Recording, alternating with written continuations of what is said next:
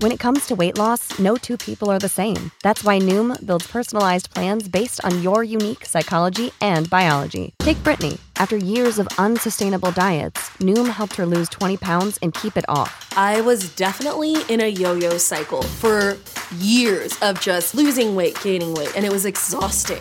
And Stephanie. She's a former D1 athlete who knew she couldn't outtrain her diet, and she lost 38 pounds. My relationship to food before Noom was never consistent. And Evan, he can't stand salads, but he still lost 50 pounds with Noom. I never really was a salad guy. That's just not who I am. Even through the pickiness, Noom taught me that building better habits builds a healthier lifestyle. I'm not doing this to get to a number, I'm doing this to feel better. Get your personalized plan today at Noom.com. Real Noom users compensated to provide their story.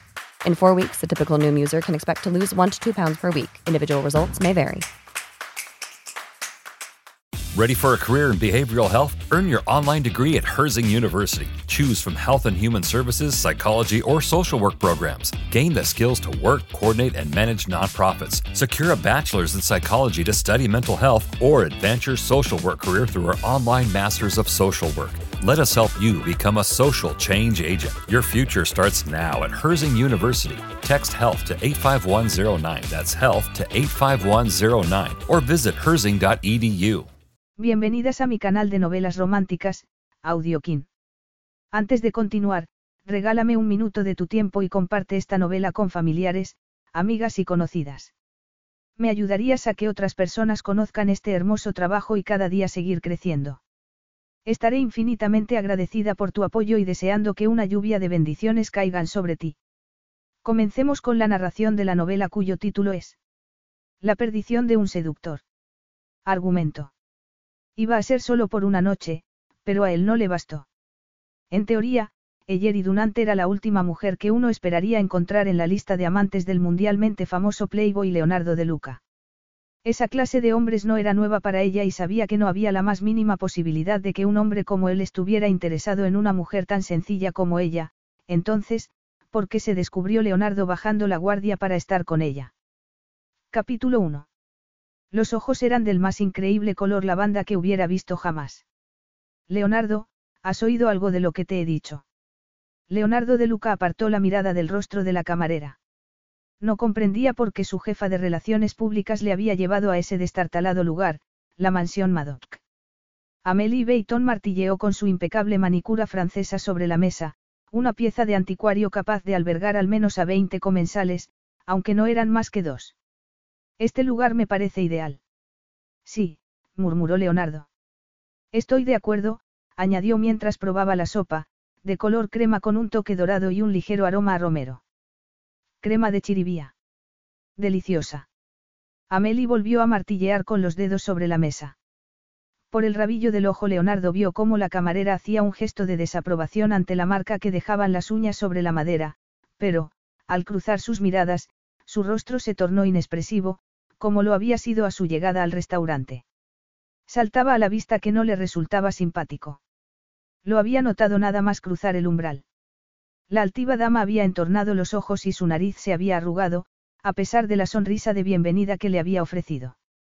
Estaba acostumbrado a analizar a las personas para decidir si le resultarían útiles o no. Así había logrado llegar a dirigir su propio y exitoso negocio, y así conseguía mantenerse en la cima. La señorita debía de haber decidido que era un ricachón sin título, pero a él le resultaba cada vez más interesante. Y seguramente le sería muy útil también. En la cama. Aún no has visto el resto, continuaba Amelie mientras probaba la sopa. Leonardo sabía que no tomaría más que dos o tres bocados de la comida que les había preparado y Dunant, cocinera, camarera y señora de Madoc Manor. Debía de fastidiarle enormemente tener que servirles, pensó divertido. Tanto él como Amelie se habían refinado enormemente, pero pertenecían a la clase de los odiados nuevos ricos y, por mucho dinero que tuvieran, nada era capaz de eliminar del todo el olor a pobreza. El resto. Repitió él arqueando una ceja. Tan espectaculares. Por el ligero respingo que dio ayer y supo que había percibido el tono de burlona incredulidad en su voz. No sé si la palabra es, espectacular, pero será perfecto, olvidada la sopa, Amelie apoyó los codos sobre la mesa gesticulando exageradamente con las manos, y volcando la copa de vino sobre una antigua y raída alfombra oriental. Amelie no había logrado adquirir muy buenos modales. Leonardo contempló impasible la mancha escarlata que se extendía por la alfombra. Eyeri soltó una exclamación y se arrodilló ante ellos mientras intentaba secar la mancha. Tengo entendido que un poco de vinagre diluido elimina las manchas de vino de los tejidos, le indicó Leonardo amablemente. Gracias, Eyeri levantó la vista. Los ojos habían adquirido un intenso tono violeta. El mismo color que las nubes de tormenta. La voz era gélida y el acento marcadamente británico de las clases sociales más altas. Un acento así no se podía fingir. Mientras estudiaba en Eton, Leonardo había intentado adoptar esa entonación al hablar, pero el resultado habían sido las burlas de los demás que le habían etiquetado de impostor. Se había largado antes de los exámenes, antes de que lo expulsaran, y jamás había vuelto a una facultad. La vida le había proporcionado la mejor educación. Eyeri se levantó dispersando en el aire un suave perfume, aunque no era perfume, decidió él, sino el aroma de la cocina. Quizás de un huerto. Romero y tomillo. Y ya que estás, intervino Amelie. ¿Podrías traerme otra copa de vino? Arqueó una ceja perfectamente depilada y sonrió con sus labios hinchados a base de silicona. Leonardo contuvo un suspiro. En ocasiones, Amelie era tan, transparente. La conocía desde su llegada a Londres, a los 16 años, mientras trabajaba de chico de los recados en unos grandes almacenes. Ella trabajaba en la tienda en la que él compraba los bocadillos que los directivos consumían durante las reuniones de trabajo. No hace falta que seas tan impertinente, observó él cuando Eyeri se hubo marchado. Ha sido muy arisca conmigo desde que hemos llegado, Amelie se encogió de hombros. Me mira por encima del hombro. Se cree mejor que los demás, pero fíjate en este antro, echó un vistazo a su alrededor. Su padre sería varón, pero esto está en ruinas. Y aún así lo calificaste como espectacular, le recordó él secamente mientras probaba el vino. Desde luego, el vino era de muy buena calidad. ¿Por qué me has traído aquí? Tú utilizaste el término, espectacular, no yo, contestó ella. Es una ruina, desde luego. Y ahí está la gracia, Leonardo, el contraste. Será perfecto para el lanzamiento de Marina. Leonardo se limitó a arquear una ceja. No acababa de entender cómo una decrépita mansión podía ser el escenario ideal para lanzar la nueva firma de alta costura de De Luca. Quizás por eso Amelie era su jefa de relaciones públicas. Tenía visión. Él solo tenía decisión. Imagínatelo, Leonardo. Los maravillosos vestidos resaltarán increíblemente contra esta decadencia. La justaposición de lo viejo y lo nuevo, el pasado y el futuro, donde estuvo la moda y hacia dónde va. Suena muy artístico, murmuró él. No le interesaba mucho el aspecto artístico. Solo quería que la línea triunfara. Y con su patrocinio triunfaría. Será increíble, le aseguró Amelie con una expresión animada en el rostro inflado de Botox. Confía en mí. Supongo que no me queda más remedio, contestó Leonardo. Pero de verdad tenemos que dormir aquí. Pobre Leonardo, rió Amelie, lo que tendrás que soportar esta noche, la sonrisa se volvió seductora. Claro que ambos podríamos estar más cómodos. Ni lo sueñes, Amelie, contestó él secamente. De vez en cuando, Amelie intentaba, sin demasiado entusiasmo, llevárselo a la cama, pero él nunca mezclaba negocios con placer. Ella era de las escasas personas que lo conocían desde que era un don nadie y por eso le permitía tantas confianzas. Sin embargo, hasta ella sabía que no debía presionar demasiado. A nadie, y sobre todo a ninguna mujer, le estaba permitido. Lo más que les concedía a sus amantes era una noche, una semana. La mirada volvió a posarse en Lady Madoc que había regresado al comedor con su hermoso rostro desprovisto de maquillaje, y de emoción. Llevaba una copa de vino en una mano y una botella de vinagre en la otra. Con cuidado dejó la copa frente a Amelie y, tras murmurar una disculpa, se arrodilló de nuevo en el suelo. El penetrante olor del vinagre ascendió hasta la mesa, imposibilitando cualquier disfrute de la deliciosa sopa. No puedes hacer eso luego. Le espetó Amelie contrariada. Intentamos cenar. Lo siento, señorita Bayton, Eyeri levantó la vista con el rostro sonrojado por el esfuerzo y la mirada gélida, pero si la mancha penetra más, será imposible de limpiar.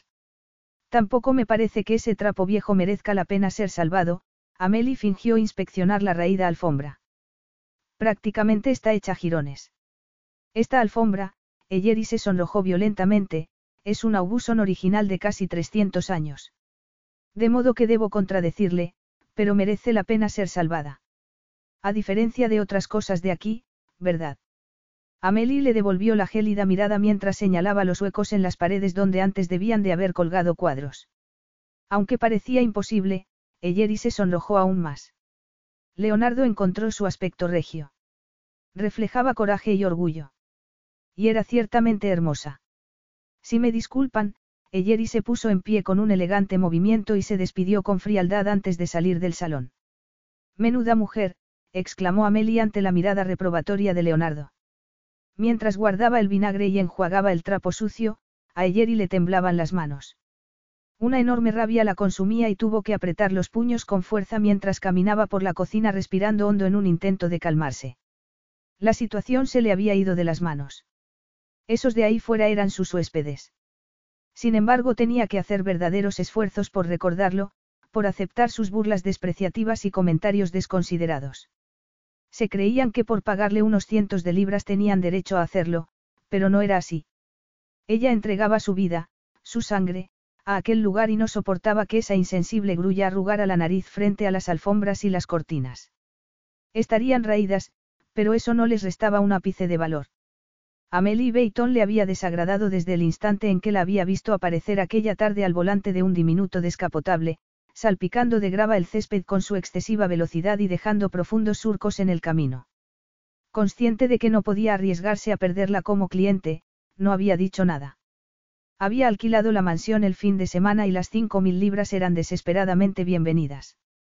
Aquella misma mañana el encargado de mantenimiento le había anunciado que la caldera estaba en las últimas y que una nueva costaría tres mil libras.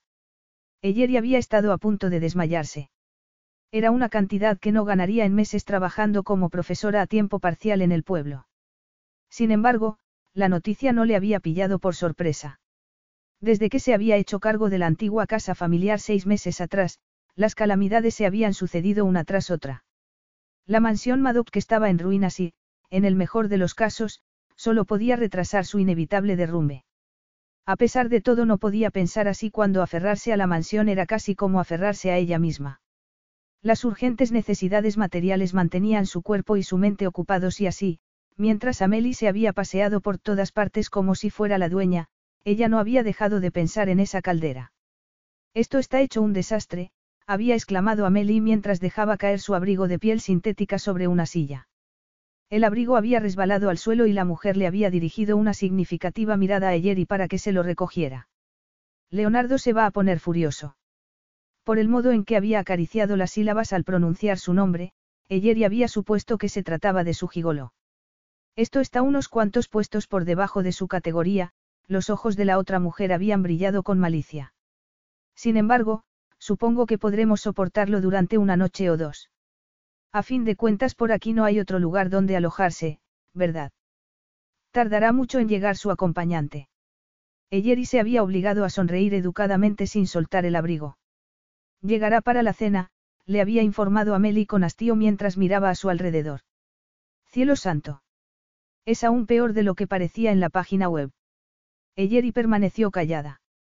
Había elegido las mejores fotos para la página web destinada a alquilar la mansión, y había redecorado el mejor dormitorio con cortinas y colchas nuevas. El desprecio con que Amelie se había referido a su hogar le había irritado. Esa mujer era el segundo cliente en alojarse allí. Los primeros, una pareja mayor, se habían mostrado encantados y habían apreciado la belleza y la historia de una casa que había pertenecido a la misma familia desde hacía casi 500 años. Pero Amelie y su amante italiano solo veían las manchas y los jirones. Y no han hecho sino añadir unas cuantas más, susurró mientras recordaba la mancha color escarlata del vino tinto sobre la alfombra Auguson y gruñía en voz alta. Se encuentra bien. Eyeri se volvió bruscamente. Perdida en sus pensamientos, no había oído entrar al hombre, Leonardo, en la cocina. Había llegado unos minutos antes de la cena y no había tenido tiempo de observarlo detenidamente, a pesar de lo cual le había bastado para formarse una opinión. Leonardo de Luca no era el gigoló que había esperado que fuera. Era mucho peor. Desde su llegada, Amelie, espléndida aunque algo demacrada, no había dejado de coquetear con él, recibiendo su indiferencia a cambio. Sus comentarios o miradas despreciativas habían enfurecido a Yeri, a pesar de que no le gustaba esa mujer. Odiaba a los hombres que trataban a las mujeres como objetos de usar y tirar. Hombres como su padre. Se obligó a desterrar de su mente tan negativos pensamientos y asintió al hombre apoyado en el quicio de la puerta de la cocina que la miraba con sus azules ojos. Se estaba burlando de ella. Lo había notado mientras limpiaba la mancha de vino. Había disfrutado viéndola arrodillada ante él, como una criada. Había visto la sonrisa en sus labios, unos labios que recordaban los de una estatua del Renacimiento, la misma sonrisa que le dedicaba en esos momentos en la cocina. Estoy bien, gracias, contestó. ¿Necesita algo? Pues sí, contestó él con un ligerísimo acento italiano. Ya hemos terminado la sopa y esperamos el segundo plato. Por supuesto, Eyeri se sonrojó. ¿Cuánto tiempo había estado rezongando en la cocina? Enseguida voy. Leonardo asintió, pero no se movió. Su lánguida mirada la recorrió perezosamente. Eyeri apenas podía culparle por ello. Iba vestida con una falda negra y una blusa blanca que tenía una mancha de salsa en el hombro, y los humos de la cocina le hacían sudar. Aún así se sintió molesta por su mirada desafiante, tan típica de un hombre como él. De acuerdo, dijo él al fin volviendo al salón sin decir una palabra más. Eyeri se afanó en los fogones. Por suerte, la crema de estragón no se había cuajado. De vuelta en el comedor encontró a Leonardo y a Amelie en silencio. Él parecía relajado mientras que la mujer tenía un aspecto tenso y tamborileaba una vez más con las uñas sobre la mesa provocando un nuevo arañazo en el antiquísimo mueble. Esa mujer apenas había tocado la sopa, pero, para su satisfacción, Leonardo había vaciado su plato. Al alargar una mano para retirarlo se sobresaltó al ser agarrada por la muñeca. El hombre tenía una piel cálida y seca y el contacto le produjo una descarga, no del todo desagradable, por todo el cuerpo. La sopa estaba deliciosa, murmuró. Gracias. Enseguida les traigo el plato principal, los nervios le provocaron un temblor en las manos y el plato chocó contra la copa de vino haciéndole sonrojar. Tenga cuidado, no vayamos a derramar otra copa de vino. Su copa está vacía, observó Eyeri secamente. Odiaba mostrar el efecto que le había producido. ¿Por qué tenía que afectarla? Cierto que era muy atractivo, pero también era un estúpido arrogante. Se la llenaré enseguida, añadió mientras volvía a la cocina. Dejó caer los platos en el fregadero y se apresuró a servir el pollo, la salsa y las patatas asadas. De repente se sintió agotada. Ante ella se presentaba todo un fin de semana de comidas y comentarios desdeñosos, por no hablar de las miradas de Leonardo. A su espalda, la caldera emitió un gemido y Eyeri encajó la mandíbula. Tendría que soportarlo. La otra opción sería vender la mansión Madoc y esa no era una opción. Al menos no de momento.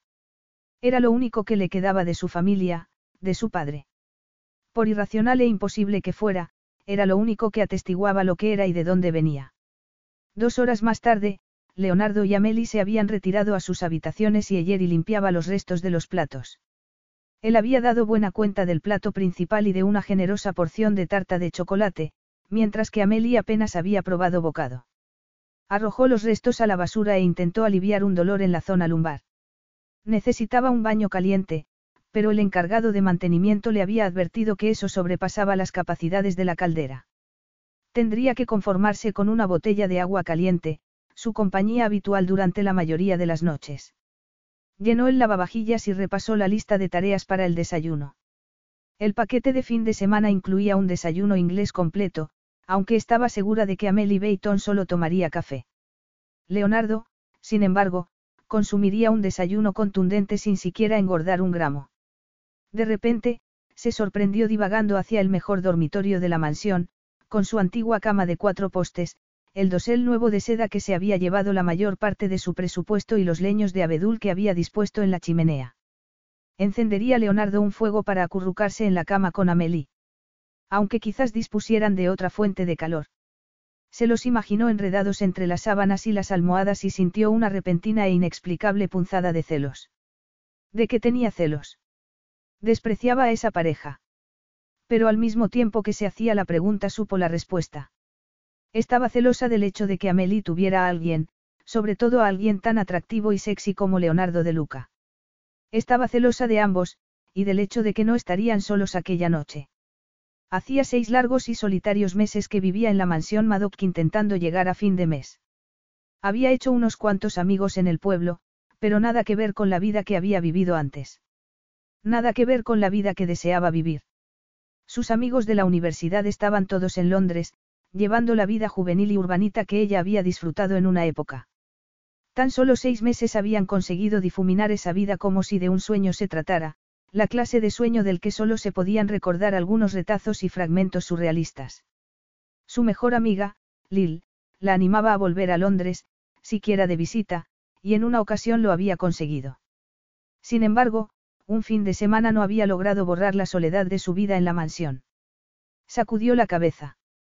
Se comportaba de forma sensiblera y patética, y eso la irritaba. No podía ir a Londres, pero sí podía telefonear. Se imaginó contándole a Lil todo sobre la horrible Amelie y Leonardo y supo que a su amiga le encantaría el cotilleo. Sonriente, terminó de llenar el lavavajillas y de limpiar la cocina. Estaba a punto de apagar la luz cuando una voz la sobresaltó. Disculpe. Eyeri se dio la vuelta con una mano apoyada en el pecho.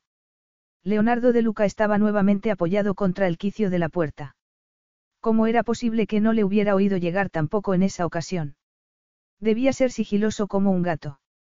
Sonreía lánguidamente y ella no pudo evitar apreciar lo deliciosamente desgreñado que parecía. Los cabellos relucían en la oscuridad, ondulados sobre la frente y ligeramente revueltos. Se había quitado la chaqueta y la corbata, y se había desabrochado dos botones de la camisa dejando entrever una piel dorada en la base de la garganta. ¿La he asustado? Preguntó con un acento intencionadamente más marcado. El numerito del italiano sexy le salía de perlas y era evidente que lo sabía. Me ha sobresaltado, le corrigió ella. ¿Necesita algo, señor de Luca? Sí, Leonardo ladeó la cabeza.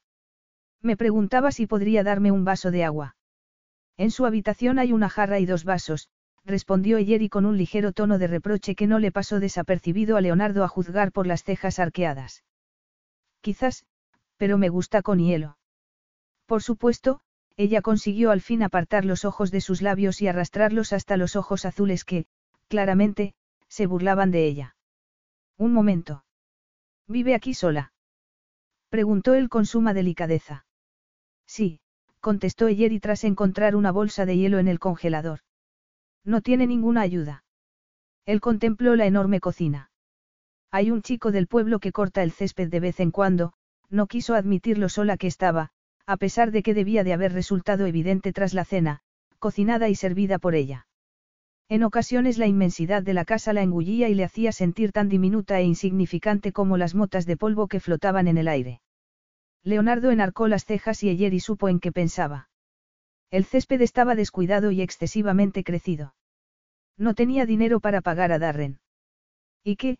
quiso preguntar. De todos modos casi era invierno. Nadie cortaba el césped en invierno. Algo más. Ella llenó dos vasos con hielo y se los ofreció con gesto arrogante. Él sonrió al darse cuenta de que Jerry había supuesto que Amelie también quería hielo. Tomó los vasos y deslizó un dedo por la suave mano de la joven. El contacto provocó un respingo en la mujer que dio un paso atrás como si se hubiera escaldado. Eyeri se recriminó por haber reaccionado así a un ligero contacto, un ligero aunque intencionado contacto, pues estaba claro que lo había hecho con el propósito de hacerle saltar, para disfrutar del efecto en un claro reflejo del poder del hombre sobre la mujer.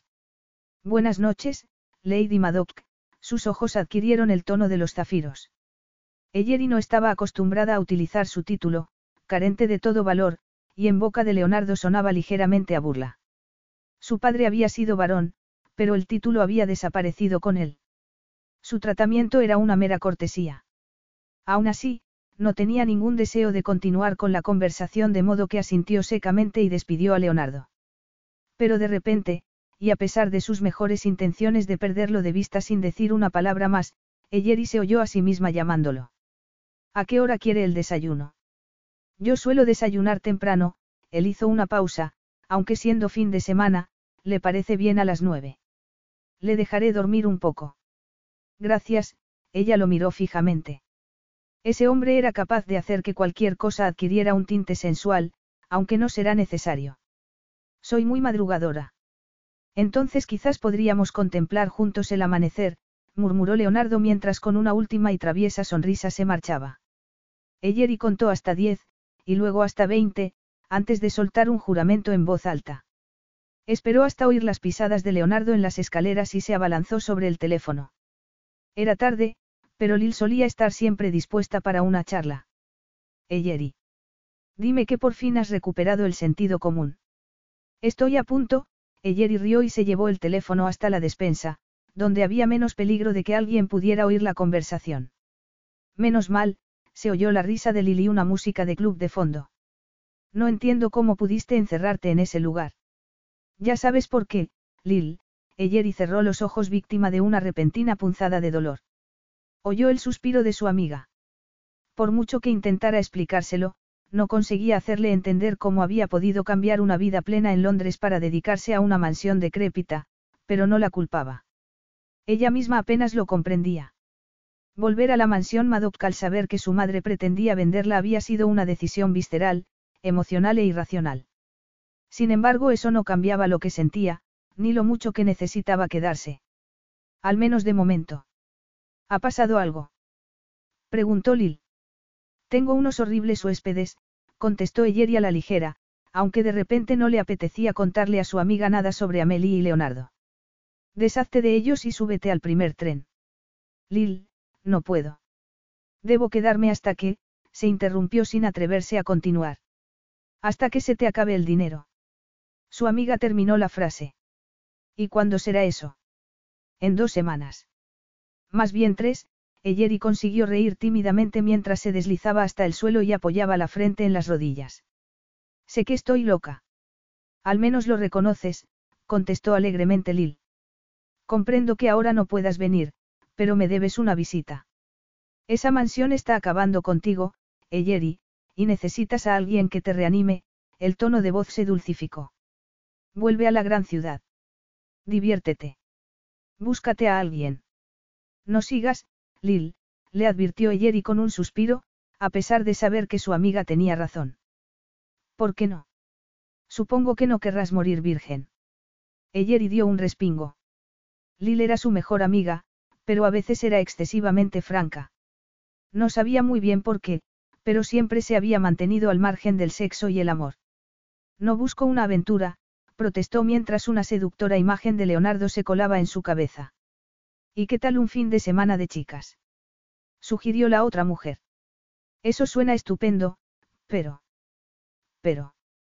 ¿Qué excusa tienes esta vez, Eyeri? No hay ninguna excusa, contestó con algo más de convicción de la que sentía. Necesito alejarme de aquí. Estuve a punto de perder los nervios con esos estúpidos huéspedes. El fin de semana que viene, sentenció Lil. ¿Tienes alguna reserva prevista? No, contestó con fingido optimismo. Estos han sido los segundos huéspedes hasta ahora. Me alegra hablar contigo, pero sé que no estás en casa. No importa, Lil soltó una carcajada. Además estoy agotada, continuó Eyeri. Ya hablaremos. La conversación le había levantado el ánimo y, desde luego, tenía intención de ir a Londres, pero de momento tenía todo un fin de semana, y dos huéspedes, por delante. Con un suspiro se levantó y se encaminó a su dormitorio. Leonardo pasó ante la puerta del dormitorio de Amélie, que se había quedado la mejor cama, por supuesto. La única manera de disfrutar de su comodidad sería compartiéndola. Ahí dentro hace mucho frío, tras la cena Amélie se había parado ante la puerta del dormitorio con una sonrisa coquetona que había dejado de divertirle. Podrías pedirle a Lady Madoc que te subiera una bolsa de agua caliente, había contestado él secamente, apartándose de la puerta para dar mayor énfasis a su mensaje.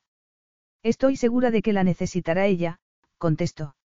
Debe de ser lo único con lo que comparte la cama, añadió con un toque malicioso que a Leonardo nunca le había gustado. Bueno, al menos tienes muchas mantas, contestó él mientras miraba la enorme cama, mucho más cómoda que la de la espartana habitación con la que le tocaría conformarse.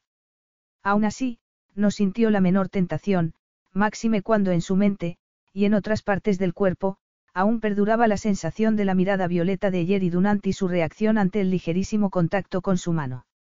Ella lo deseaba. No quería, pero lo hacía. Buenas noches, Amelie, se despidió antes de dirigirse a su dormitorio sin mirar atrás. Leonardo hizo una mueca de desagrado ante el decrépito papel pintado y la colcha raída. Dejó a un lado el vaso con hielo, que no había sido más que un pretexto para volver a ver a Jerry, y abrió la cama. El viento rugía contra las ventanas y sintió un escalofrío. ¿Qué hacía esa mujer en un lugar como ese? Estaba claro que su familia había caído en desgracia y no comprendía por qué no había vendido la propiedad para trasladarse a un lugar más adecuado. Era joven, guapa e inteligente. ¿Por qué desperdiciaba su vida en Suffolk cuidando de una casa que parecía a punto de derrumbarse? Se encogió de hombros y empezó a desnudarse. Normalmente dormía en ropa interior, pero hacía tanto frío allí que decidió dejarse puesta la camisa y los calcetines. Dudó seriamente de que el dormitorio de Jerry tuviera calefacción.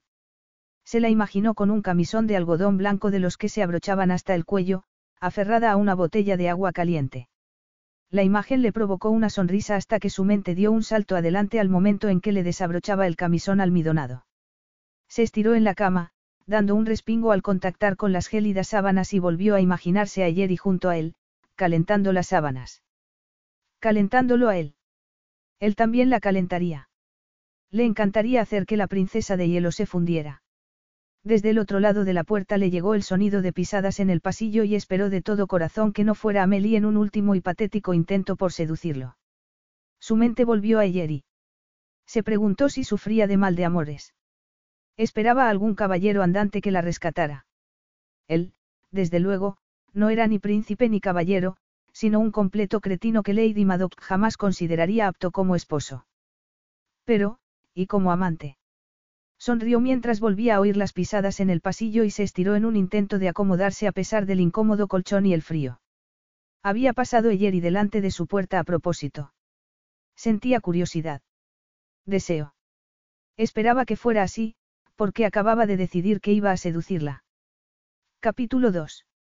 Eyeri despertó temprano, decidida a ocupar el día con tareas y recados. Si se mantenía ocupada tendría menos tiempo para pensar.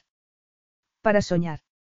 Precisamente los sueños le habían mantenido despierta e inquieta con un extraño deseo surgido repentinamente de su interior. Una y otra vez había recordado la sensación de los dedos de Leonardo sobre su piel, odiándose por ello. Odiándolo a él. Se ató el delantal y sacó los huevos de la nevera. Debía terminar el trabajo a tiempo para tomarse el siguiente fin de semana libre, tal y como le había prometido a Lil que intentaría. Sería divertido, aunque seguro que su amiga procuraría, una vez más, convencerla para que regresase a Londres. El día que había anunciado su intención de regresar a su hogar para sacar adelante la mansión Madoc, su mejor amiga la había mirado como si estuviera loca. ¿Por qué ibas a querer volver allí? Había exclamado. Eyeri no había sabido contestar. Nunca había sentido un gran afecto por la casa.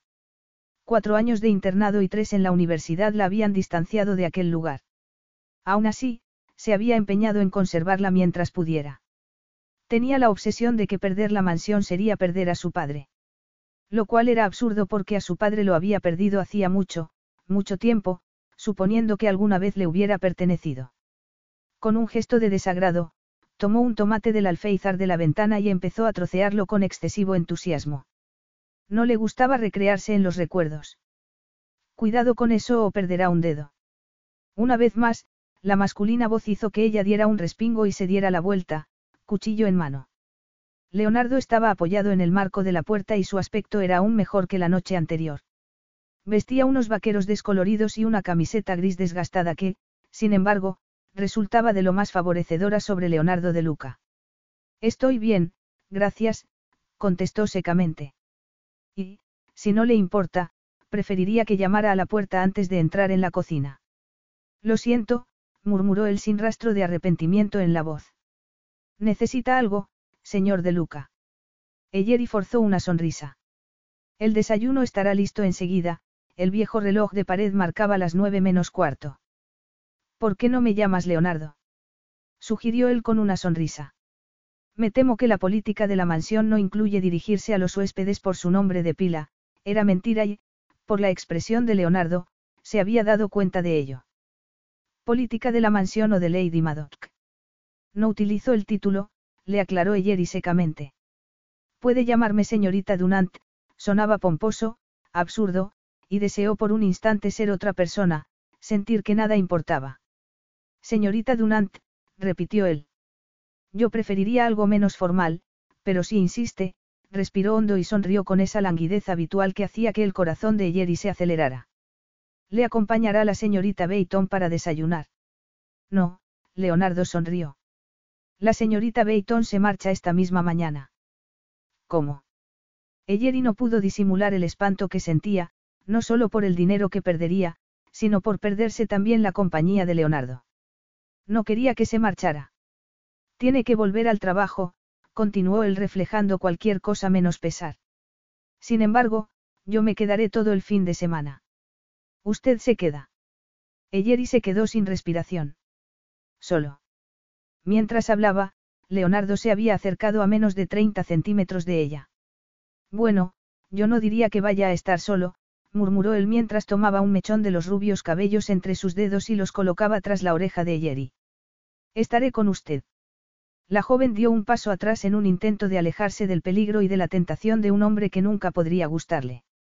Un hombre sin duda dispuesto a usarla para después deshacerse de ella, o de cualquier otra mujer, como su padre había hecho con su madre. Me temo que estaré ocupada casi todo el fin de semana, precisó, pero estoy segura de que apreciará la paz de Madoc Manor, sobre todo siendo un hombre tan ocupado. Soy un hombre ocupado. Leonardo sonrió divertido ante la retirada de Yeri. Supongo que, ella se encogió de hombros y extendió las manos sin darse cuenta de que aún sujetaba el cuchillo en una de ellas. Cuidado con eso, murmuró él cuando el cuchillo pasó rozando su abdomen. Oh. exclamó Yeri mientras soltaba el cuchillo.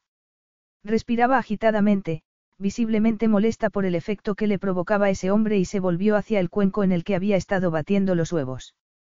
Si me lo permite, terminaré de preparar el desayuno. Como quiera, contestó Leonardo.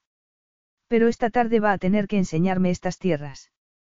Eyeri no tenía ninguna intención de enseñarle nada a Leonardo de Luca. El fin de semana se le antojaba cada vez más largo. Leonardo se paseó por las estancias vacías mientras esperaba el desayuno. Estancias elegantes y señoriales. No costaba mucho esfuerzo imaginarse cómo debían de haber sido. Le pareció oír a Amelie recogiendo su equipaje. No le había gustado lo más mínimo que la obligara a marcharse de la mansión. He estado pensando en tu idea de utilizar la mansión para el lanzamiento de Marina. Y creo que tienes razón, había tropezado con ella al pasar junto a su dormitorio. Lo sabía, los labios pintados se habían curvado en una sonrisa de satisfacción. Y, había añadido el en tono implacable, necesito que vuelvas esta misma mañana a la oficina para empezar con el papeleo. Yo me ocuparé de Yeri. Te ocuparás de Yeri. Amelie había sonreído forzadamente. Bueno, al menos perderé de vista este agujero, de momento. Olvidada Amelie, todos los sentidos de Leonardo se centraron en la reacción de Yeri al oírlo entrar en la cocina. Iba a ser un fin de semana interesante, y muy agradable.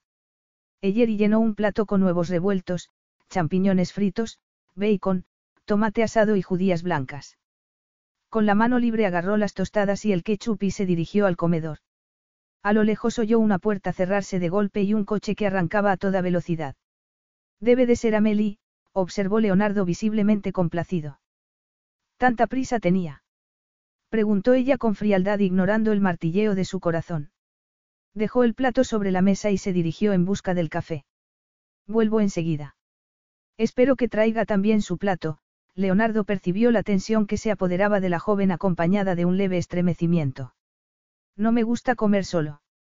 Yo como en la cocina, contestó ella. Entonces permítame acompañarla. Exactamente qué quiere de mí, señor de Luca. ¿Acaso la simpatía no forma parte del paquete de fin de semana? Me gusta mostrar simpatía y profesionalidad, contestó ella secamente. Hablando de profesionalidad, él cambió de tema. Quiero hacerle una propuesta. No puede hablar en serio, Eyeri no disimuló su incredulidad. La idea de que un hombre adinerado como Leonardo tuviera el menor interés en ella o en Madoc Manor era completamente absurda. Así reacciona a las propuestas de negocios. Leonardo le dedicó una sonrisa burlona. Eyeri rechinó los dientes, y no por primera vez desde la llegada de ese hombre y su amante, la cual se había marchado sin duda a instancias de Leonardo. ¿Por qué se había deshecho de esa mujer? Para pasar a otra. Para pasar a ella. Enseguida desechó la alarmante, y tentadora, posibilidad. Debía de haber algún otro motivo para su continua presencia. Era evidente que estaba acostumbrado a hoteles de cinco estrellas, tal y como le había aclarado a Meli el día anterior, y tal y como le había confirmado todo en él, desde el Lexus color azul marino que conducía hasta su pose relajada vestida con ropa de fingida gama baja. Ese hombre exudaba poder y lujo. Madok Manor estaba muy por debajo de su categoría. Y ella también. Es evidente que es una persona importante y adinerada, se sinceró. No me imagino ninguna propuesta de negocio suya que implique a Madoc Manor, o a mí. Pues se equivoca, le corrigió él. Y mi desayuno se está enfriando. Vamos. Eyeri se rindió. No tenía ninguna posibilidad contra un hombre como él, habituado a salirse con la suya. Además, estaba cansada de luchar. Agotada. Muy bien, asintió. Podemos desayunar en la cocina. Mientras Leonardo tomaba asiento, ella se sirvió un plato de huevos y champiñones. Esta estancia debió de ser muy acogedora, observó él mientras probaba uno de los champiñones. Esta mesa podría acomodar a una docena de personas, y supongo que en la época de esplendor de la casa sería así, sonrió. ¿Cuándo fue esa época? La época de esplendor. Eyeri se puso tensa mientras, para su propia sorpresa, emitía un revelador suspiro. Seguramente durante el siglo XVII. Creo que los Dunant fueron originariamente puritanos y mantenían buenas relaciones con Cromwell. Y lo perdieron todo durante la restauración. No creo, Eyeri se encogió de hombros. Cambiaron de bando al menos una docena de veces, llenó dos tazones con café. Los Dunant no son famosos por su fidelidad. Tenga. Dejó una taza frente a Leonardo y se sentó al otro extremo de la mesa. Resultaba un poco ridículo estar tan separados, pero no iba a darle la menor oportunidad de que la tocara. Aunque te gustaría que lo hiciera. Gracias, murmuró él mientras probaba un sorbo de café. Ella empezó a comer con tesón. No quería hablar con Leonardo. No quería que flirteara o bromeara con ella, ni que la tentara. Sin embargo, mientras reflexionaba sobre ello, la comida dejó de tener sabor y supo que ya sentía la tentación. Y recordó la descarga que había recorrido su cuerpo, directa al alma, cuando le había agarrado la muñeca. Salvo que el alma no tenía nada que ver con aquello. La tentación que le provocaba Leonardo de Luca era puramente física.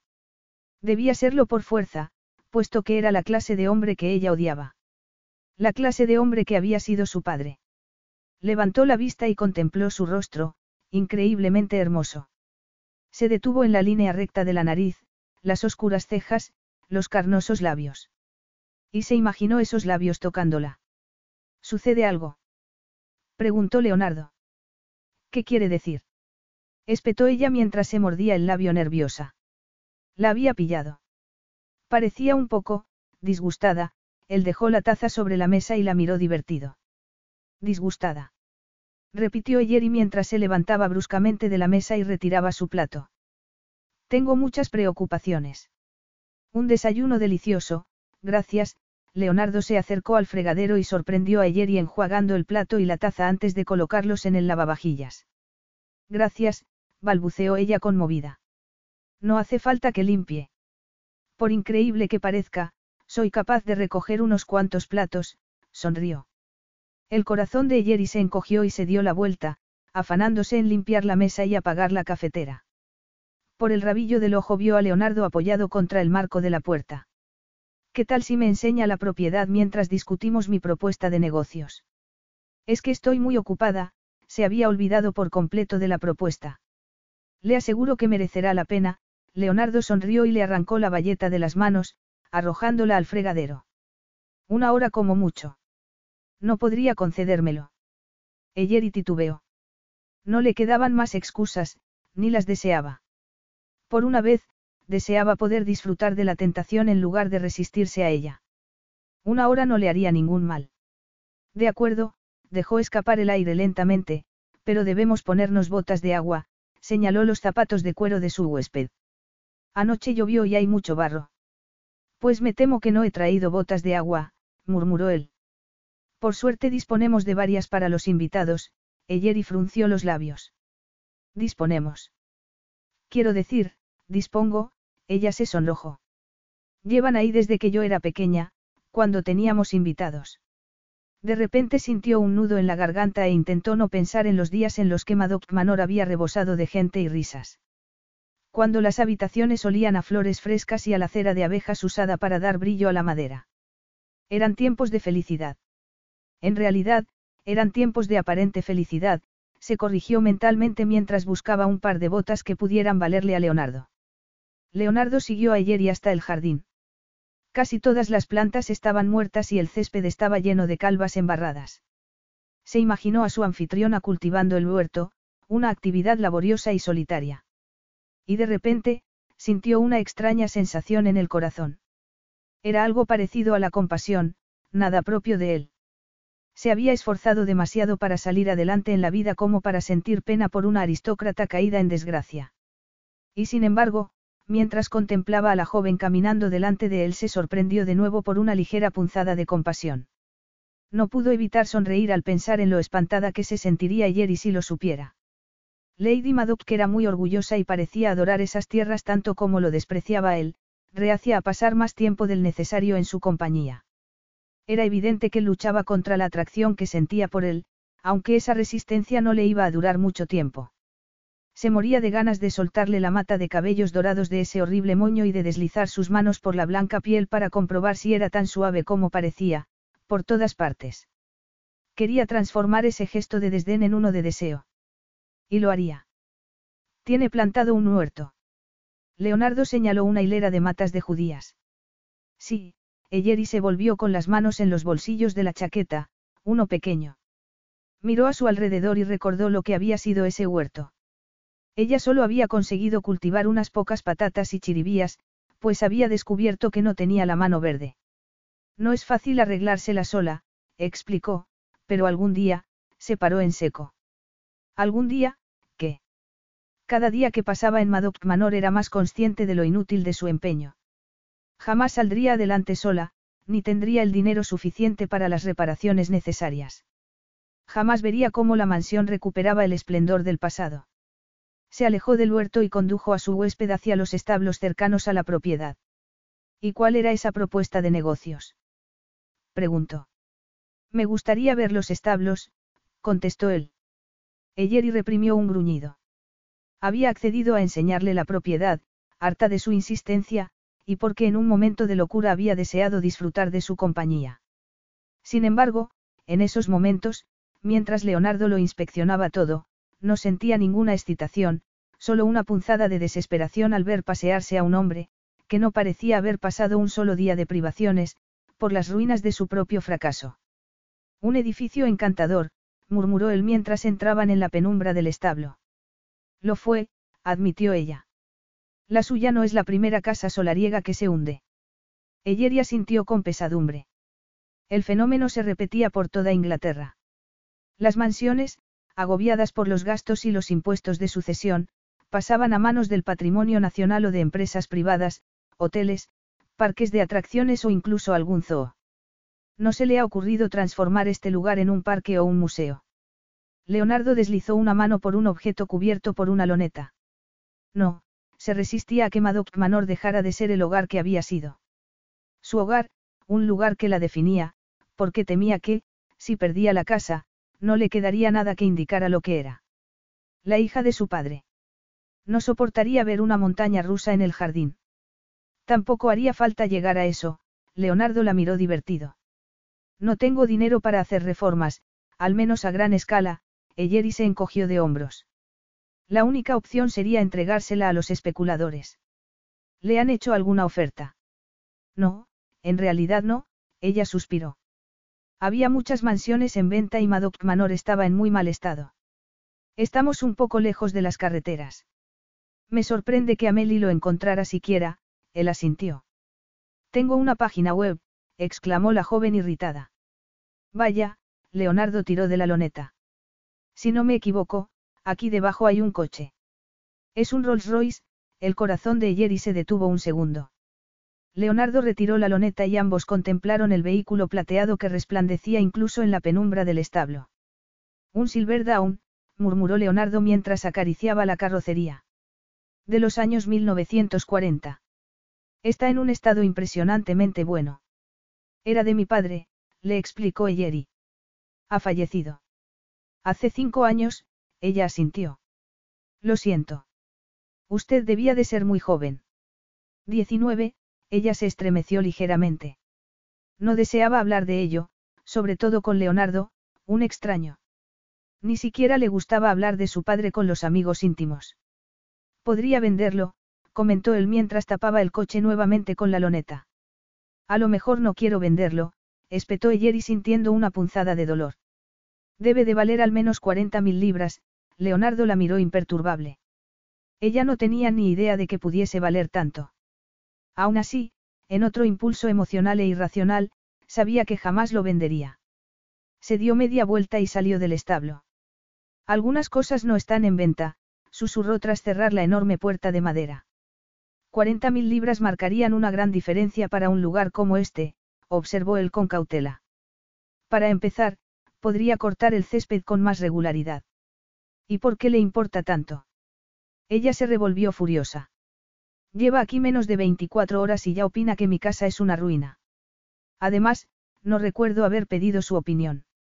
Y sin una palabra más se marchó de vuelta a la casa, pisando con fuerza en los charcos y salpicando, con no poca satisfacción, los pantalones de Leonardo. Capítulo 3. Al regresar a la casa, Eyeri se limpió las botas y las dejó sobre el escalón de piedra de la entrada. Las manos le temblaban de ira mientras abría la puerta trasera.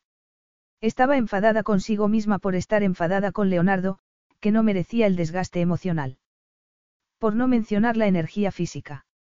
A última hora de la mañana ni siquiera había fregado los platos del desayuno ni hecho las camas, ni ninguna de las miles de cosas cotidianas. El estúpido y arrogante Leonardo de Luca le había hecho perder el día, pensó furiosa. Le había obligado a ver Madoc Manor como ella intentaba no verlo. Se mataba a trabajar por algo que sabía que no tenía sentido y Leonardo, con su coche de lujo y ropa de diseño, y esa sonrisita, le había hecho ser consciente de la inutilidad de su empeño. Pero lo peor de todo era la traicionera reacción de su cuerpo ante un hombre que ni siquiera le gustaba. Sabía bien la clase de hombre que era, lo había sabido desde el instante en que había aparecido al volante de su elegante Lexus, arrojando las llaves sobre la mesita del recibidor de la mansión, como si fuera de su propiedad. Lo había visto en la manera descuidada con que trataba a su amante, Amelie. Y lo sabía por la manera en que la trataba a ella, con sus miraditas especulativas y el ligero tono burlón al hablar. Estaba jugando con ella y disfrutaba haciéndolo. Y el que su cuerpo reaccionara ante él era irritante a la par que humillante. Lo siento. Eyeri se volvió bruscamente. Leonardo estaba en la puerta de la cocina, descalzo. Lo siente repitió ella como si sus palabras no tuvieran sentido. Era lo último que se esperaba de un hombre como él. Sí, insistió él. Tiene razón. No debería darle consejos. No es asunto mío. Ella lo miró estupefacta. Los ojos azules habían adquirido un tinte oscuro y le desconcertaba la mirada seria y arrepentida que le hacía dudar de su sinceridad. Gracias, contestó al fin. Yo también lo siento. No suelo insultar a mis huéspedes.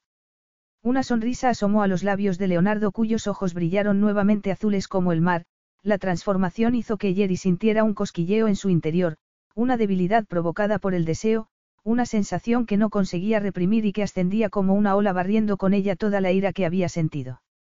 Pero claro, yo no soy un huésped como los demás, ¿verdad? Susurró él seductoramente.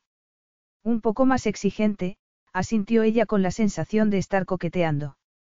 Entonces debería recompensarla, contestó Leonardo. ¿Qué tal si preparo yo la comida? ¿Sabe cocinar? Ella sintió un escalofrío de placer ante la mera idea. Algunas cosillas. Ella dudó. Se adentraban en un nuevo terreno, primero con el ligero flirteo y luego con la idea de Leonardo de cocinar para ella. Un terreno muy peligroso. Pero también excitante. Hacía mucho que no se sentía tan viva, desde que se había enterrado en aquel lugar, en el último rincón de su folk. De acuerdo, asintió al fin con una mezcla de resignación y anticipación en la voz que no pasó desapercibido para Leonardo a juzgar por la traviesa sonrisa que le dedicó. Genial. ¿Dónde están los cazos? Con una tímida sonrisa y reprimiendo una carcajada, Eyeri le mostró dónde se encontraba todo lo necesario y en pocos minutos su huésped empezó a cortar unos tomates con sorprendente agilidad mientras una cazuela de agua burbujeaba al fuego. Sabía que debería irse a hacer las camas, pero era incapaz de apartar la mirada de ese hombre que se movía por la cocina con elegancia y facilidad. ¿Cómo aprendió alguien como usted a cocinar? Alguien como yo. Él se puso tenso durante unos segundos antes de mirarla inquisitivo. ¿Qué significa eso? Es rico, poderoso, con títulos, Eyeri se encogió de hombros sin intención de ofender, aunque por la rigidez de su huésped tuvo la impresión de que lo había hecho. Con títulos. Repitió él con amargura. Me temo que no.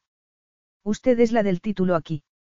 No me refiero a un título nobiliario, ella estaba casi segura de haberse imaginado el tono de amargura en su voz. A fin de cuentas son inútiles. En serio. El mío lo es, Eyeri extendió los brazos como si abarcara toda la propiedad, toda su vida. No es más que una cortesía porque mi padre fue varón. Además, ¿qué tiene de bueno ser Lady Maddox si tienes que dar tu vida para pagar los impuestos? No hay nada seguro, salvo la muerte y los impuestos, murmuró Leonardo mientras picaba dos gruesos dientes de ajos. Cierto, ella hizo una pausa, sin poder ni querer manifestarlo sorprendida, e inquieta, que se sentía por la recién descubierta faceta de su huésped. Los hombres como usted no suelen adquirir las habilidades básicas para la vida. Los hombres como yo, repitió él de nuevo.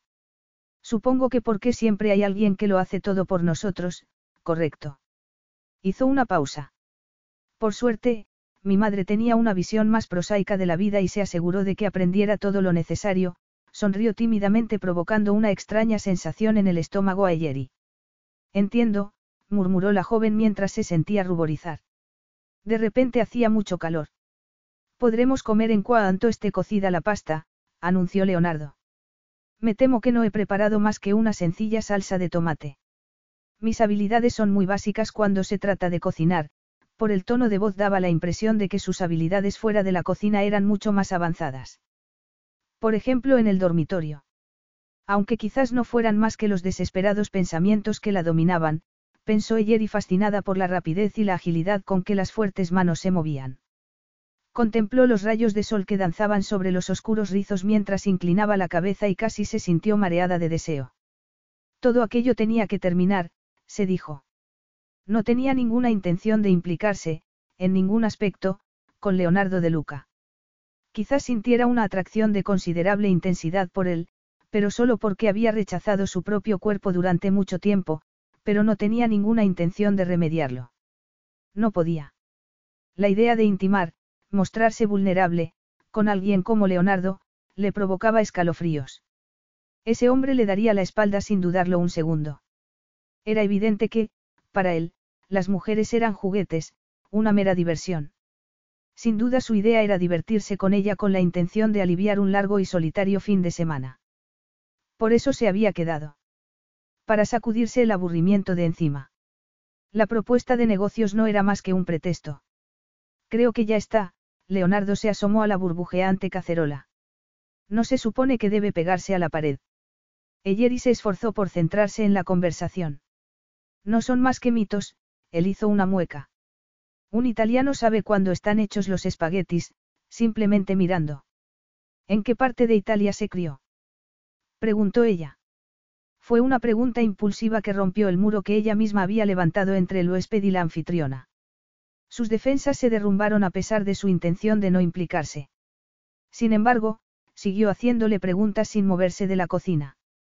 Mente y cuerpo se habían declarado la guerra. Nací en Umbría, Leonardo escurrió la pasta y la repartió en dos platos. Cerca de Espoleto, en mitad de ninguna parte. Su familia sigue allí. Ya no, contestó él tras una larga pausa, como si las preguntas empezaran a resultarle invasivas. Y ahora, a comer, sentenció mientras llevaba los platos a la mesa. Colocó ambos platos al mismo lado de la mesa dejando a y poca alternativa salvo la de sentarse a su lado si no quería resultar grosera llevándose su plato al otro extremo. No muerdo, ¿sabes? Leonardo percibió la duda de la joven. A no ser que me lo pidan. Por favor. Ella puso los ojos en blanco mientras se sentaba. Durante unos minutos comieron en silencio, resultando la situación sorprendentemente amigable. De vez en cuando la rodilla de Leonardo rozaba la suya y Eyeri no podía evitar preguntarse si sería accidental o no. Él no parecía darse cuenta de que se tocaban, aunque sin duda percibiría su reacción. Cada vez que la masculina rodilla presionaba contra la suya, todo su cuerpo se tensaba como si se preparase para un ataque. Y en efecto era un ataque para los sentidos, pues cada vez que la tocaba sentía como su cuerpo y su determinación flaqueaban. El placer y el deseo la desbordaron hasta que no pudo pensar en nada que no fuera la felicidad física de ser tocada. Quería ser tocada, deseada, amada, aunque solo fuera por una fugaz diversión. No, se avergonzó. No podía tolerar esos pensamientos, sentir de ese modo. Sin embargo, su cuerpo tenía otra opinión. Su cuerpo quería más. Y así su cuerpo la traicionó. Sin ser plenamente consciente de lo que hacía, rozó la pierna de Leonardo con un pie, sintiendo los fuertes músculos. Él ni siquiera se inmutó y ella sintió una ridícula punzada de desilusión. ¿Qué estaba haciendo? Y lo peor de todo era que Leonardo ni siquiera se había dado cuenta. A lo mejor no había tenido intención de tocarla y el roce con la rodilla había sido puramente accidental. A lo mejor la atracción que sentía no estaba más que en su cabeza y en su cuerpo que hervía con los deseos, tanto tiempo reprimidos. Leonardo no parecía sentir nada y, si bien debería suponer un alivio para ella, le hizo sentirse frustrada. De repente, él alzó la vista y sonrió, y Eyeri supo que la había pillado observándolo. Para disimular, se concentró en su plato de pasta. Y ahora cuénteme esta propuesta de negocios, suponiendo que exista. ¿Acaso duda de mí? Preguntó Leonardo divertido. Lo cierto es que soy el dueño de una cadena de grandes almacenes, de Lucas, alzó una ceja. ¿Ha oído hablar de ella? Eyeria asintió. Por supuesto que había oído hablar de De Lucas, había una en la mayoría de las grandes ciudades europeas. Sin embargo, no se podía calificar de, grandes almacenes, era demasiado exclusiva para eso. Ella jamás había podido permitirse comprar allí. Debería haber establecido la conexión antes, al conocer el apellido de su huésped, una persona poderosa y extremadamente rica. La mansión sería casi una chabola para él. A Amelie se le ha ocurrido que este sería el lugar ideal para el lanzamiento de una colección, continuó él. Una nueva línea de alta costura que yo patrocino. Quiere montar una sesión de fotos aquí. Eyeri lo miró boquiabierta, olvidando la comida. Olvidando su deseo por él. Tan raro sería. Leonardo sonrió. Pues sí. Hay docenas, cientos, de mansiones en mejor estado que Madoc Manor, una expresión de dolor asomó a su rostro. ¿Por qué elegir un lugar de tercera categoría? No parece tener en gran estima su hogar, él no había dejado de sonreír. Soy realista, contestó ella. Pero me parece que usted no. Madoc Manor tiene cierto, aire perfecto para la sesión de fotos. Eyeri lo miró durante largo rato en un intento de asimilar sus palabras. Algo no encajaba, porque no era posible que una de las tiendas más exclusivas de Europa quisiera lanzar su nueva línea en una casa en ruinas en el Suffolk profundo. ¿O sí? Lo hace por compasión. Ella entornó los ojos. Compasión. Repitió él como si la palabra le fuera desconocida. Y antes de que ella pudiera replicar, le acarició la comisura de los labios con el pulgar. Instintivamente, Eyeri separó los labios y emitió un pequeño suspiro que la traicionaba. Tenía un poco de salsa pegada, la sonrisa de Leonardo se hizo más amplia y burlona. Ella se sonrojó violentamente. Siempre se había ruborizado con facilidad y no lo soportaba, sobre todo porque la descubría ante Leonardo. Aunque quizás simplemente había pretendido limpiarle un pegote de salsa, nada más, y ella había visto algo más por culpa de su desesperada necesidad. Se puso en pie y llevó los platos al fregadero, dándole la espalda deliberadamente. Eyeri. Susurró él. Eyeri dejó caer los platos en la pila y contempló cómo uno de ellos se partía por la mitad. No soportaba sentirse tan confusa mientras Leonardo parecía del todo ignorante de la batalla que se libraba en su interior. Lo oyó levantarse de la mesa y lo sintió de pie, muy cerca. Sintió su calor y su fuerza. Incluso inhaló el ya familiar aroma de su loción de afeitar. ¿Por qué lo hace? Preguntó ella sin importarle quedar en ridículo. Tenía que saberlo. Se había dado cuenta del efecto que le provocaba. Sin duda se estaría divirtiendo de lo lindo. ¿Hacer el qué? Seducirme, ella se volvió. Con esa ridícula propuesta de negocios, con, tragó con dificultad. Se está divirtiendo porque su amante se ha marchado esta mañana. Ya que no hay nadie más disponible, ha decidido que yo le serviría, las acusaciones surgieron a borbotones. No necesito su compasión, señor. ¿Cree que siento compasión? Él la obligó a callar presionando un dedo contra sus labios. Sé que lo hace, Eyeri respiró agitadamente mientras percibía el gusto salado de la piel de Leonardo. Lo veo cada vez que inspecciona este lugar. Opina que no es más que una decadente ruina como su, amante lo llamó anoche, estaba mucho más furiosa de lo que la situación exigía, y no le cabía duda el motivo. Leonardo le recordaba a su padre. Trataba a Amelie, y a ella, como su padre había tratado a su madre. Como un objeto de usar y tirar, sin tener en cuenta la tristeza o el dolor que causaba. Amelie no es mi amante, contestó Leonardo con calma. Y espera que me lo crea. Eyeri se mofó a pesar de la ridícula esperanza que sentía. Me temo que creerá lo que quiera creer, él se encogió de hombros. Admito que no sé de dónde se ha sacado esas ideas sobre mí. Amelie es la jefa de relaciones públicas de mi empresa. Por eso estaba aquí, buscando el lugar adecuado para el lanzamiento. No supondrá que voy a creerme que alguien encuentre este lugar adecuado. Es obvio que tú no, susurró él. ¿Qué haces aquí, Eyeri? ¿Por qué te quedas? Me pregunto si esta mansión te gusta siquiera. Las preguntas eran demasiado reveladoras.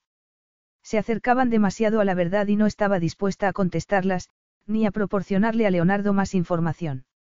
Intentó apartarse de él, pero su dedo seguía posado sobre sus labios y empezaba a deslizarse bajo la barbilla, obligándola a levantar la vista. Eyeri, no te tengo compasión. Reconozco que no me sería fácil cuidar de un lugar como este como haces tú, pero eso no se puede traducir en compasión. Cuando suena, parece y huele a compasión, suele serlo, contestó ella intentando en vano apartar su rostro de él. Te aseguro, Leonardo sonrió mientras inclinaba la cabeza hacia ella, que esto no lo es. Antes de que Jerry pudiera protestar, los labios de Leonardo se posaron sobre los suyos y la besó como jamás la habían besado, eliminando todo rastro de decisión. Durante unos segundos se sintió demasiado aturdida y sorprendida para reaccionar. Y de repente sus sentidos tomaron el mando y su cuerpo entró en acción respondiendo por voluntad propia, sin pedir el permiso de la aún reticentemente.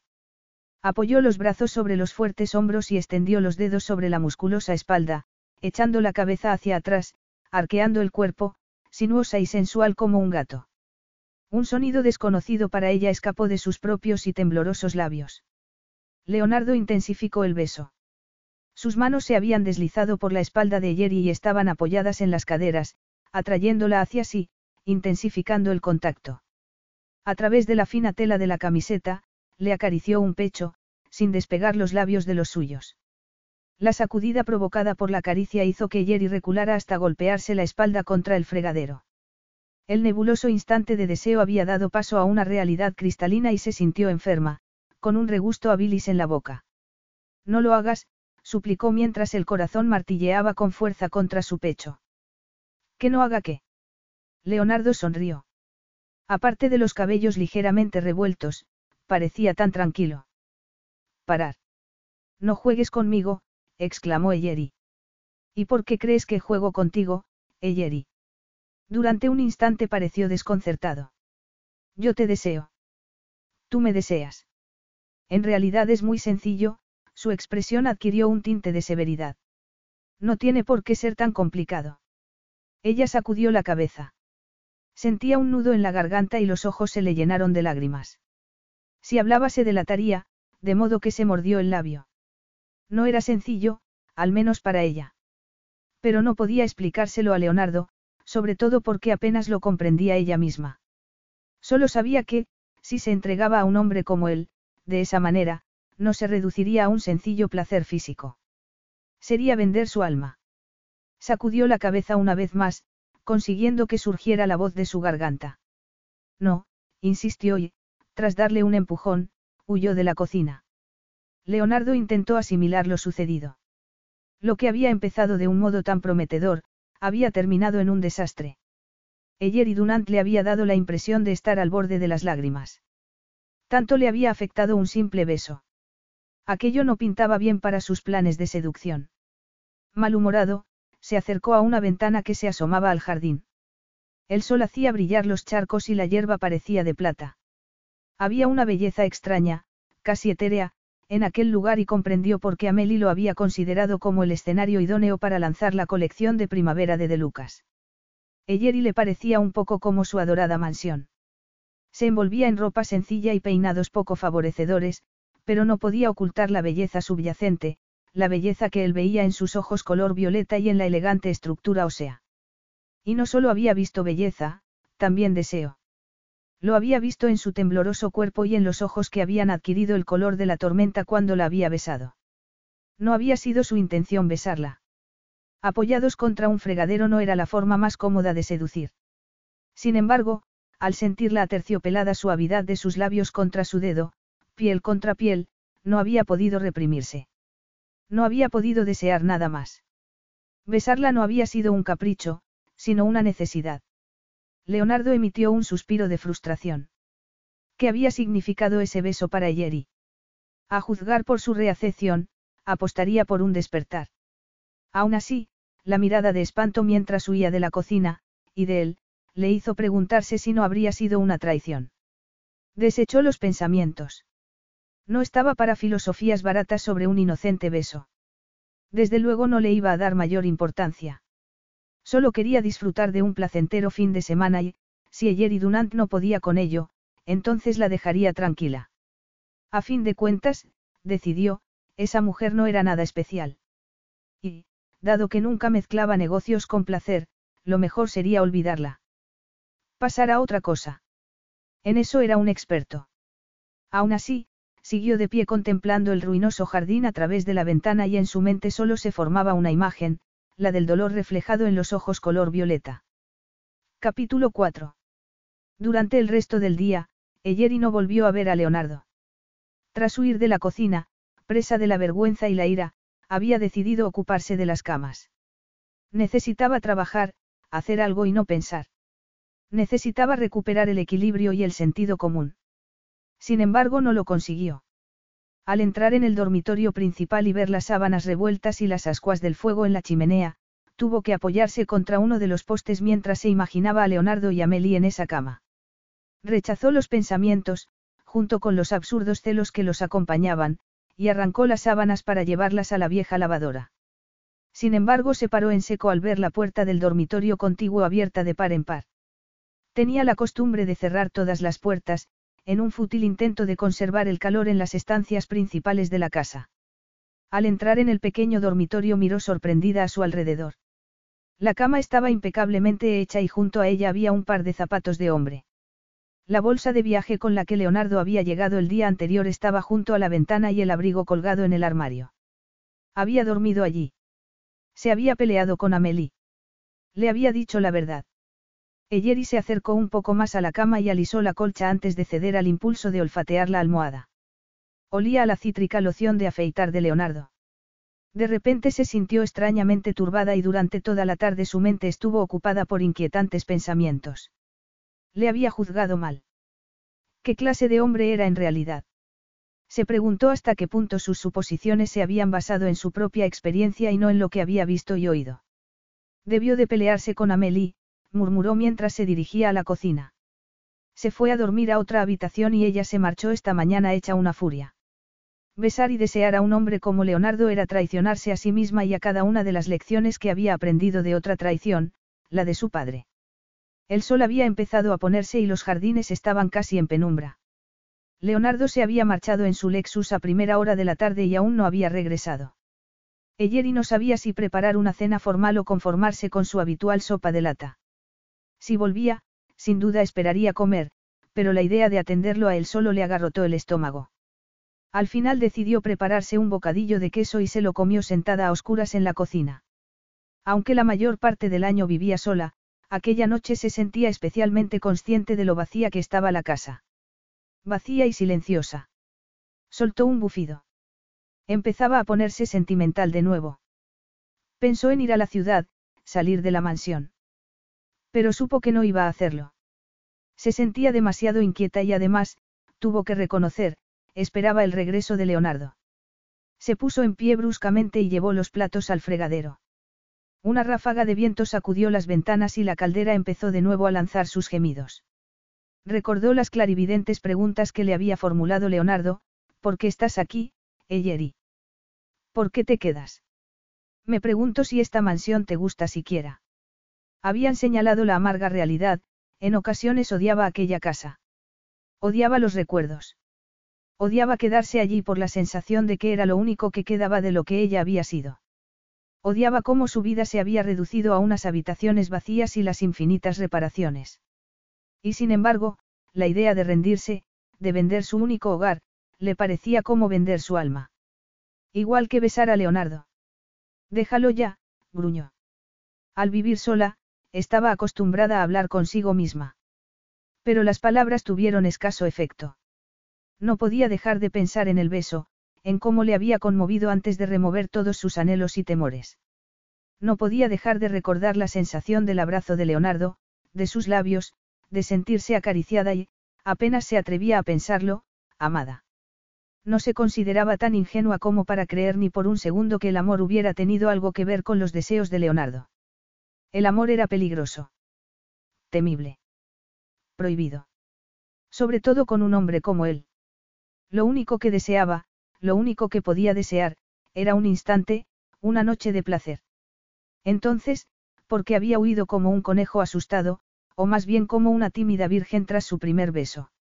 ¿Por qué no podía disfrutar lo que Leonardo le ofrecía? ¿Por qué no aceptarlo sin sentir miedo o, peor aún, sin sentirse utilizada? Harta de las preguntas que daban vueltas en su cabeza, Eyeri salió de la cocina. Aún tenía muchas cosas que hacer, papeleo, pagar facturas y la limpieza de la casa que había desatendido durante todo el día. Los salones de la planta baja necesitaban un buen desempolvado y abrillantado, y llevaba mucho retraso con el emplastecido de las grietas de las paredes del vestíbulo. Sin embargo, la lista de tareas no ofrecía ningún atractivo mientras deambulaba por las habitaciones preguntándose cómo, y cuándo, esa casa que tanto había adorado de pequeña se había convertido en una depauperada prisión. Lo sabía de sobra. Todo había empezado cuando su padre había decidido vivir dos vidas. Leonardo aparcó el coche frente a la entrada de Madoc Manor y soltó una exclamación.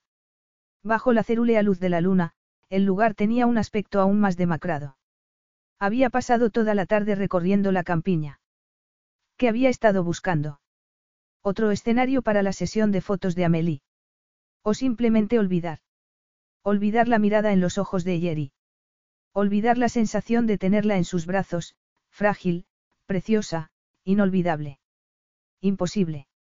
Ni siquiera un whisky en el pub local, en el que el camarero se había mostrado especialmente hermético cuando le había preguntado por Lord Madoc y la mansión, había conseguido adormecer el deseo que lo había embargado toda la tarde.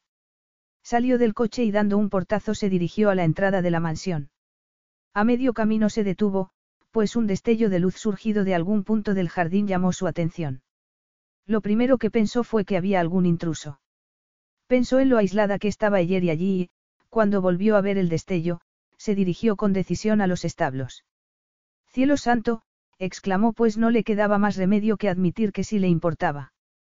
Eyeri retiró la loneta que cubría el Rolls y lo contempló. A pesar de los años, aún retenía su maravilloso esplendor.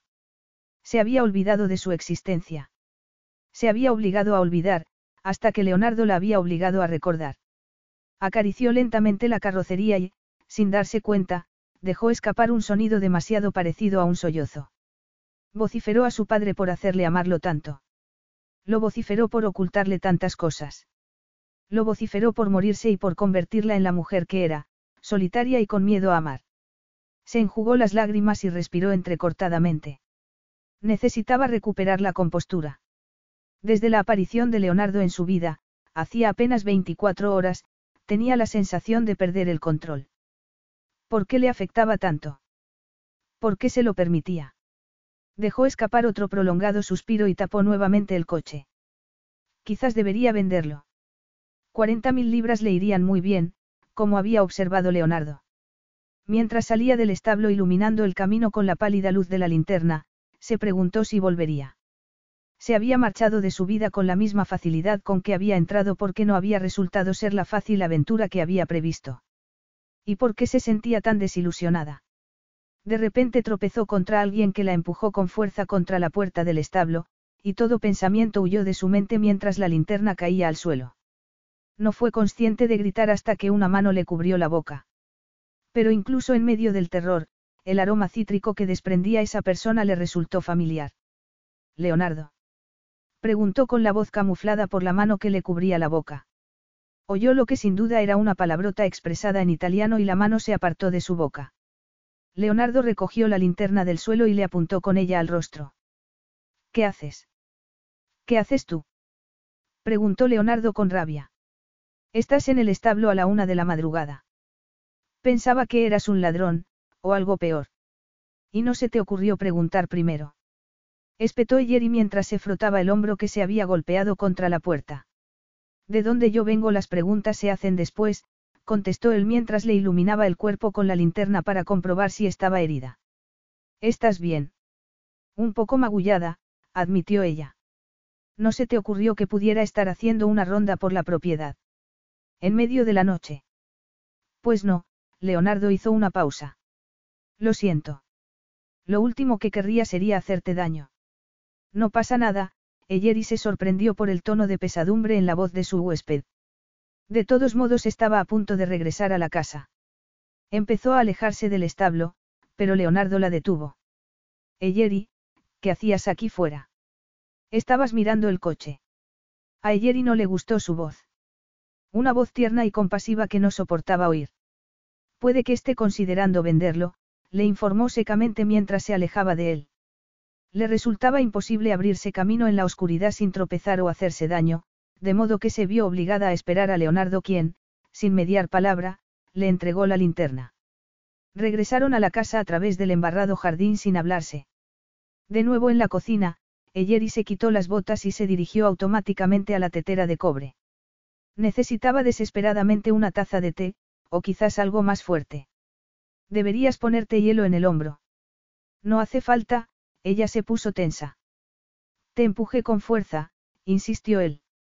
Si no te pones hielo, te saldrá una magulladura. Soportaré una magulladura. ¿Por qué estás tan irritable? murmuró Leonardo mientras la contemplaba con esa mirada que ella empezaba a conocer bien, y que temía tanto como deseaba. Sé que hay una bolsa de guisantes congelados en el arcón. La vi anoche mientras me servías los cubitos de hielo, sonrió y el corazón de Jerry se encogió, o comprimió, o algo. Leonardo se dirigió al congelador, lo abrió y revolvió el contenido hasta dar con la bolsa. Aquí está. Póntelo en el hombro.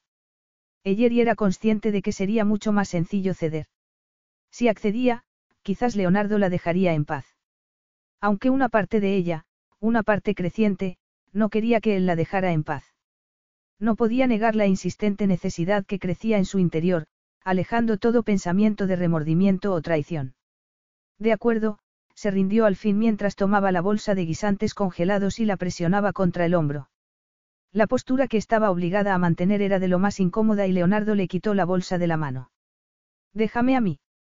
No. ¿Tienes miedo de que vuelva a besarte? Susurró junto a su oreja, inclinado a escasos centímetros del rostro de Jerry. De repente, la atmósfera de la habitación cambió y se volvió más cargada que nunca. Yo no diría miedo, contestó ella al fin mientras alejaba el rostro de la tentación de la piel de Leonardo. El corazón martilleaba contra el pecho y se le había secado la boca. Era muy consciente del aliento que le acariciaba la mejilla. No era miedo. Era deseo. Las piernas le flaqueaban y su cuerpo y mente empezaron a abrirse a la posibilidad. No comprendía por qué Leonardo le afectaba tanto, por qué su cuerpo reaccionaba de una manera tan extrema. Pero tampoco le importaba. Lo único que sabía era que deseaba que la besara de nuevo, y más. Estaba harta de luchar. El cuerpo empezó a actuar por cuenta propia y se inclinó hacia él. Estaba muy cerca. Sus labios prácticamente le rozaban la piel. La tetera empezó a silbar y Eyeri dio un respingo como si se hubiera escaldado. La bolsa de guisantes cayó al suelo y su contenido se esparció por la cocina. Madre mía, Leonardo contempló el desastre embelesado.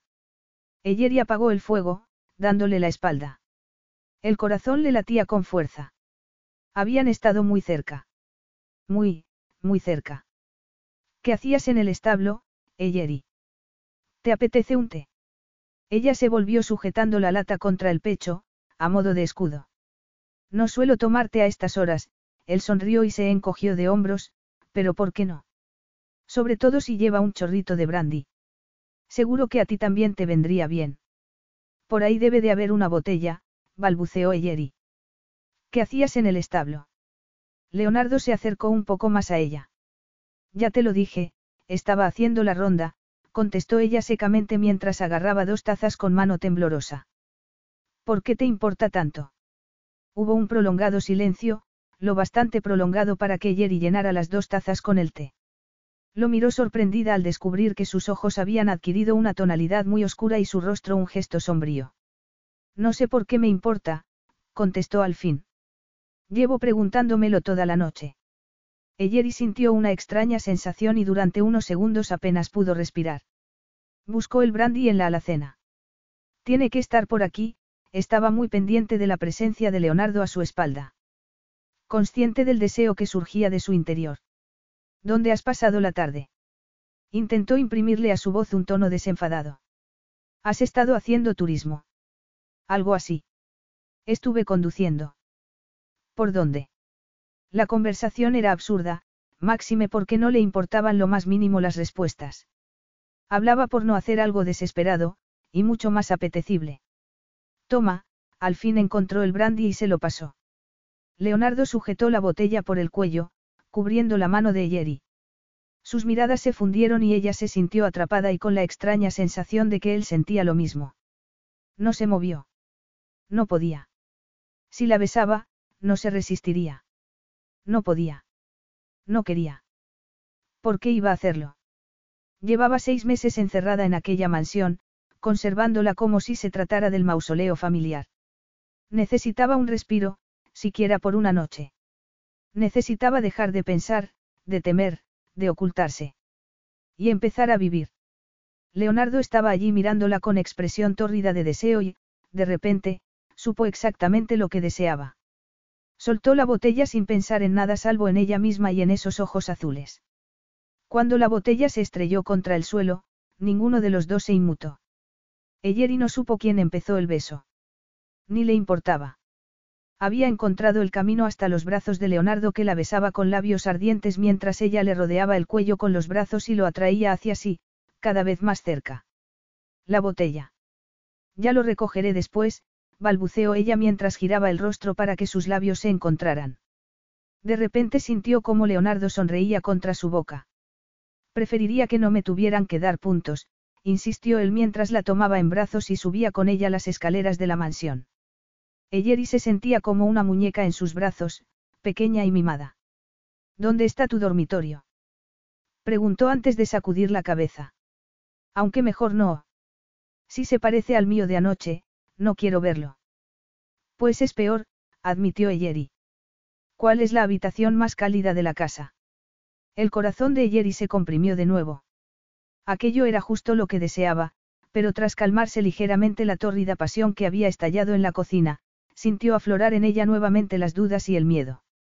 Supongo que el dormitorio principal, contestó al fin, o el salón de invitados, donde hay un fuego encendido, continuó con voz temblorosa. Estás empezando a asustarte, ¿verdad? Leonardo la dejó en el suelo y le sujetó la barbilla para obligarla a mirarlo. Eyeri. Puede que un poco, ella rió nerviosa. Más que ver, sintió la sonrisa de Leonardo. A su alrededor reinaban sombras de oscuridad y solo se oía el sonido de sus respiraciones. Le llevó unos segundos comprender que él no intentaba convencerla con palabras o besos. Le estaba dando tiempo. Dejando que ella decidiera. Lentamente apoyó la frente contra el masculino torso y él le tomó la mano, entrelazando los dedos con los suyos. Permanecieron en silencio durante largo rato. Por la mente de Yeri atravesaron miles de pensamientos y fue consciente de que no sabía qué hacía, ni por qué. Estaba asustada y excitada y, curiosamente, un poco triste. Pero también sabía que, si pudiera prolongar ese momento eternamente, lo haría. No era el hombre que había creído que sería. La idea se deslizó en su mente tímidamente, como un secreto. Había dado por hecho que Leonardo de Luca era un cretino mujeriego, tal y como le había parecido al principio. Se había precipitado en sus conclusiones porque tenía miedo. Miedo de que cualquier hombre que la tocara, que le conmoviera, resultara ser como su padre, abandonándola como él había hecho con su madre. Dejándola sola. Sin embargo, Leonardo le había demostrado suficientes detalles de ternura para hacerle cambiar de parecer. Y en esos momentos solo quería olvidar y sentir. Levantó la cabeza con los ojos cerrados y encontró los labios de Leonardo sobre los suyos. El beso fue breve, pero sirvió para contestar a la pregunta que él le había hecho con su silencio. Sí. Él la rodeó con sus brazos y la atrajo hacia sí y Eyeri se dejó llevar sin rastro de temor. Ven conmigo. Capítulo 5. Eyeri lo siguió escaleras abajo. Él la guiaba por su propia casa con la confianza de un hombre que sabía muy bien a dónde iba. Y ella lo seguía sin hacer preguntas. Una vez tomada la decisión, se sentía sorprendentemente en paz, contenta con vivir el momento. La condujo hasta el salón de invitados en penumbra con su enorme chimenea de mármol. ¿Funciona la chimenea? Preguntó agachado frente al hogar. Sí, aunque suelo usar el eléctrico. Esto. Leonardo desenchufó con evidente desdén los tres leños eléctricos. Eyeri sonrió. Le había parecido lo más sensato. La leña la reservaba para sus huéspedes. Sin embargo, observó con agrado cómo Leonardo encendía con mano experta un fuego. En pocos minutos una cálida llama empezó a crepitar lanzando su sombra anaranjada por el rostro de Leonardo, haciéndole parecer un poco diabólico. Un poco peligroso. Volvemos a tener miedo. Bromeó él con dulzura provocando la risa nerviosa de Yeri. Me conoce muy bien, pensó ella. Aquello era absurdo, ridículo. Leonardo de Luca no la conocía en absoluto. Se habían visto por primera vez hacía un día. Ven aquí, ordenó. Y Eyeri obedeció. Se paró frente a él, un poco indecisa, un poco jadeante. Leonardo tiró de ella hasta que se arrodilló a sus pies. La leña lanzaba chispas por la alfombra y él las barrió con la mano. No podemos permitir que se arruine otra de tus alfombras, murmuró. Al menos esta no es una Aubuson, Eyeri intentó sonreír. Estaba muy nerviosa. Conoces todas las antigüedades que hay en la casa.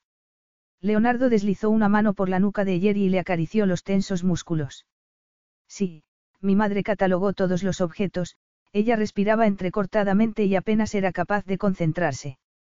Dejó un listado. Lo repasé todo cuando volví. ¿Y cuándo fue eso? Hace seis meses. Mi madre iba a vender la propiedad, pero yo no. No podías imaginarte la vida sin Madoc Manor, Leonardo concluyó la frase por ella. Algo así. ¿Dónde está tu madre? En Cornualles, Eyeri forzó una sonrisa. Vive en una preciosa casita y es muy feliz, mucho más de lo que había sido con su padre, pensó. Se alegraba de que su madre hubiera encontrado la felicidad. Solo faltaba que ella encontrara la suya. A Eyeri ya no le quedaban ganas de hablar, al menos no de la casa o su vida. Leonardo pareció comprenderlo, pues le arrancó la pinza que le sujetaba los cabellos. He deseado ver esos cabellos sueltos desde la primera vez que te vi. Todas y cada una de las 24 horas. Ella bromeó. Han sido unas 24 horas muy largas, contestó él. y casi siempre llevaba los cabellos recogidos en un moño. Era mucho más práctico y, además, no había nadie a quien impresionar. Por eso se sorprendió ella misma ante la sensualidad que desplegó al caer los rubios cabellos sobre los hombros. Y se estremeció cuando Leonardo la peinó con los dedos mientras le acariciaba la mejilla con el pulgar. Preciosa, tal y como me había imaginado. Puede que mejor. Pareces la dama de Salot. ¿Conoces la balada? Preguntó Yeri sorprendida. Era uno de sus poemas preferidos. ¿Sabías que está basado en un cuento italiano? Donna di Scalotta. Aunque yo prefiero la versión de Tennyson, Leonardo empezó a recitar de memoria. Allí teje noche y día, una mágica tela, rozó con sus labios la mandíbula de Yeri. Tú, desde luego, has tejido algún hechizo a mi alrededor. Eyeri se dejó seducir por las palabras de Leonardo a pesar de que su lado más racional insistía en que ella no era como la desdichada dama, aislada y prisionera en su castillo, penando por Lanzarote. Ella gobernaba su destino y tenía ante sí un futuro más halagüeño. De repente Leonardo volvió a besarla y todo razonamiento huyó de su mente. Los masculinos labios se movían lentamente, explorando cada curva mientras la atraía hacia sí y ella se rendía completamente a las caricias. He soñado contigo vestida así, las manos de Leonardo se deslizaron por el camisón que ella llevaba puesto. Metros de franela blanca que me muero de ganas por arrancarte. Me mantiene calentita, ella rió nerviosa. Menos mal que he encendido la chimenea, contestó él mientras deslizaba lentamente el camisón por los delicados hombros. La prenda se resbaló por su cuerpo hasta el suelo. Lo único que le quedaba era un par de gruesos calcetines de lana. Se sentía incómodamente consciente de su propia desnudez, incluso en la penumbra de aquella habitación y se inclinó hacia adelante de modo que Leonardo apenas podía verla. Me parece que no estamos en igualdad de condiciones. Cierto, Leonardo la miró con ojos brillantes. ¿Cómo podríamos remediarlo? Creo que puedo ayudarte, Eyeri sonrió y le quitó la camiseta. Al contemplar el bronceado torso, le faltó la respiración. Era un hombre magnífico. Y esa noche era suyo. Casi temerosa, alargó una mano para tocar los fuertes músculos, deslizándola hasta la cintura de los vaqueros donde se detuvo. Levantó la vista y sus miradas se fundieron. Él sonreía casi con ternura mientras ella jugueteaba con el botón de los pantalones. Te ayudo. Soy un poco, nueva en esto, no iba a dar más pistas sobre hasta qué punto era nueva. Leonardo le tomó la mano dándole el valor necesario para que le desabrochara el botón. Segundos más tarde ya no le quedaba ropa, ni ayer y los calcetines, y ambos estaban desnudos tendidos frente al fuego. Leonardo deslizó una mano por la pierna de Yeri en sentido ascendente. Del muslo pasó a la cadera hasta que llegó al pecho que cubrió con la mano ahuecada. Qué hermosa eres, murmuró con tal sinceridad que a Yeri se le saltaron las lágrimas. No le creía. No podía. Sabía que no era nada especial. Rubia, con un extraño color de ojos y un cuerpo del montón. No soportaba las mentiras y no quería oír la charla superficial de Leonardo cuyo único objetivo era seducirla. Así pues le tapó la boca con una mano y lo abrazó atrayéndolo hacia sí para besarlo casi con desesperación. Leonardo reaccionó aumentando la intensidad del beso mientras la acariciaba y ella cerró los ojos rindiéndose al placer que corría por sus venas. Dejarse llevar por el momento era lo más fácil. Dejar que su cuerpo dominara sobre los temores de su mente. Mientras Leonardo acariciaba y besaba cada centímetro de su cuerpo, ella se retorcía y gemía, y gritaba su nombre mientras hundía las uñas en la raída alfombra con la mente, al fin, en blanco. Estás protegida. Leonardo hizo una pausa. No, balbuceó ella. Leonardo se refería sin duda a su cuerpo, aunque lo más desprotegido que tenía en esos momentos era el corazón. Leonardo se apartó para revolver entre sus ropas. Has venido preparado, Eyeri sintió algo a medio camino entre el dolor y la desilusión. Digamos que tenía esperanzas, murmuró él mientras se colocaba un preservativo. Al atravesar Leonardo su inocencia, sintió dolor y se quedó momentáneamente sin aliento. Después se abrió completamente a él con los ojos cerrados y, tras una fugaz pausa, él se hundió profundamente en su interior, gruñendo de deseo y satisfacción. Las ráfagas de placer borraron el dolor tanto de su cuerpo como de su corazón antes de convertirse en rugientes olas que se estrellaban en una marea de completa satisfacción. Quedaron tendidos sobre el suelo y Leonardo dibujó círculos con la punta de los dedos sobre el cuerpo de Jerry que apoyaba la cabeza sobre su hombro. Deberías haberme dicho que eras virgen, mencionó en tono casual, aunque ella creyó percibir cierta desilusión. ¿Acaso no había resultado ser lo bastante buena como amante? No pensé que fuera importante, contestó ella. Por extraño que pareciera, su virginidad no había cruzado por su mente al plantearse entregarse a Leonardo. Había estado más preocupada por su corazón y su alma. La primera vez siempre es importante, él detuvo las caricias.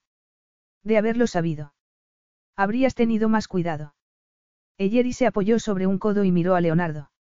O ni siquiera lo habrías intentado. Tan solo me hubiera gustado saberlo, él suspiró y delicadamente abrazó a Eyeri.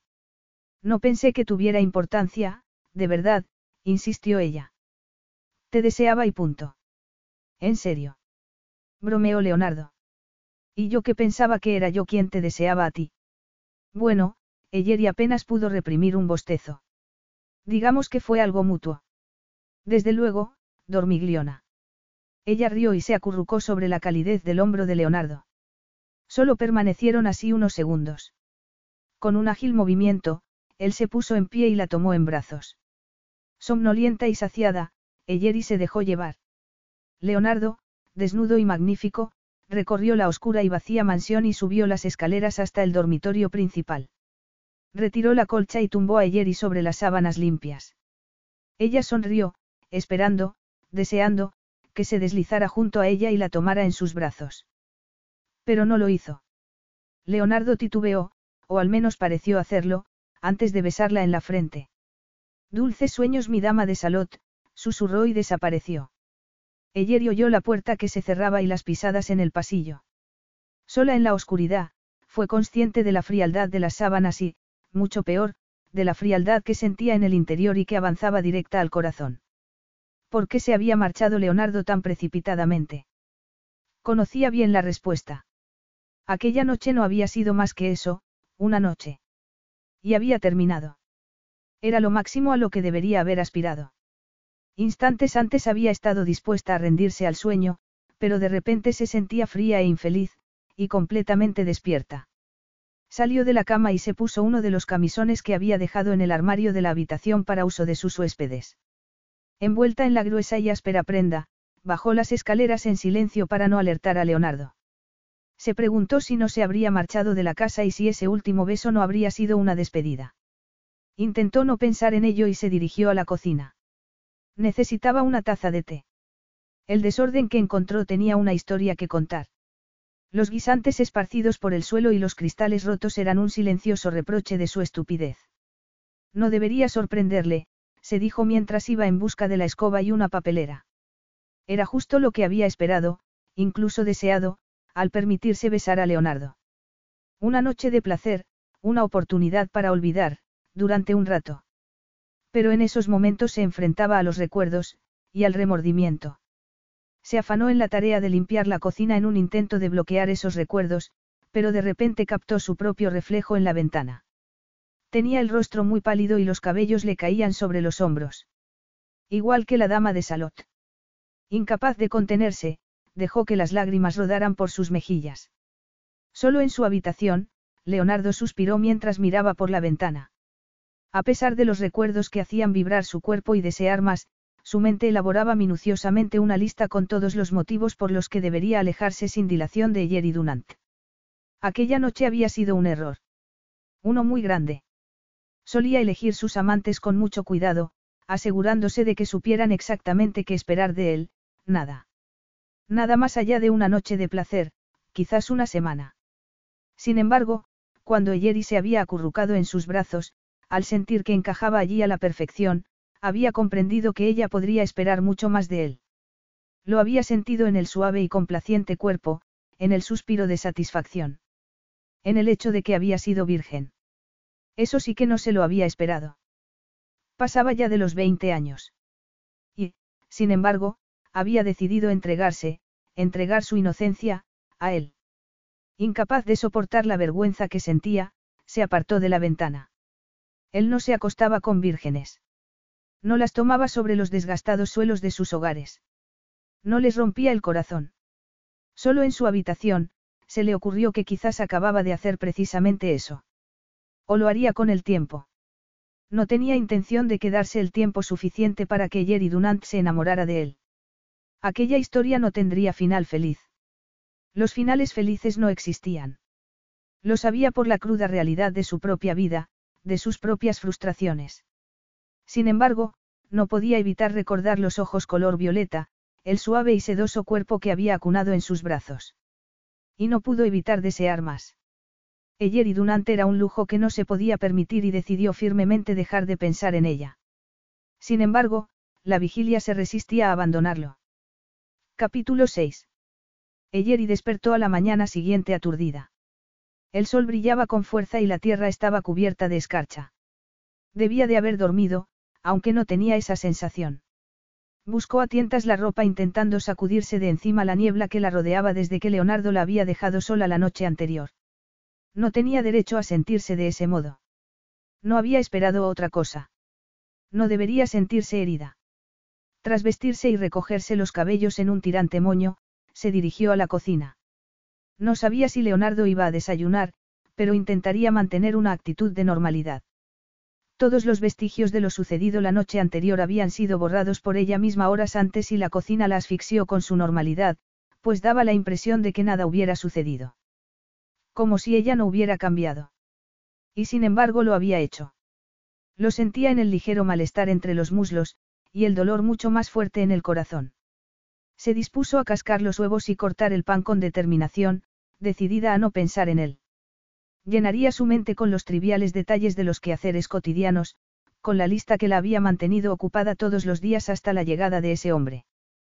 Puso los huevos al fuego y se dirigió en busca de la leche que el proveedor local dejaba en su puerta cada mañana. Al abrirla, la luz del sol le golpeó en el rostro, un brillante y cruel recordatorio de que nada había cambiado realmente. Buenos días. Eyeri se giró a punto de dejar caer la leche al suelo. Leonardo estaba en la cocina, vestido con un traje azul marino y el abrigo colgado del brazo. Iba a despedirse de ella. Leonardo contempló a Eyeri, aferrada a la botella de leche e iluminada por la luz del sol. Por su aspecto, era evidente que tampoco ella había dormido mucho. A pesar de su firme resolución de marcharse aquella mañana, de dejar atrás a esa mujer y todas sus innecesarias e indeseadas complicaciones, se descubrió allí de pie, sin decir palabra y con una enorme sensación de opresión en el pecho. Eyeri estaba preciosa, aunque en apariencia frágil, a pesar de la gran fuerza interior que le constaba poseía y que en aquellos momentos irradiaba a través de la mirada. Le había hecho daño. Eso pasaba cuando uno se abría a alguien más allá de un fugaz momento de placer físico. Le había arrebatado algo, algo precioso, y le volvería a hacer daño al marcharse. A pesar de no querer hacerle daño, a pesar de no querer marcharse. Buenos días, contestó Eyeri consiguiendo imprimir su voz de un tono casi jovial. Intentó pensar en algo que decir, alguna banalidad como, has dormido bien, pero no lo consiguió. Hace un día precioso, se decidió al fin. Tomarás el desayuno completo. Leonardo titubeó y Eyeri se preparó para lo peor. Por supuesto que no quería un desayuno completo. Al menos no como el de la mañana anterior cuando ella aún le había parecido un reto interesante y desconocido.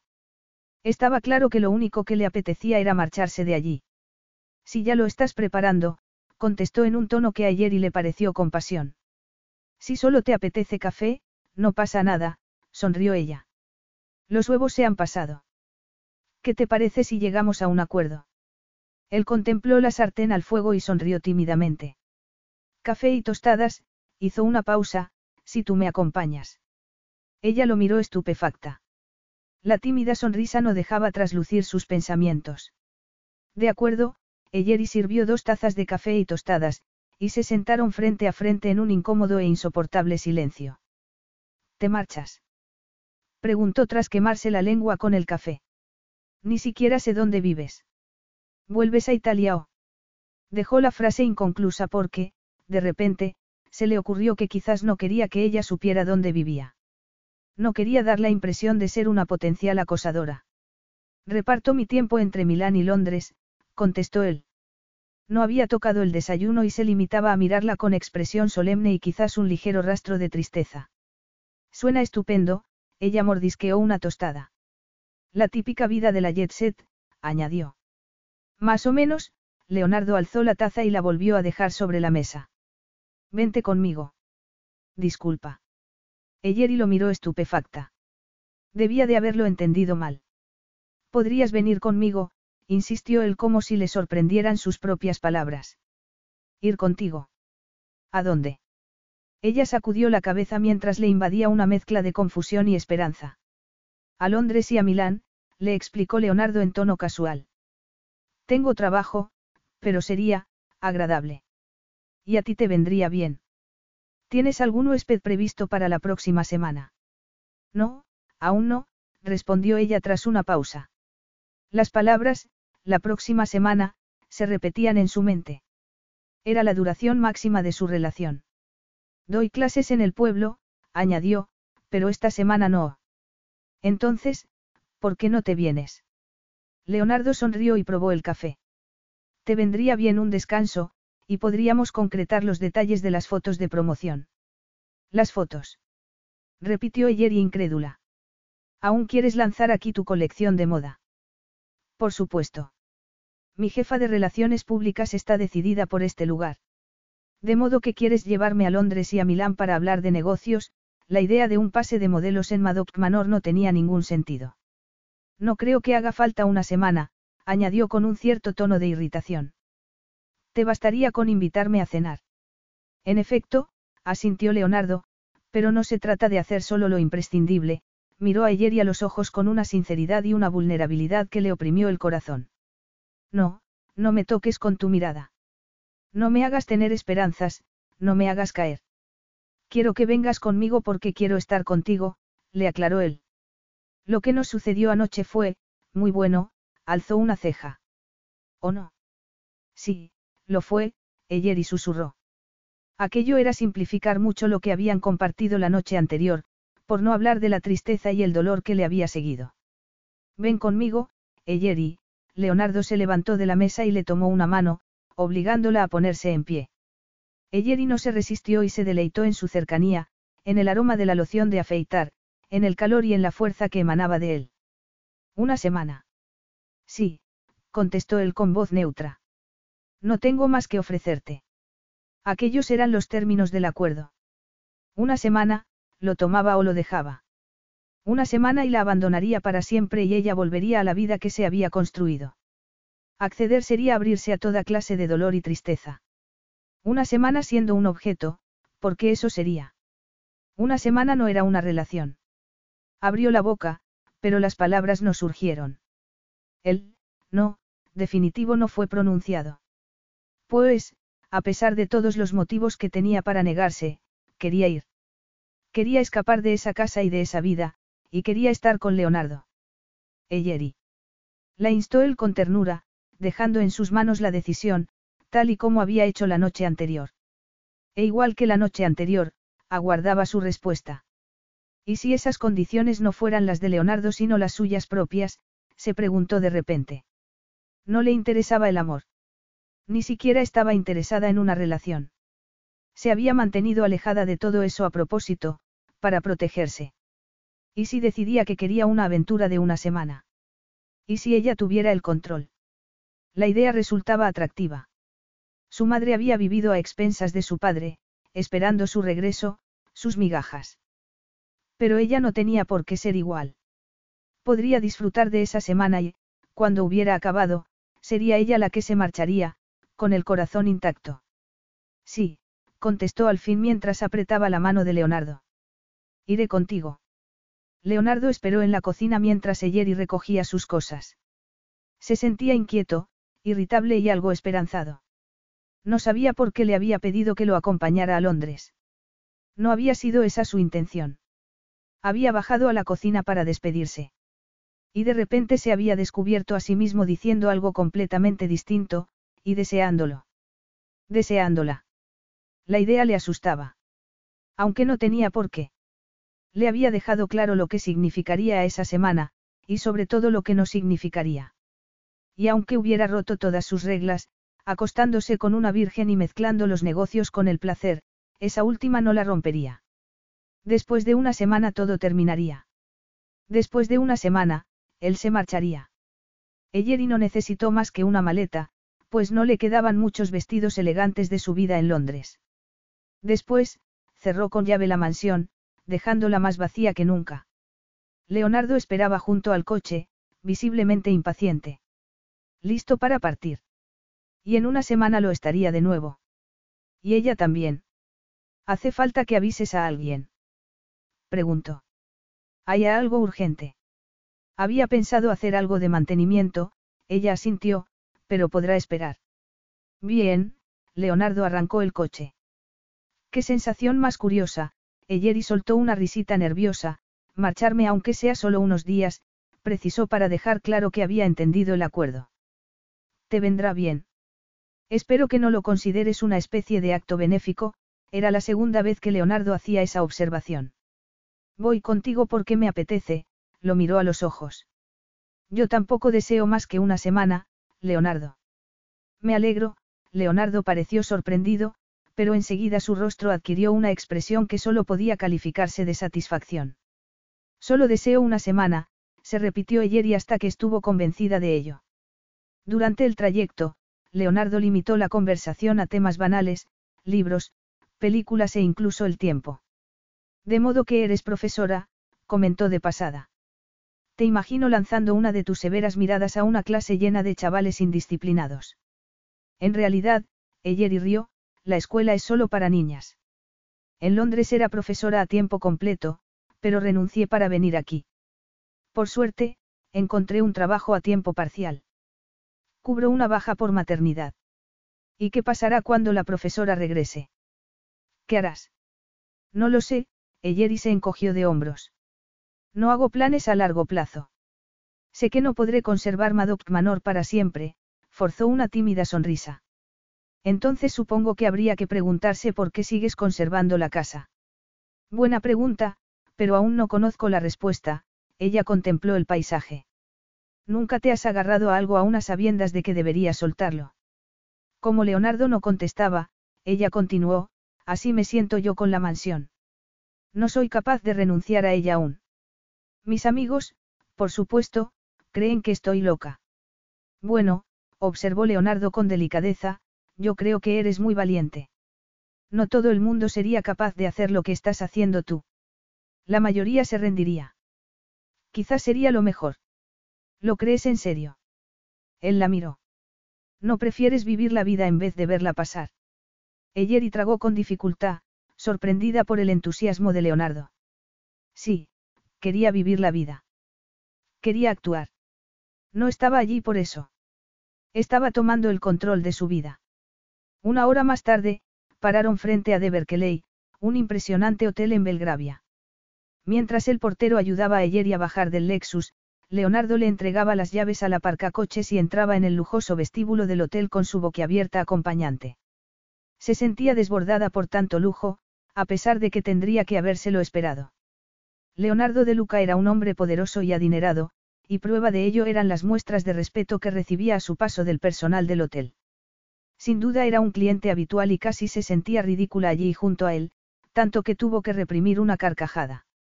¿Vienes aquí a menudo? Preguntó mientras esperaban el ascensor.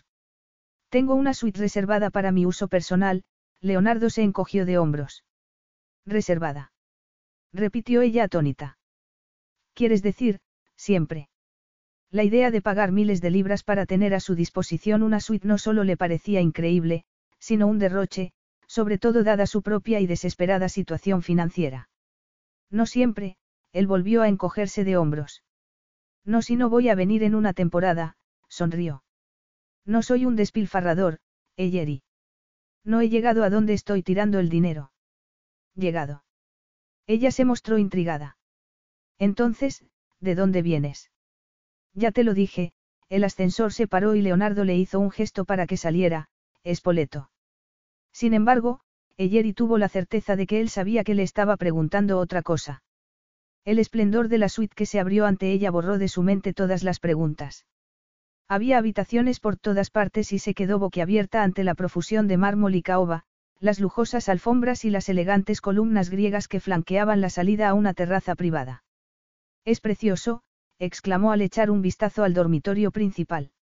Acostumbrada al destartalado aspecto de la mansión, tanto lujo y opulencia le había dejado sin habla. Leonardo se situó tras ella y apoyó las manos sobre los delicados hombros mientras ambos contemplaban la gigantesca cama. Quiero que lo disfrutes, murmuró él. Déjame mimarte, Eyeri. Quiero hacerlo. Eyeri se estremeció ante el contacto de las manos de Leonardo y por el tono de su voz. Contempló una vez más la belleza de la habitación, las chocolatinas artesanas y la botella de champán que se enfriaba en un cubo de plata, y se dijo que una semana de mimos no le haría ningún mal, al menos no mucho. Se merecía una semana de vacaciones, lejos de la realidad. Una semana de todo aquello, lo deseaba. Solo durante una semana. Poco importaba si estaba bien o mal, quería esa semana con Leonardo. Quería ser mimada y seducida. Quería zambullirse en ese torbellino y que la llevara a donde quisiera. Al finalizar la semana volvería a su vida, a la realidad, feliz y satisfecha. Lo haría. Muy bien, se dio la vuelta y miró a Leonardo mientras le rodeaba el cuello con los brazos y lo atraía hacia sí, si insistes, añadió en un susurro. Disfrutaron de un almuerzo a base de langosta y caviar, servido en la suite, acompañado de champán. A media tarde, Eyeri se sentía maravillosamente relajada y algo somnolienta. Tengo que atender unos asuntos, le informó Leonardo mientras la camarera retiraba los platos. ¿Por qué no te das un baño y descansas un poco? Tenemos una reserva para cenar en el restaurante esta noche. De acuerdo, asintió ella. Repasó mentalmente la ropa que había metido en la maleta y si el traje que había llevado al baile de primavera de la universidad sería lo bastante elegante. El descanso le vendría bien. Estaba agotada. Entró al dormitorio principal, con su enorme cama cubierta de almohadones y acceso a la terraza privada. Después, se quitó los zapatos y retiró la colcha de la cama antes de deslizarse entre las sábanas. Oyó a Leonardo hablar en voz baja y supo que estaba al teléfono. ¿A quién había telefoneado? ¿Qué negocios necesitaba atender? Tumbada sobre la cama, tuvo que reconocer lo poco que conocía a su amante. Su amante durante una semana. Recordó los términos del acuerdo. No buscaba amor, sobre todo de un hombre como Leonardo de Luca.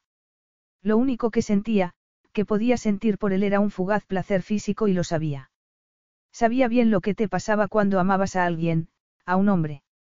Había visto a su madre marchitarse por la falta de amor de su padre y no quería esa clase de vida para ella. No quería que un hombre tuviera esa clase de poder sobre ella.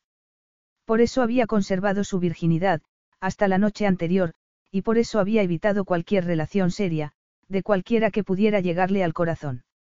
Y por eso se quedaría sola para siempre. Y también era por eso que le parecía perfecta la semana que le había ofrecido Leonardo. Capítulo 7. Cuando Eyeri despertó supo que Leonardo estaba allí. Lo presentía, lo olía y, cuando posó una mano sobre su pierna, sintió el calor de su cuerpo a través de la gruesa colcha. Hola, dormigliona. ¿Qué significa eso? Ella se acurrucó bajo las mantas. Dormigliona. Supongo que, dormilona. Has dormido durante más de tres horas. Tanto. Eyeri se sentó. Casi nunca duermo siesta. Tengo demasiadas cosas que hacer. Razón de más para que aquí si duermas siesta, contestó él. Solo tienes que divertirte. Suena fácil, ella sonrió y se estiró. Lo es, en la penumbra de la habitación no se veía la expresión en el rostro de Leonardo, pero sí se adivinaba la atmósfera cada vez más cargada entre ellos. Eyeri se inclinó hacia adelante, expectante, y él retiró la mano de su pierna. Te he preparado un baño, Leonardo se puso en pie. Pensé que te gustaría antes de cenar. Ella se recostó contra los almohadones con cierta desilusión. Había esperado que Leonardo la besara, y más. Había soñado con estar de nuevo en sus brazos para que le hiciera olvidar, y al mismo tiempo recordar, en una mezcla de deseo y satisfacción. Vamos, le animó él, el agua se va a enfriar, añadió antes de abandonar la habitación. Segundos después, Eyeri entraba en el cuarto de baño donde encontró un enorme jacuzzi de mármol gris lleno de fragantes burbujas. Las duchas templadas y las botellas de agua caliente de Madoc Manor no podían compararse con aquello. Este hotel debe de tener una caldera impresionante, exclamó mientras se desnudaba y se hundía en la bañera. Apoyó la cabeza contra el borde de mármol y cerró los ojos. No sabía cuánto tiempo llevaba allí, medio dormida, cuando oyó abrirse la puerta. Hola, Leonardo apareció con las mangas de la camisa remangadas hasta el codo. Ella se sumergió por completo en el agua. Era ridículo sentir timidez, pero no estaba acostumbrada a aquello. Ni siquiera sabía cómo debían comportarse los amantes. Pensé que podría ayudarte con el pelo, dijo él sentándose en el borde de la bañera. Yo no, ella empezó a protestar, pero sus palabras quedaron silenciadas por Leonardo. Te aseguro que será un placer, se inclinó para retirarle un poco de espuma del rostro. Eyeri, te avergüenzas. Después de lo que hemos hecho, y sido, el uno para el otro. Eyeri sacudió instintivamente la cabeza. Había sido una pregunta delicada y se preguntó si él lo habría hecho a propósito. Exactamente que habían sido el uno para el otro.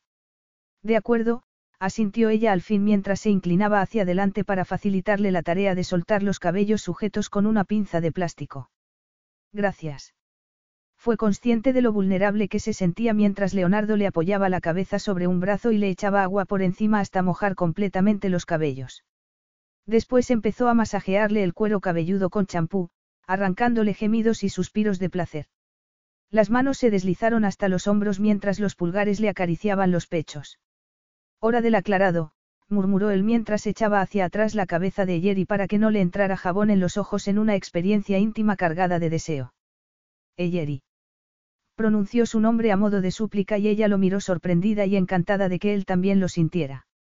En sus ojos vio una llama color zafiro. Bésame, a Eyeri no se le ocurrió otra cosa que decir. Leonardo obedeció e, inclinándose, tomó sus labios mientras ella le agarraba de la camisa. El beso duró una eternidad y aún así no bastó. Cuando Eyeri sintió que Leonardo despegaba los labios de los suyos, emitió un gruñido. No quiero ahogarte, él rió. Con suma facilidad la tomó en sus brazos y la llevó hasta el dormitorio. Desnuda y empapada, Eyeri jamás se había sentido tan segura ni querida. Sin embargo, cuando la tumbó sobre la cama y la contempló, no con pasión sino con emoción, ella sintió removerse algo en su interior. Sintió que su alma se abría de un modo en que jamás se había abierto antes. No se atrevió a cuestionárselo. La necesidad física era demasiado grande, y tendría que bastar. Rodeó el cuello de Leonardo y lo atrajo hacia sí. Necesitaba sentirlo piel contra piel. Demasiada ropa, rió mientras él se desnudaba sin objeciones. Sin reflexiones. Si no nos movemos, perderemos la reserva para cenar, murmuró Leonardo más tarde. Magnífico en su desnudez, saltó de la cama y se dirigió al armario en busca de una camisa limpia. La ropa de Yeri estaba colgada allí también, sin duda por obra de la camarera. A Yeri le conmovió la intimidad de la escena. Acababan de salir de la cama y se estaban vistiendo. Parecía lo normal en una pareja, y el recuerdo de que no eran más que un par de extraños la desconcertó, como si lo suyo fuera algo sórdido y no dulce y tierno. Voy a arreglarme el pelo. Al volver al dormitorio, Leonardo había desaparecido, aunque aún se percibía el suave aroma cítrico de su colonia. Se vistió rápidamente, haciendo un gesto de desagrado ante el espejo. De corte clásico, el vestido resultaba simple y demasiado serio, y el color negro no le favorecía. Suspiró y se sujetó los cabellos en un moño suelto, no tan rígido como el habitual, pero no obstante muy serio. De nuevo hizo una mueca. Parecía un ama de llaves. Al menos los zapatos eran bonitos, de tacón alto y con los dedos al aire. Los había comprado por un ridículo impulso, pues no solía llevar tacones altos, ni tenía utilidad para ellos en Madoc Manor. Además, le hicieron daño nada más ponérselos. Aún así, al contemplarse en el espejo, decidió que el dolor merecía la pena. Eran completamente impropios de ella, pero los adoraba, y le proporcionaban el valor que necesitaba para salir a ese extraño e increíble mundo nuevo. Leonardo se volvió en cuanto la vio aparecer en el salón. Estaba magnífico con su traje de seda color gris y sintió cómo la recorría de pies a cabeza con la mirada. Bonitos zapatos. Eyeri sonrió. Era lo mejor que podía haberle dicho, lo más amable y sincero. Nos vamos. Él le ofreció su brazo. Sí. El restaurante era tan lujoso como ella se había esperado, pero del brazo de Leonardo, la inseguridad que sentía por su inadecuado atuendo desapareció. Se sentía como una estrella de cine. Lo de siempre, señor de Luca. Murmuró el camarero que, tras recibir la aprobación de Leonardo, regresó en pocos segundos con una botella de Krug y dos copas de flauta. Nunca había bebido tanto champán, confesó Eyeri mientras brindaban. Admito que siento debilidad por él, sobre todo cuando viajo. En casa, solo bebo lo mejor. ¿Y qué es lo mejor? Preguntó ella mientras tomaba un chispeante sorbo. El vino italiano, por supuesto. Uno de los motivos por los que financio a los viticultores locales. Bebe. Ella temía que se le fuera directo a la cabeza pues tenía el estómago vacío. Aún así, sentía cómo la relajaba y eso no podía ser malo. Echó un vistazo al menú y su lujosa oferta. Hay mucho para elegir, murmuró ella. Seguro que has estado antes en restaurantes como este, observó él con cierta brusquedad. No te creas, contestó ella sin saber muy bien cuánto debía, o quería, revelar. No había mucho dinero, se decidió. La casa es lo único de valor que hemos tenido nunca. Y el Rolls, le recordó él con delicadeza mientras la miraba con un gesto compasivo no exento de comprensión. Háblame de él. ¿De quién? La carta casi se le cayó de las manos. De tu padre. No hay gran cosa que contar, ella se apresuró a sacudir la cabeza. Siempre hay algo que contar, Leonardo enarcó una ceja. El camarero regresó con un cestillo de panecillos y ayer evitó la penetrante mirada de su acompañante, afanándose en destrozar uno en el plato del pan. Era una persona, comenzó al fin con un nudo en la garganta, imponente, carismática, ¿sabes a qué me refiero? Todo el mundo lo adoraba. Era amigo de todos, desde el jardinero hasta el mayor de los lores, levantó la vista y sonrió. Mi madre quedó prendada de su encanto, hizo una pausa. No quiso contarle cómo su madre había descubierto que no había nada más que ese encanto, cómo su padre las había traicionado y destrozado, de lo difícil que resultaba perdonar, como aún no era capaz de intimar con nadie. ¿Cómo murió? preguntó él. Cáncer. Fue muy rápido, tres meses desde el diagnóstico hasta. Lo siento. Es muy duro perder a un progenitor. ¿Has perdido tú a alguno? Parecía hablar por experiencia. Leonardo hizo una pausa. Era evidente que no quería hablarle de su vida, pero no se lo podía reprochar, ella misma tenía su buena dosis de secretos y no le había contado toda la verdad, a pesar de lo cual sintió una punzada de tristeza al ver que él no se sinceraba. Mi padre, admitió al fin. Pero no estábamos unidos. En realidad, no nos hablábamos. ¿Por qué? ¿Por qué suceden esas cosas? Leonardo tomó un sorbo de champán y se encogió de hombros. ¿Quién sabe? Aún así, cuando ya es demasiado tarde, siempre te preguntas si no deberías haber sido un poco más clemente. Ambos se sumieron en un profundo silencio. Eyeri reflexionó sobre las palabras de Leonardo. Debería haberse mostrado más compasiva con su padre. Se había enterado de la traición tras su muerte y aún así la verdad había despertado tantos recuerdos dolorosos de ausencias, de cumpleaños que se había perdido, de promesas incumplidas, del interminable ciclo de ilusión y desilusión. No, no permitiría que el pasado estropeara aquella maravillosa semana. Contempló el plato del pan. El pobre panecillo había quedado reducido a un amasijo de migas. Bueno, suspiró, no sirve de nada ponerse mustio. ¿Qué me sugieres que pida? Yo siento debilidad por la lubina salvaje, contestó él, pero el filete de Angus también es muy bueno. Creo que elegiré el filete, decidió ella. No soy muy atrevida a la hora de probar platos. Hay diferentes modos de ser atrevido, murmuró él. Acompañarme durante una semana requiere una buena dosis de atrevimiento. O de insensatez, ella se ruborizó. Eyeri, ¿por qué dices eso? Leonardo entornó los ojos. ¿Lamentas tu decisión? No, claro que no, sonrió Eyeri, pero la casa se va a caer a pedazos. Iba a emplastecer la pared del recibidor esta semana.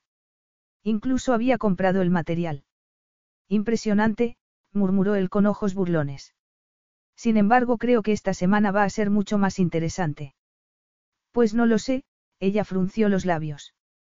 Me apetecía mucho emplastecer, ¿sabes? Me encanta cuando sonríes, Leonardo soltó una carcajada mientras le tomaba una mano. A veces pareces muy triste. Es que a veces me siento muy triste. El camarero apuntó sus pedidos antes de que, afortunadamente, pudieran añadir más. ¿Por qué tomó tu madre la decisión de vender Madoc Manor? Preguntó él al fin. Ya has visto cómo está, no. Ella enarcó las cejas. No deja de ser el hogar familiar, él sonrió. No debió de resultarle fácil desprenderse de él. Supongo que mi madre estaba harta. No guardaba demasiados recuerdos felices. No tuviste una infancia feliz. Lo suficiente, Eyeri se encogió de hombros.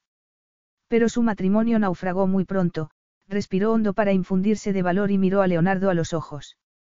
Por eso estoy satisfecha con este acuerdo.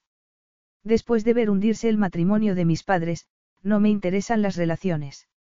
Bien, a mí tampoco, asintió él tras una pausa. Había una inexplicable tirantez en el ambiente, inexplicable porque se suponía que ambos estaban de acuerdo.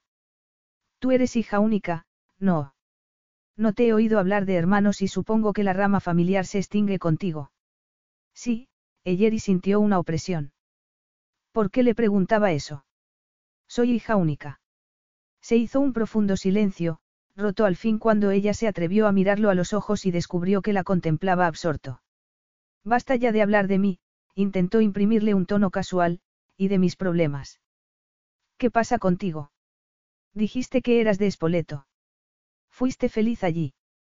Me marché a los cinco o seis años, él se encogió de hombros. Soy un chico de ciudad, criado en Nápoles por mi madre y su familia. ¿Y tu padre? Él no formaba parte del conjunto. Eyeria sintió sin querer preguntar más, a pesar de que sentía curiosidad por conocer el motivo de la tristeza que su amargura intentaba ocultar. Quería saber más de Leonardo para comprenderlo, pero sabía que aquella semana no era el momento más propicio. Parece que ya llegan los entrantes, sonrió al ver acercarse al camarero. Me muero de hambre.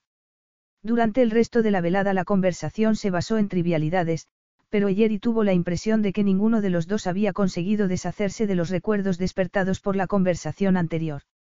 Leonardo parecía más preocupado que de costumbre y, por momentos, su expresión era distante, incluso lúgubre.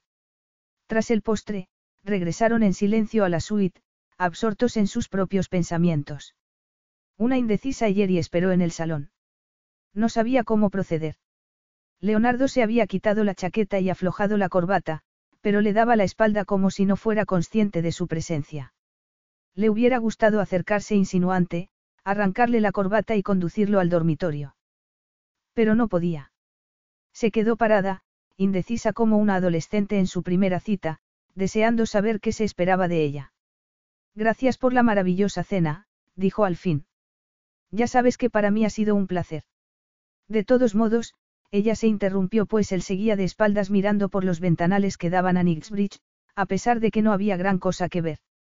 Se quedó allí unos minutos más, dubitativa, indecisa, hasta que resultó evidente que deseaba quedarse solo. Su presencia ya no era deseada ni requerida. No le importó, al contrario. Todavía estaba cansada después de la noche en vela y tampoco tenían que estar pegados todo el rato. Incluso tenía esperanzas de poder quedar con Lil. A ella tampoco le vendría mal un poco de espacio. Creo que me voy a acostar, dijo con toda la dignidad de que fue capaz. No fue hasta que llegó a la puerta del dormitorio que oyó la respuesta de Leonardo. Buenas noches, Eyeri, le deseó con voz triste. Leonardo permaneció frente a la ventana largo rato. Oyó cerrarse la puerta del dormitorio y se imaginó a Yeri quitándose ese horrible vestido y los elegantes zapatos, un conjunto en franca contradicción, como todo en ella. Hermosa e indecisa. Asustada y feroz. Valiente y tímida. Suspiró ruidosamente. Incluso en esos momentos deseaba estar con ella, deslizar las manos por todo su cuerpo, pero a pesar de todo se contuvo. Un deseo mucho más peligroso lo había impulsado a hacer algo que jamás había hecho con una mujer, preguntar. Siempre había mantenido a sus amantes a una prudencial distancia emocional por un buen motivo. Porque, inevitablemente, alguien resultaría herido, y no tenía ninguna intención de ser él. Recordó el gesto derrotado de su madre cada vez que le preguntaba por su padre. Había visto el dolor, un dolor que él mismo había sentido. Y recordó la brutal mirada que su padre le había dedicado la única vez que se habían visto frente a frente. Lo siento, no te conozco. Adiós. Soltó un juramento en italiano y salió a la terraza, a la fría y húmeda noche. ¿Por qué le había lavado el pelo? ¿Por qué había iniciado una intimidad que insistía en no desear? Pero aquella noche la había deseado. Había deseado estar con ella, conocer sus secretos, disipar sus miedos. Eran tan impropio de él que aquello no podía ser bueno. Lo asustaba. No le gustaba. No debería haberle pedido a y que lo acompañara.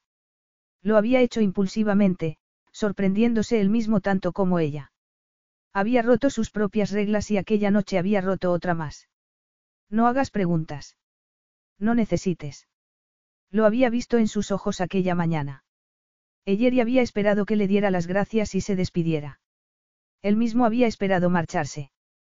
Tenía las llaves del coche en la mano. ¿Por qué se había quedado? ¿Por qué se lo había pedido? La respuesta, por supuesto, era obvia. Deseaba más, deseaba a Eyeri, y una sola noche no podría satisfacerle. Había conservado a varias de sus amantes durante un mes o más, y si le habían durado tanto era porque no le habían pedido nada salvo el placer físico y algunos regalos como muestra de su afecto. No le habían hecho preguntas, ni le habían hecho reflexionar. Desear. Necesitar. Recordar. Pero Eyeri sí. Esos ojos color violeta penetraban profundamente en su alma, haciéndole querer contarle cosas que jamás le había contado a nadie. Había deseado hablarle de su padre, del niño de 14 años, humillado y con el corazón roto tras ser rechazado. Jamás se lo había contado a nadie, ni siquiera a su madre. Dudaba de que Jerry fuera remotamente consciente del efecto que tenía sobre él, y mientras que una parte deseaba entregarse a ese deseo y necesidad, otra más grande sabía que sería lo más peligroso. No lo haría. No podía hacerlo. Leonardo se agarró con fuerza a la barandilla de la terraza y dejó que el húmedo viento soplara en su rostro. A su espalda vio apagarse la luz del dormitorio y se imaginó a Eyeri tumbada en la enorme cama, indecisa y sola. Entraría allí y le haría tiernamente el amor otra vez. Lo haría para tranquilizarla, y para convencerse a sí mismo de que lo único que deseaba era una semana de placer. No era ese el motivo por el que la había llevado con él. Para saciarse de ella, pero también para darle algo. Se había sentido mal, culpable, por haberle despojado de su inocencia tan descuidadamente. Una semana de sexo y caprichos apaciguaría la sensación de culpa y cualquier pesar que pudiera sentir. Además, reconoció con cierta amargura, tras una semana ella seguramente se cansaría de enredar con las clases bajas. Se cansaría de él. La idea le provocó una repentina punzada de terror que desechó enseguida mientras se dirigía al dormitorio con fría determinación. A punto de abrir la puerta se detuvo en seco. Desde el interior provenía un sonido alarmante, algo parecido a un sollozo. Soltando un juramento en italiano, se alejó de la puerta y paseó inquieto por el salón, impaciente y casi deseoso de no haber conocido jamás a Eyeri Dunant. Capítulo 8. Eyeri despertó de golpe. Eran las dos de la madrugada, a su alrededor todo era silencio y oscuridad, y fue dolorosamente consciente del hueco vacío en la cama a su lado. ¿Por qué no quería acostarse con ella? Se había cansado ya. Y, de ser así, ¿por qué no le decía sin más que se marchara, que todo había terminado? Pero si no se había cansado de ella, ¿qué otra posible explicación había a su aislamiento? Repasó la conversación mantenida durante la cena y el taciturno silencio que le habían provocado las preguntas sobre su pasado. No se había dado cuenta del efecto que habían producido en él. Era ese el motivo por el que se mantenía alejado de ella. Estaba sumido en sus infelices recuerdos tal y como había estado ella misma. Saltó de la cama vestida con el mismo camisón que había llevado en la mansión, el único que tenía, y se dirigió al salón. Había luz en la terraza y vio a Leonardo sentado en un sillón, de espaldas a ella con la cabeza inclinada. El corazón le dio un vuelco. Parecía muy serio, absorto, triste. Se acercó un poco más, temerosa de molestarlo, aunque ansiosa por hablar con él, por tocarlo. Al asomarse por encima de su hombro vio lo que le mantenía tan concentrado. Estás haciendo un sudoku.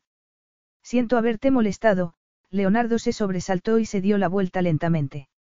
No, no, es que no podía dormir, y tragó con dificultad ante el gesto sombrío que no tenía nada que ver con el pasatiempo. Ahí deberías poner un 6. ¿Cómo? Sorprendido, Leonardo consultó la revista. Ahí va un 6, ella se inclinó sobre su hombro y señaló la hoja. ¿Lo ves? Has puesto un 2, pero no puede ser porque ya has puesto uno ahí, dio un golpecito con un dedo antes de apartarse, temerosa de haberle irritado u ofendido. Tienes razón, él se echó a reír. Hay que ser muy bueno con los sudoku para haberse dado cuenta tan deprisa. Bueno, es que paso muchas noches sola. Será porque tú quieres. Eyeri dudó un instante antes de sentarse en el sofá frente a Leonardo. Porque yo quiero, sí. En Madoc Manor no hay un gran ambiente social. ¿Crees que tu madre la venderá algún día? Eyeri dejó escapar el aire. A veces le sorprendía que no insistiera en hacerlo.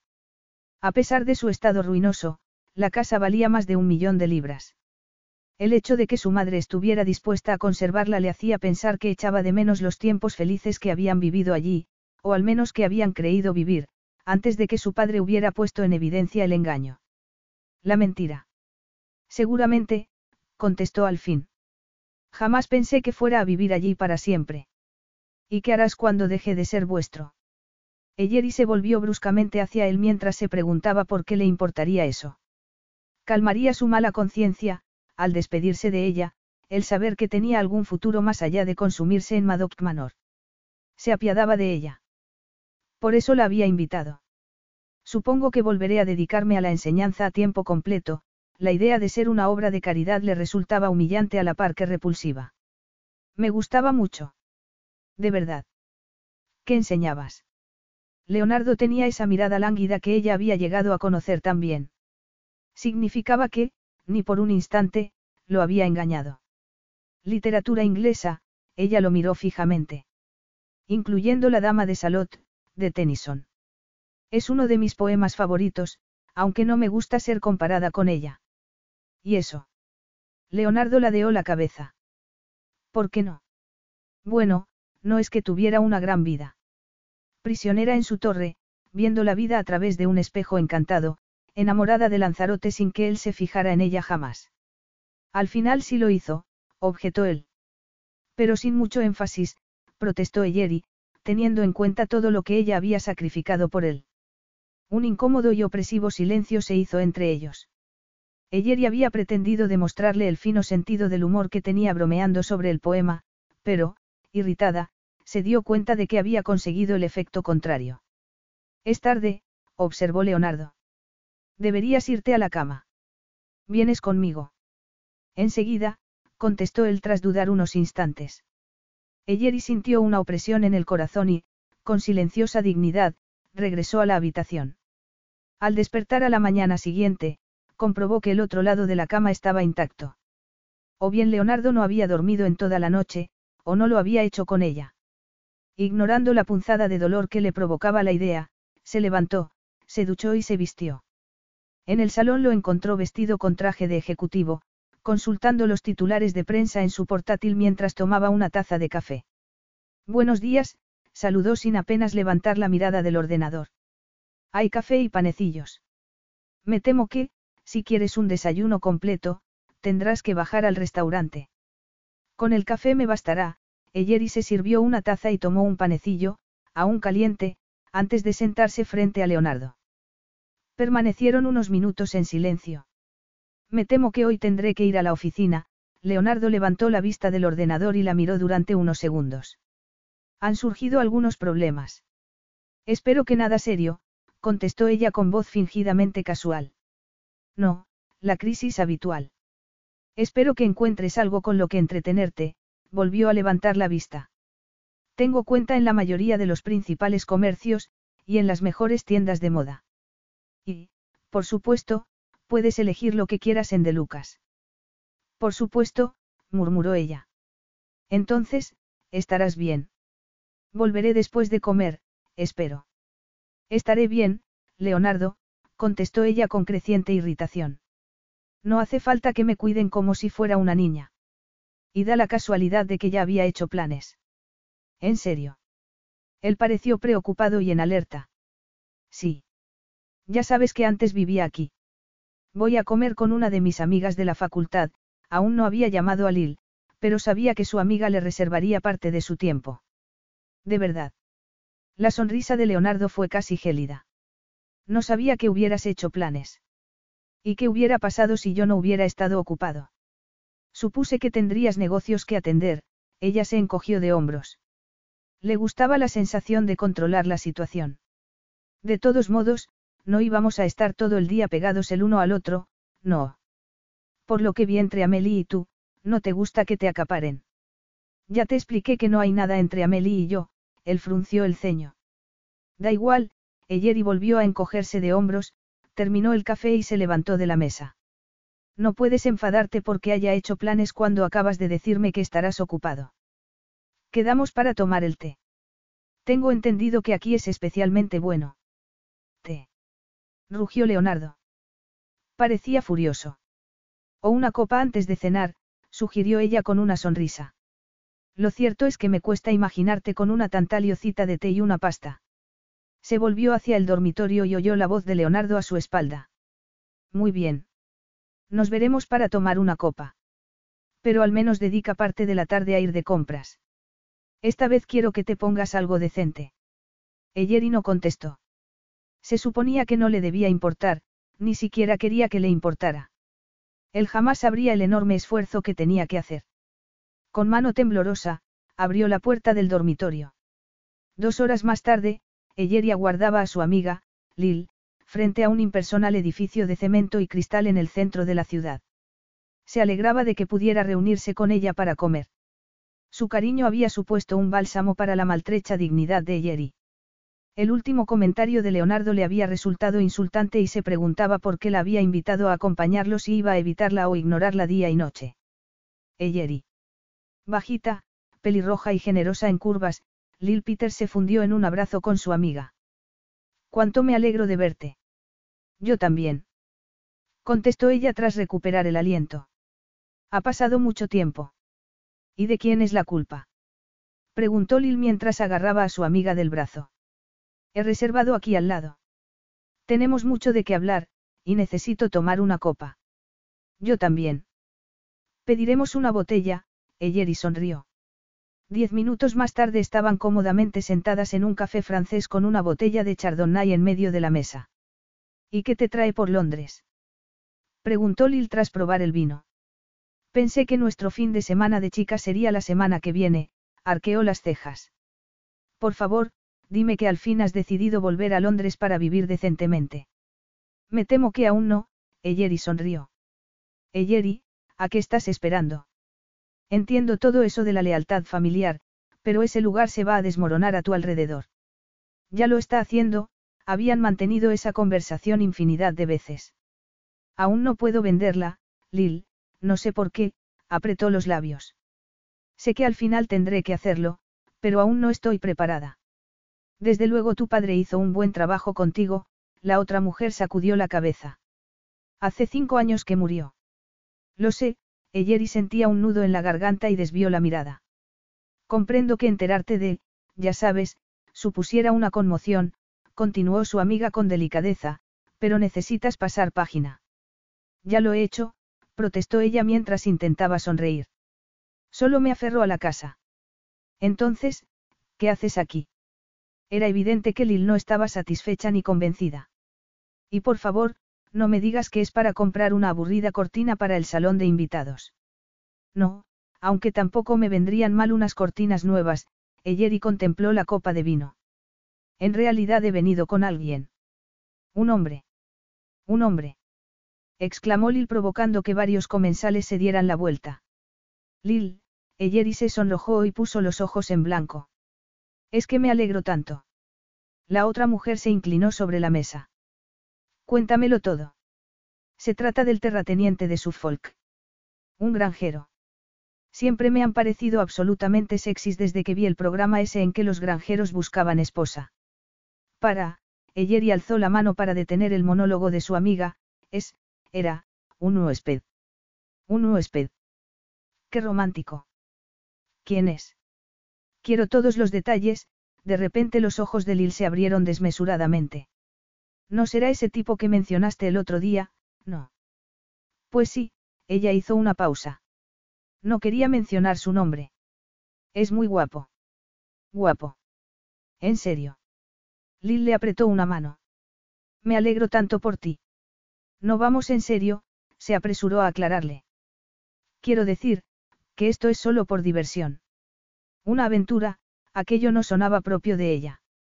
Lil sabía mejor que nadie cuántas aventuras había mantenido hasta ese día, ninguna. Una aventura, repitió Lil antes de encogerse de hombros. Suena estupendo. Y te ha traído a Londres para un fin de semana de desenfreno. En realidad una semana de desenfreno, Eyeri volvió a sonrojarse. Nos vamos a Milán. Milán. Una vez más, algunos clientes se volvieron hacia ellas. ¿Quién es ese tipo, él? Eyeri no podía ocultarle la verdad a su mejor amiga, ni quería hacerlo.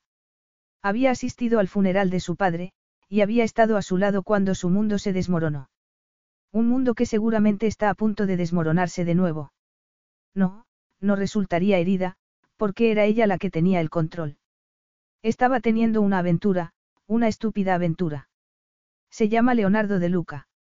Lil desencajó teatralmente la mandíbula, provocando la carcajada de su amiga mientras el camarero le servía dos platos de humeante pasta. Cierra la boca. Y, por favor, no grites su nombre. Intentamos ser, discretos. Leonardo de Luca. Susurró Lil. Eyeri, es el soltero más codiciado de toda Europa. ¿En serio? Ella sintió una punzada de intranquilidad. ¿Y cómo es que nunca había oído hablar de él? Tú no lees las revistas del corazón como hago yo, contestó Lil mientras hundía el tenedor en su plato de pasta. Bueno, puede que no sea el más codiciado, debe de haber algún príncipe que ostente ese título, pero en serio, Leonardo de Luca. Siempre aparece con alguna barbie descerebrada colgada del brazo, de inmediato se mordió el labio. Pero no me refería a ti. Ya lo sabes.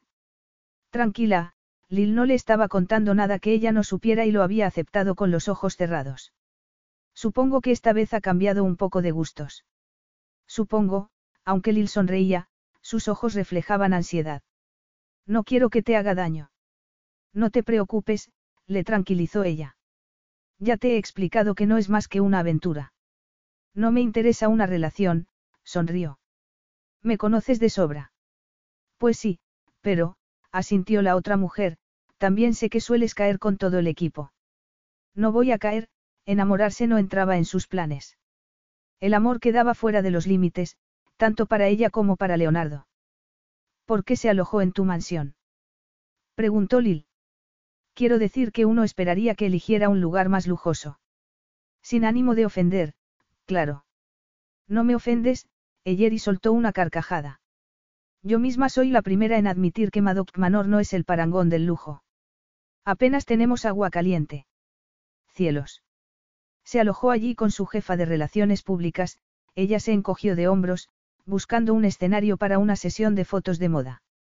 Una sesión de fotos. En tu casa. exclamó Lil estupefacta. Suena ridículo, ¿verdad? Pero al parecer posee cierta atmósfera. ¿Y has accedido? No lo sé, Eyeri no había dicho ni que sí ni que no. Si accedía, volvería a ver a Leonardo, lo cual no formaba parte del acuerdo. El dinero desde luego vendría muy bien. Eyeri, Lil le tomó una mano y la miró con gesto de compasión. ¿Estás segura de lo que haces? Leonardo de Luca no es, bueno, no es exactamente una apuesta segura. Lo sé, contestó ella. ¿Estás segura de que esto no es más que una aventura? Lil, Estamos hablando de Leonardo de Luca. No, contestó su amiga. Yo estoy hablando de ti. No me cabe duda de que Leonardo de Luca solo busca una aventura, pero ¿y tú? ¿Estás segura de que es eso lo que quieres? Sí, afirmó Eyeri con excesiva celeridad, aunque sin la suficiente convicción. Bueno, si estás segura. Lo estoy, sin embargo, en su mente repasaba la conversación de la noche anterior y el modo en que había intentado comprender a Leonardo, conocerlo. Eso no era lo que habían acordado. Así no se evitaría sufrir. La única manera de proteger su corazón era no implicarse en absoluto y con un mujeriego como Leonardo no debería resultarle difícil. Salvo en las ocasiones en que no se parecía al hombre que todos conocían, el playboy de las revistas del corazón. Cuando le hacía preguntas, cuando le preparaba la comida, cuando le lavaba el pelo. Eyeri cerró los ojos. No podía permitirse pensar en él. No podía arriesgarse. No podía cambiar las condiciones del acuerdo. No te preocupes, Lil, abrió los ojos y sonrió forzadamente a su amiga. Sé lo que hago. Esto no es más que una aventura. A las seis de la tarde, Eyeri entraba en el bar del hotel con sus zapatos de tacón alto. Se había comprado un vestido a juego, de seda gris, que se ajustaba a sus curvas. Llevaba los cabellos sueltos y había aprovechado una oferta de sesión de maquillaje gratuito en Selfridges. Había evitado ir a las tiendas de Lucas y tampoco había utilizado su cuenta. Leonardo la esperaba sentado a la barra con un vaso de whisky en la mano. Parecía tenso y estresado. Había tenido un duro día de trabajo. No le importaba. No preguntaría. Conocía las reglas. Leonardo no quería que le hicieran preguntas. Solo la quería en la cama. Y ella lo deseaba en la cama también. No había más, nunca habría más. La noche anterior se había permitido sentir, incluso ser herida. Pero no volvería a suceder. Aquella noche sería solo lo que Leonardo quería que fuera, su amante. No su amor. Hola, saludó en un tono sensual que no había utilizado nunca.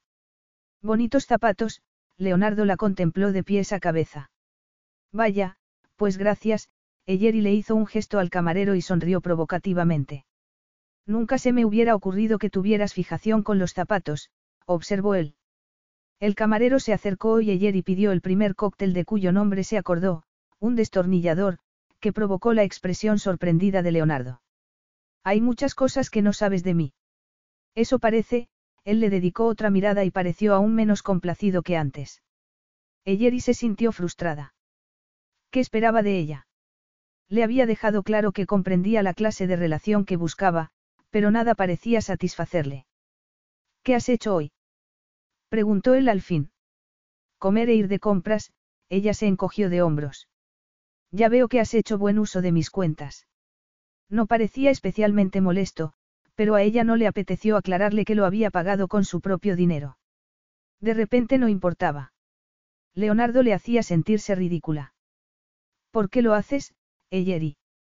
¿Hacer qué? Vestirte de ese modo, comportarte como una, vampiresa, él señaló su vestido. De verdad, Leonardo, me valoras en exceso, ella soltó una risita sensual que hizo que varios hombres se dieran la vuelta. Déjalo. Espetó Leonardo. Deja de fingir. No sé qué intentas demostrar, pero no funciona, concluyó con frialdad. No resulta seductor, y sin más se marchó del bar. Eyeri se quedó sola y humillada. A su alrededor percibió algunas miradas de curiosidad y de compasión. Respiró hondo y cuadró los hombros mientras alzaba su copa hacia nadie. Salud. En la suite, Leonardo paseaba por la habitación como una pantera enjaulada. No sabía por qué estaba tan enfadado, porque ver a Yeri con ese aspecto lo había enfurecido tanto. El vestido y el maquillaje, incluso los zapatos, eran de primerísima calidad y le conferían un aspecto sofisticado y sexy. Coqueta, como las demás mujeres con las que se había acostado. Y de pronto se dio cuenta de que no quería incluir a Yeri en el mismo grupo. Yeri era diferente. Él era diferente cuando estaban juntos. Al verla entrar en el bar con ese contoneo, hablando en ese tono de voz, había sentido que lo que había entre ellos perdía valor, lo convertía en una simple aventura. Y sin embargo, era una aventura. Él mismo lo había dejado claro.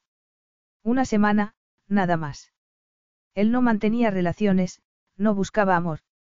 Estaba furioso. Furioso consigo mismo por importarle. Por sentir. Estaba rompiendo las reglas, la más importante. No permitas que tu corazón se vea implicado. Eyeri entró en la suite sin saber qué se encontraría. El salón estaba a oscuras, al igual que el dormitorio. Se había marchado Leonardo. Lo había espantado definitivamente. Quizás fuera lo mejor. Había estado fingiendo, interpretando un papel porque había creído, estúpida y equivocadamente, que era lo que él deseaba. Lo que deseaba ella. Pero nada de eso importaba ya. Todo era demasiado confuso, demasiado complicado. Quería regresar a su casa. Lo malo era que ya no estaba segura de dónde estaba ese lugar. Encendió la luz del dormitorio y se quedó helada. Al mirar hacia la terraza vio una figura aferrada a la barandilla con la cabeza agachada. Leonardo. Sin pensar lo que hacía, ni por qué, Eyeri abrió la puerta y salió a la fría noche. Capítulo 9. Leonardo tuvo que haber oído abrirse la puerta, pero ni siquiera se movió. Eyeri lo contempló durante un rato, sorprendida de su propia calma, que había sustituido a la anterior resignación.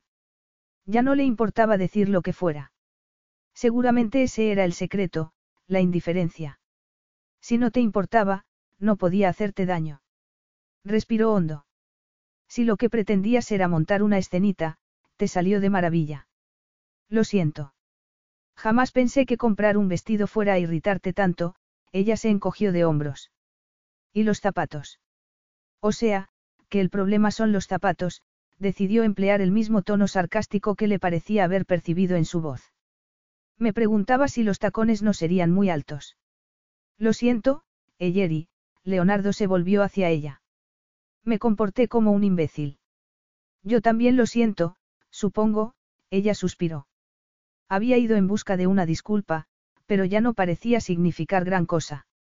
No acabo de entender tu mensaje, Leonardo. ¿A qué te refieres? A que nunca había mantenido una relación sin ataduras, lo cual él ya sabía puesto que había sido virgen. Accedí a venir contigo porque me gustas, pero no me interesa una relación. Soy feliz sola. Y no acabo de entender cómo funcionan las aventuras. No emplees esa palabra. Aventura. Se encogió de hombros. De acuerdo, llámalo como quieras, pero no entiendo cómo funciona ni qué se supone debo hacer. Solo quiero que seas tú misma, contestó Leonardo en voz baja. Y sin embargo, cuando me comporté como soy, pasaste la noche en el salón, espetó ella. Hasta yo sé que, cuando te llevas a tu amante a Londres, no duermes en el sofá. No, él suspiró y se frotó el rostro con la mano. No lo haces. Entonces, ¿qué está pasando? ¿Por qué te enfadaste tanto? Pensé que seguía las reglas. Olvídate de las reglas, le interrumpió con rabia. Olvida las reglas. ¿Por qué tenemos que tener reglas? La miró con lo que parecía desesperación antes de atraerla hacia sí casi con brusquedad. Entre tú y yo no hay reglas, sentenció antes de besarla. Eyeri se sorprendió demasiado para poder reaccionar y su boca permaneció inmóvil mientras las palabras de Leonardo resonaban en su mente, entre tú y yo no hay reglas. Pero antes de poder reflexionar sobre ello, su cuerpo tomó el mando y empezó a responder con avidez al beso, rodeando a Leonardo con los brazos para atraerlo hacia sí. Él la besó como si fuera un náufrago y ella el único salvavidas. Eyeri jamás se había sentido tan deseada, tan necesaria. Sabes que se te da muy bien el numerito de Red Butler. Bromeó ella recordando a uno de los personajes principales de lo que el viento se llevó cuando Leonardo la tomó en sus brazos. Nunca me habían llevado tanto en brazos. A veces son necesarios grandes gestos, contestó él mientras la llevaba al dormitorio. Eyeri se quedó dormida tras hacer el amor y al despertar comprobó que eran casi las diez de la noche. Demasiado tarde para cenar a pesar de las protestas de su estómago. Leonardo se movió a su lado. También debía de haberse quedado dormido pues, al consultar el reloj, emitió un gruñido y se dejó caer sobre las almohadas. No me digas que hemos perdido la reserva para cenar. Bromeó ella. Hoy toca servicio de habitaciones, él sonrió y alargó una mano hacia el teléfono.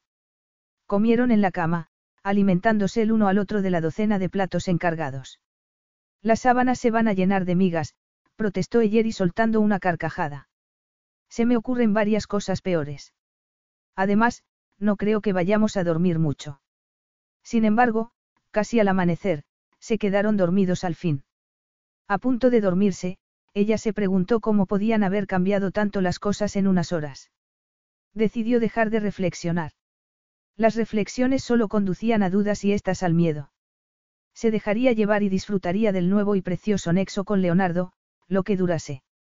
Despertó a la mañana siguiente con un beso de Leonardo en la frente. Despierta, dormigliona. Tenemos que tomar el avión de las once para Milán. ¿Cómo? Ella se desperezó lentamente. Tengo una reunión de negocios a última hora de la tarde, le explicó mientras se dirigía al cuarto de baño. Y esta noche celebramos la fiesta de lanzamiento de Marina. Quiero que lleves uno de sus vestidos. ¿En serio? El corazón de Jerry martilleaba contra su pecho. Sí, o sea, que vístete, él asomó la cabeza por la puerta del cuarto de baño. La ducha es lo bastante grande para los dos. Dos horas más tarde estaban cómodamente sentados en primera clase mientras el avión despegaba entre grises nubarrones hasta alcanzar un resplandeciente cielo azul. Como una metáfora de su vida, reflexionó ella. Una vez en Milán, Leonardo condujo a Eyeri hasta una limusina que les aguardaba y en pocos minutos se dirigían al centro de la ciudad. Tengo una suite en el Príncipe de Saboya, le explicó. Tengo que ir directo a la oficina, pero te he reservado una serie de tratamientos de ESPA para esta tarde, le rozó brevemente la mano. Quiero que te sientas absolutamente mimada. Ya me siento así, murmuró ella. Al llegar al hotel, Eyeri fue conducida hasta la suite presidencial. Durante varios minutos se quedó en medio del salón dando vueltas sobre sí misma mientras contemplaba la decoración, las obras de arte y las vistas a la piscina privada de la suite, decorada a semejanza de los baños romanos. Al entrar en el dormitorio, sus pies se hundieron en una mullida alfombra inspirada claramente en el diseño de Aubusson. Sin embargo, esa no estaba en absoluto raída.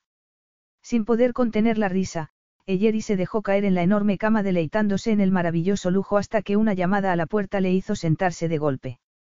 Signorina Dunant. Le saludó una sonriente joven. Le traigo su tratamiento de spa.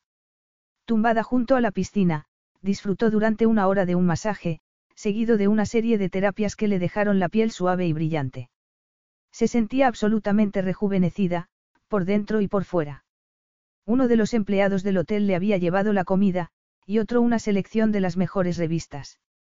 María, la joven masajista le hizo acostarse informándole de que volvería en un par de horas para ayudarla a vestirse.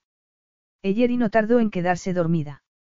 Fue otra llamada a la puerta lo que la despertó y, antes de poder siquiera contestar, María entró en el dormitorio llevando un vestido envuelto en plástico. Buonasera, signorina, saludó alegremente. He venido para vestirla. Esto primero. María le mostró el conjunto de ropa interior más delicado que Jerry hubiera visto jamás. Intentó mirarse al espejo, pero la sonriente María agitó un dedo con gesto reprobatorio. Aún no. Espere a completar el conjunto. Ahora toca el vestido, le quitó el plástico y mostró el vestido más hermoso jamás visto. Estaba confeccionado en seda de color lavanda, sin tirantes, y caía en una cascada de color que terminaba en una discreta, aunque impresionante, fila de volantes de un color violeta más claro. Eyeri se moría de ganas de probárselo. María le ayudó a ponérselo, aconsejándole sentarse con cuidado para no aplastar la maravillosa tela. Después la peinó con un moño suelto del que colgaban descuidadamente algunos mechones y al fin le tocó el turno al maquillaje. Cuando al fin pudo contemplarse en el espejo, descubrió una versión mejorada y más hermosa de sí misma. Espectacular. Signor de Luca le ha enviado esto, María le entregó un espléndido par de pendientes de diamantes con forma de lágrima que Jerry se puso con manos temblorosas. Y esto, añadió. Al parecer las eligió con especial cuidado. Jerry abrió la caja y descubrió un par de sandalias de tacón alto con incrustaciones de diamantes.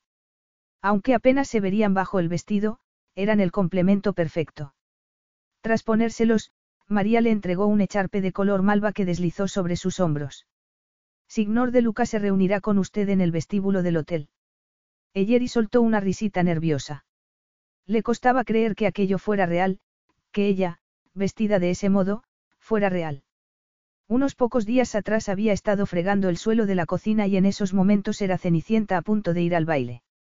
Y, en algún momento en el transcurso de los siguientes cinco días, al igual que Cenicienta, lo perdería todo. Pero no quería pensar en ello. No quería arruinar la noche más mágica de su vida. Gracias por todo, le sonrió a María. Vio a Leonardo nada más salir del ascensor al lujoso vestíbulo del hotel. Imposible que pasara desapercibido. Sus cabellos rizados estaban peinados hacia atrás e iba vestido con un impecable traje de etiqueta. Como si la hubiera presentido, se volvió al abrirse la puerta del ascensor. Durante un eterno y mágico momento, sus miradas se fundieron. Leonardo deslizó su mirada por el cuerpo de Jerry y a sus ojos azules asomó un destello de admiración y satisfacción. Magnífica, exclamó mientras le rodeaba la cintura con un brazo, pero cuando Jerry alzó el rostro para recibir un beso, se apartó. No quiero estropear tu maquillaje. No importa. El vestido hace juego con tus ojos. Deberíamos bautizarlo como color Jerry. No puedes. No. Leonardo enarcó una ceja. La primera vez que te vi, solo me fijé en tus ojos, le susurró al oído. Son del color de la puesta de sol más hermosa que haya visto jamás. Es este un ejemplo del famoso encanto italiano. Eyeri rió. No te habías dado cuenta hasta ahora. Leonardo fingió sentirse herido. Vamos, el coche nos espera. Y como siempre, le susurró al oído, bonitos zapatos. La fiesta se celebraba en otro de los mejores hoteles de Milán. Los camareros se paseaban con bandejas repletas de copas de champán y el sonido del entrechocar de copas y la música de piano servía de telón de fondo al murmullo de las conversaciones. Sin embargo, cuando entró en el salón de baile del brazo de Leonardo, se hizo el silencio. Se preguntan quién será Cenicienta, murmuró Leonardo mientras Eyeri se quedaba helada bajo la mirada de 500 pares de ojos. Y los hombres sienten celos de mí. ¿Y las mujeres? Ella intentó bromear. Desearían ser tan hermosas como tú. La irrealidad de aquella velada no se disipó. Eyeri se movía por el salón de baile, sin despegarse de Leonardo mientras éste charlaba animadamente, casi siempre en italiano, con cientos de personas diferentes. Dos horas más tarde, sufría un considerable dolor de cabeza, y una enorme sed al no haber bebido nada más que dos copas de champán desde su llegada. El vestido le oprimía ligeramente bajo los brazos y las sandalias le apretaban. Además, se moría de hambre. De repente sintió un irrefrenable deseo de verse en la cama, con un buen libro y un cuenco de palomitas. Están a punto de servir la cena, le informó Leonardo. Ha sido muy paciente al aguantar todas estas conversaciones de negocios. No ha sido nada, Eyeri intentó sonreír. Aún así, estoy seguro de que tendrás hambre. Sí, pero necesito ir primero al lavabo. Me gustaría refrescarme un poco. Se abrió paso entre la gente y respiró aliviada al verse fuera del abarrotado salón de baile. Un camarero le indicó el camino a los lavabos que, afortunadamente, estaban vacíos. Acababa de entrar en el retrete cuando oyó entrar a dos mujeres que hablaban en inglés. ¿Has visto a la última de De Luca? Preguntó una de ellas en tono lacónico y aburrido. Esa florecilla marchita. No durará mucho. Eyeri se quedó helada mientras se asomaba para ver a las dos mujeres que se retocaban el maquillaje frente al enorme espejo. Con Leonardo ninguna dura mucho, observó la primera. Sin embargo, a esta parece darle un tratamiento de lujo. El vestido pertenece a su nueva línea de moda y, ¿te fijaste en esos pendientes? Leonardo debe de habérselos regalado. El pago por los servicios prestados, la segunda mujer soltó una carcajada. Él siempre les ofrece el tratamiento de lujo antes de hacer caer el hacha. Entonces, esta habrá desaparecido mañana. Yo creía que estaba saliendo con esa griega. La heredera. No, hace siglos que se deshizo de ella, la mujer se encogió de hombros. Bueno, creo que ya hemos visto a esta querida suya. Me pregunto quién será la siguiente. Y esperó a que las dos mujeres se marcharan antes de salir. No es que le hubieran sorprendido los chismorreos y sabía que Leonardo había estado con muchas mujeres. Incluso era consciente de que lo suyo no duraría más de una semana. No eran los cotilleos envenenados los que le habían sorprendido. Querida. Era la querida de Leonardo. Una mujer para ser usada y desechada, como su padre había usado y desechado a su esposa y a su querida, la mujer que había destrozado sus vidas. La ropa, las joyas, los zapatos, todo era, como lo había llamado esa mujer, el pago por los servicios prestados. Era una mujer comprada, una furcia. Aquello no era una aventura sin más. Había perdido el control. Aquello no era ni de lejos lo que deseaba. Había sido una imbécil al creérselo y, peor aún, se había engañado a sí misma al pensar que Leonardo pudiera sentir algo más que un pasajero capricho. Siempre les ofrece el tratamiento de lujo antes de hacer caer el hacha. Respirando entrecortadamente, muriéndose de dolor, Eyeri sintió que el hacha ya había caído. Capítulo 10. Eyeri regresó al salón de baile y, por una vez, se alegró de no encontrar a Leonardo. Era horriblemente consciente de las miradas de curiosidad que despertaba. Unas miradas que no reflejaban admiración, ni siquiera celos, sino malicia y piedad. Todos los presentes, la flor innata de la sociedad europea, sabían que era la querida de Leonardo. Solo estaba allí porque se había acostado con Leonardo de Luca. Era tan obvio que no entendía cómo no había establecido la conexión antes. Se había traicionado a sí misma. Le había dicho a Leonardo, a Lil, a sí misma, que solo le interesaba una aventura. Había llegado a creérselo. Al menos en su mente. Pero en su corazón era otra cosa. Su corazón deseaba una relación. Su corazón, comprendió con desesperación, deseaba amor. Sin pensárselo más corrió hacia el vestíbulo, tan deprisa que tropezó y una de sus sandalias se le salió. Signorina. Signorina. Vostro patino. Uno de los botones la recogió. Gracie, gracie, balbuceó ella. Igual que Cenicienta, ¿verdad? Observó el botones. Sí, igual que Cenicienta, contestó ella con una sonrisa triste. Tenía la sensación de haberse convertido ya en una calabaza a pesar de que aún no fuera la medianoche. Tomó un taxi de regreso al Saboya y le pidió una habitación al conserje. Seguro que no será necesario, signorina, el hombre frunció el ceño. Si lo es, contestó Eyeri con firmeza. ¿Cuánto cuesta la habitación más, sencilla? El hombre volvió a fruncir el ceño y citó una cantidad que ella jamás podría permitirse. Scusi, tragó con dificultad, tenía razón, no será necesario. Tenía que sacar sus cosas de la suite presidencial, y dejarle una nota a Leonardo. Lo que no sabía era cómo explicárselo. Cómo argumentar que había accedido a sus términos, a aquella aventura, porque había pensado estar en posesión del control. Había estado convencida de no ser como su madre. Sin embargo, al oír la conversación de aquellas mujeres en el lavabo se había dado cuenta de que no era como su madre. Era peor. Era como la querida de su padre. En eso consistía su aventura, aceptaba regalos, se alojaba en lujosos hoteles, se dejaba mimar porque era su amante. Su querida. El pago por los servicios prestados. Un acuerdo cuyos términos había elegido él. Se quejó por no haberse dado cuenta, por no comprender el significado de todo aquello.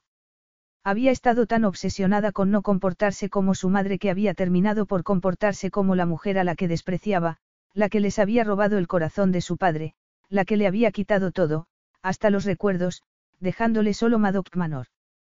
Por eso se empeñaba en quedarse allí. Y por eso tenía que marcharse. No podía ser esa clase de mujer. Ni siquiera podía fingir serlo siquiera por un instante. Eyeri se dirigió a la suite. Abrió la puerta y se quitó las odiosas sandalias de una patada. ¿Qué estás haciendo? Leonardo la miraba furioso desde el centro del salón. ¿Por qué has venido? Te vi salir corriendo de la fiesta y tomé el primer taxi. Y llegaste antes que yo, observó ella aún aturdida. Tú no conoces Milán, Leonardo se encogió de hombros. El taxista seguramente te trajo por el camino más largo para ganarse unos cuantos euros más. Entiendo, Eyeri se movía como una sonámbula. Pues yo no, rugió él. ¿Por qué te marchaste de la fiesta sin decirme nada? ¿Te das cuenta de la cantidad de personas que te vieron? Incluyendo unos cuantos periodistas. Mañana toda la prensa hablará de cómo la querida de De Luca lo dejó tirado. Eyeri se quedó lívida y se volvió lentamente, y muy tranquila, hacia Leonardo. Es la primera vez que te refieres a mí en esos términos. ¿De qué estás hablando? Leonardo parecía desconcertado. Querida. Me has llamado tu querida. Solo es una palabra, Eyeri, la voz de Leonardo denotaba aburrimiento. No es verdad, ella respiró hondo. Es una actitud. Muy bien. Lo que tú digas, parecía exasperado. ¿Por qué te fuiste? Eyeri sacudió la cabeza. Intentó asimilar lo mucho que habían cambiado las cosas, lo frágil que había sido su unión. Leonardo había dicho que no había reglas entre ellos, pero sí las había, aunque solo para ella. Me fui porque recibí el toque de atención que necesitaba desde hacía tiempo. Un toque de atención. ¿De qué me estás hablando, Eyeri? Oí una conversación en el lavabo, Sentía un nudo en la garganta. Sobre mí. Eyeri, supongo que comprenderás que eran solo cotilleos, Leonardo se acercó hasta ella en dos zancadas y la sujetó por los hombros. Sí, eso ya lo sé, balbuceó Eyeri. Puede que fuera virgen, pero no estúpida. Entonces, ¿qué? Soy tu querida, Leonardo, ¿verdad? De eso va este fin de semana, consiguió soltarse y se dirigió al ventanal que daba a la terraza. Te acompañé porque pensaba que sería solo una aventura, un poco de diversión. Pensaba que podría manejar la situación. Nada de lo que dices tiene sentido, masculló Leonardo entre dientes. Ya lo sé, asintió Eyeri. Y reconozco que mi reacepción a la palabra, querida, ha sido puramente emocional, incluso irracional. Pero me temo que no cambia cómo me siento. No entiendo nada, Leonardo se encogió de hombros con impaciencia. Yo en cambio al final lo he entendido todo, contestó Eyeri. Estos preciosos pendientes, se los quitó y los dejó sobre la mesita de café, y estas sandalias. Todo es el pago por los servicios prestados. Porque si no me acostara contigo, no estaría aquí. Eso es ridículo. ¿Qué estás diciendo, Eyeri? No puedo darte cosas. Regalos. No son regalos. Nuestra relación, si es que se puede llamar así, no es equitativa porque tú eres el que decides, Leonardo. Cuando te canses de mí, me arrojarás a la calle como, se mordió la lengua para no mencionar a su madre, como un zapato viejo. Ya conocías los términos del acuerdo cuando te invité a venir conmigo. Desde luego. Conocía las reglas. Y se aplican a rajatabla, ¿verdad? Solo tú puedes romperlas, cambiarlas, o siquiera olvidarlas por un instante, respiró entrecortadamente. Conocía las reglas. Pero no tenía ni idea de cómo me harían sentir. Accediste, insistió él con voz gélida. En realidad dejaste claro que te parecía muy bien. No buscabas una relación, Eyeri. Ni amor. ¿O acaso me engañaste? Me engañé a mí misma, confesó ella. Porque pensaba que era eso lo que quería. Entiendo. No, no lo entiendes. De repente toda la rabia la abandonó, dejándola agotada y triste. Lo sabía, continuó con calma. Y por eso puede que no parezca justo que haya cambiado de idea. Pero no puedo hacerlo. No puedo ser tú, querida, ni la de nadie. Ya te lo he dicho. Leonardo explotó. Solo es una palabra. ¿Por qué te disgusta tanto? Porque para mí es más que una palabra, Eyeri sonrió con tristeza. A lo mejor debería explicarte por qué insisto en permanecer en Madoc Manor. De acuerdo. Ya te he contado que adoraba a mi padre, suspiró y se dejó caer en el sofá sin mirar a Leonardo a la cara. Era carismático y encantador, empezó como si leyera un guion, el guion de la falsa vida de su padre. Nunca se le dieron bien los números. Heredó la propiedad y el título de su padre, pero dejó que se viniera abajo lentamente. Cuando era pequeña era mi hogar y lo adoraba. Cuando me hice mayor estaba demasiado ocupada con mi vida para darme cuenta o siquiera preocuparme. Es algo normal entre los jóvenes, Leonardo escuchaba, pero parecía impaciente. Supongo que sí. De todos modos, no es lo que quiero contarte. Solo quería que lo comprendieras, todo, lo miró a la cara y continuó, mi padre solía marcharse en viajes de negocios, como los llamaba él, aunque en realidad no tenía ningún trabajo como tal. Decía que tenía intereses en inversiones, ella rió con amargura. Y desde luego que tenía intereses, en concreto dos, respiró hondo y miró a Leonardo a los ojos. Se marchaba durante días, semanas en ocasiones. Mi madre me decía que lo hacía por nosotras, para que pudiésemos seguir viviendo en la preciosa mansión. Creo que estaba convencida de ello, o al menos que se convenció a sí misma aunque, echando la vista atrás, sé que sospechaba algo. Pero no descubrimos la verdad hasta después de su muerte, cuando yo tenía 19 años. ¿Qué pasó? Leonardo entornó los ojos. Que se destapó la vida secreta de mi padre, contestó ella. Tenía una querida. Una querida y, se interrumpió, un hijo. Leonardo apretó los labios con fuerza, pero no dijo nada. Un hijo, Eyeri sacudió la cabeza mientras revivía la impresión y el horror de aquel día en que la otra familia de su padre había aparecido en Madoc Manor, tan apenados por la muerte de su padre como su madre y ella misma. Tenía otra vida, otra familia. Vivían en Colchester en una bonita casa que él mantenía, uno de los motivos por los que él había desatendido el mantenimiento de la mansión. Costear dos vidas separadas es muy caro. Respiró hondo y dejó escapar el aire lentamente. Al principio no les creímos. ¿Cómo era posible que nadie lo supiera?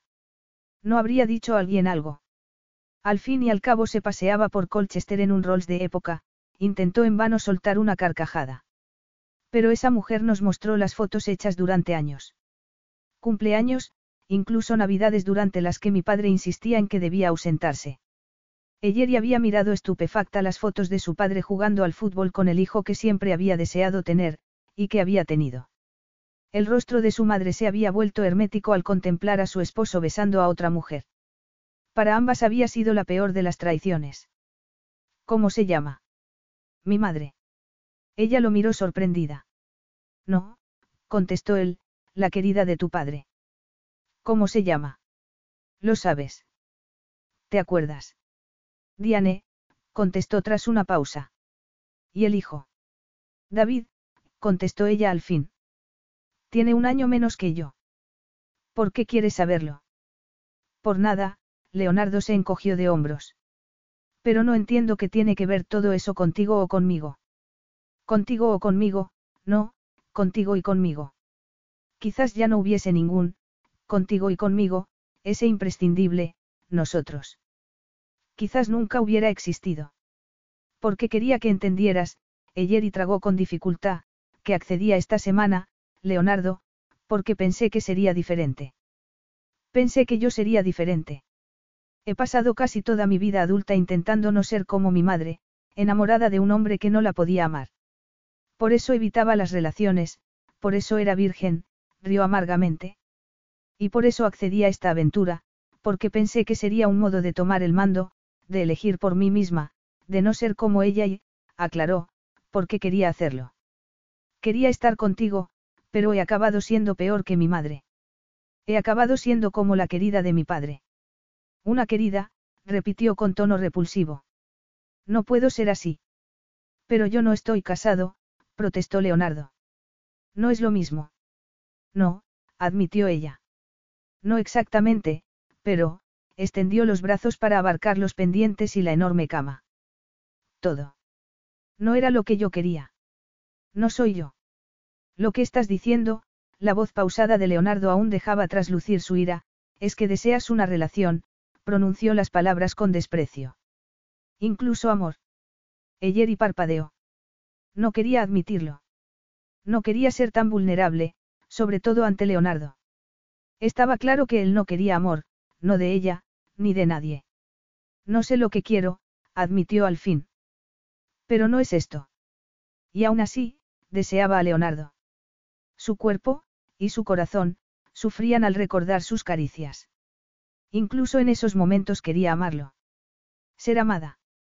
La idea era aterradora, una idea que se había estado negando.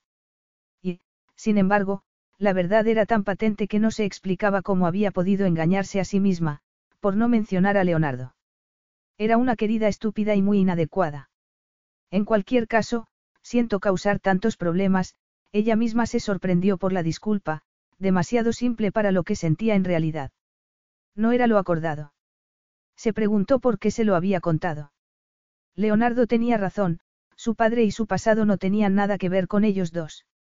Era su pasado, su problema, y la razón por la que había acabado con el corazón destrozado, igual que su madre. Leonardo contempló los delicados hombros de Jerry hundirse mientras soltaba todo el dolor que había estado reteniendo durante tanto tiempo. Él también tenía el corazón desgarrado pues sabía bien cómo se sentía ante la traición de su padre que la había convertido en un ser solitario. Temerosa de confiar, de amar. ¿Acaso él no era igual? Y al mismo tiempo era muy diferente. Lo que ella le había confesado lo confirmaba. Aún así, deseaba tomarla en sus brazos, acariciarla y besar esas lágrimas que humedecían los ojos color violeta y decirle que el pasado no importaba. Aunque sí importaba. El pasado importaba mucho y era lo que les mantenía allí, suspendidos en un incómodo silencio que ninguno de los dos se atrevía a romper. Y estaba furioso con ella por haber roto el acuerdo y las reglas. Y estaba furioso consigo mismo por el mismo motivo. Iré a cambiarme, susurró Eyeri. Leonardo reprimió un juramento. No quería que aquello terminara así. No quería que Eyeri se marchara. No estaba preparado para dejarla marchar, a pesar de que fuera hasta cierto punto inevitable. A pesar de que sería lo más juicioso. Para los dos. Espera, ordenó con voz ronca. No sabía qué decir. No sabía qué era capaz de sentir. De dar. Quiero ayudarte. Ella se volvió, sorprendida, recelosa y, quizás, un poco esperanzada. Leonardo se obligó a sonreír. Él tampoco Balto sabía qué quería. No sabía qué quería sentir. No terminemos así, Eyeri. Es que no le veo el sentido a continuar. Ay, Leonardo hizo una pausa y tuvo que forzar las palabras a través del nudo que tenía en la garganta, hay cosas que yo también tengo que contarte, Apenas podía creer lo que decía pues no tenía ninguna intención de revelarle sus secretos. ¿O sí? ¿Por qué le hacía desear compartir esa parte de sí mismo que había ocultado al mundo? Tenía la sensación de caminar por el borde del abismo abierto entre ellos. Un abismo que nunca podría saltar. Solo podía lanzarse a él. ¿De verdad? Preguntó ella con cautela. Leonardo hizo un torpe amago de asentimiento. Estaba a punto de caer, pero no sabía si se hundiría en el abismo o si la confianza, el amor, le darían alas para sobrevolarlo. Era una sensación aterradora de incertidumbre, de indefensión. Una sensación que no le gustaba. Después, espetó casi con rudeza. Ya habrá tiempo para ello más tarde. Elleria sintió y aceptó la mano tendida para dejarse llevar al dormitorio de un Leonardo que ya no podía confiar en sí mismo. No le quedaban más palabras. Despertó a la mañana siguiente con el cuerpo dolorido como si hubiese escalado una montaña. Y sin embargo no veía la cima. Tumbada en la cama con el rostro bañado por el sol de la mañana, se preguntó cuánto tiempo había estado escalando. Había dedicado una gran parte de los últimos años a la incesante travesía en un intento de encontrarle sentido a una vida destrozada por las revelaciones de su padre. Se dio la vuelta y contempló a Leonardo. No estaba muy segura de qué había sucedido la noche anterior, de si Leonardo y ella habían encontrado un camino para seguir adelante. Apenas habían hablado después de su confesión. Las palabras eran demasiado peligrosas y el nexo entre ellos demasiado frágil. Eyeri se había ido a dormir sola, pero al despertar en mitad de la noche había descubierto a Leonardo tumbado a su lado. Examinó su rostro, los rasgos suavizados por el sueño, las pestañas acariciándole las mejillas. Se preguntó qué pensamientos rondarían su mente, qué esperanzas albergaba su corazón. Se preguntó si tendría el coraje de preguntárselo, o si él lo tendría de responderle. De repente, abrió los ojos y la sorprendió mirándolo. Buenos días, saludó Leonardo con voz somnolienta. Me miras como si fuera un rompecabezas que intentaras resolver. Es algo mucho menos espectacular, le faltaban demasiadas piezas para intentarlo siquiera. Me gusta verte dormir. Leonardo le tomó una mano y se la llevó a los labios. El corazón de Jerry se encogió ante la ternura del gesto y su posible significado. Pero no se atrevió a preguntar. Quiero mostrarte una parte de mi vida, le anunció él. Y yo quiero verla, su vida, su ser. Ella sintió renacer la esperanza. ¿A dónde me llevas? Primero a De Lucas, y luego, quizás, a Umbría, de donde yo soy. Era su modo de construir un puente sobre el abismo que se había abierto entre ellos, el abismo entre una aventura y una relación. Se dirigieron en una limusina a la tienda principal de De Lucas, en el centro de Milán. Situada en un edificio de estilo modernista, comprendía cinco plantas de auténtico lujo. La gente se apartaba al paso de Leonardo y los empleados acudían, atentos a cualquier deseo. Leonardo le enseñó todo. Conocía el nombre de cada uno de sus empleados, conocía cada uno de los artículos. Era el dueño absoluto de todo aquello. ¿Cómo es que sabes tanto? preguntó ella mientras subían en el ascensor de estilo antiguo. Es mi obligación, él se encogió de hombros. Empecé como chico de los recados en unos grandes almacenes. Yo lo observaba todo, incluyendo el despilfarro, la corrupción y la avaricia. Y supe que quería hacer algo mejor, más grande.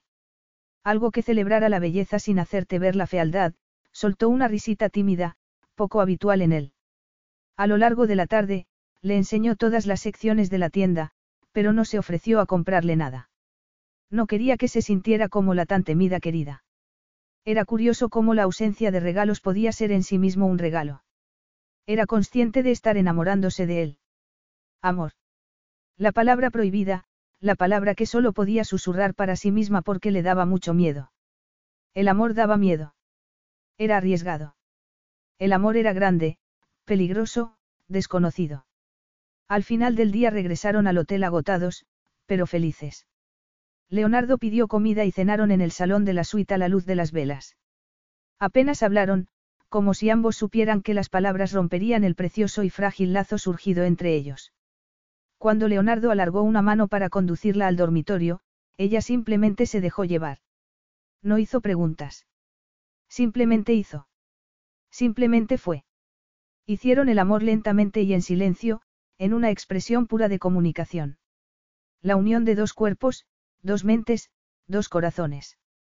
Leonardo la penetró mirándola fijamente a los ojos y ella sintió aflorar las lágrimas a sus ojos.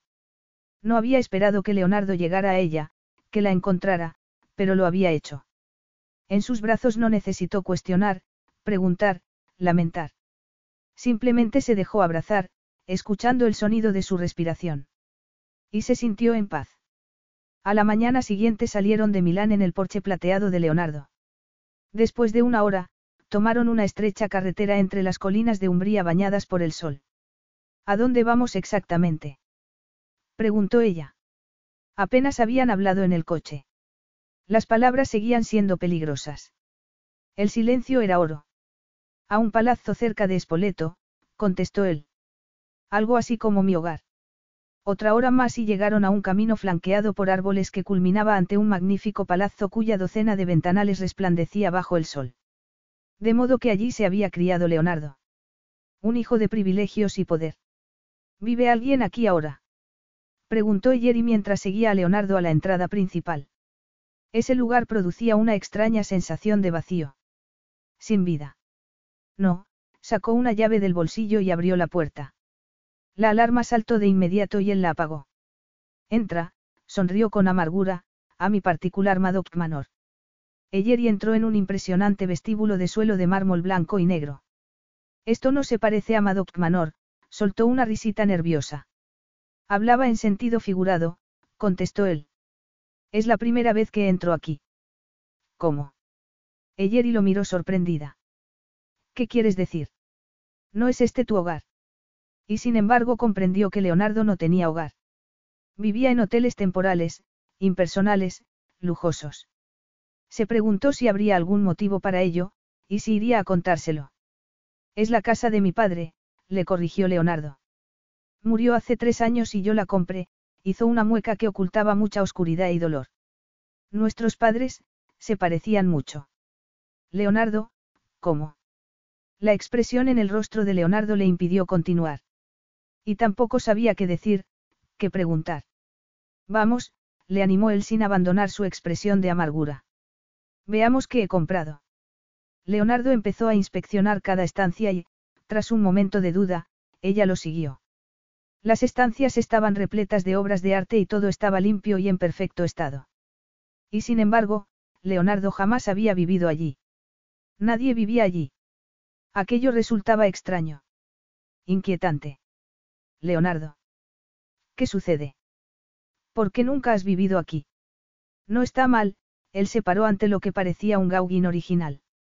Leonardo.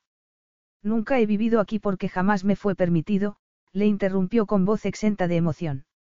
Esta era la casa de mi padre, que jamás me reconoció como hijo. ¿Qué? Eyeri respiraba entrecortadamente.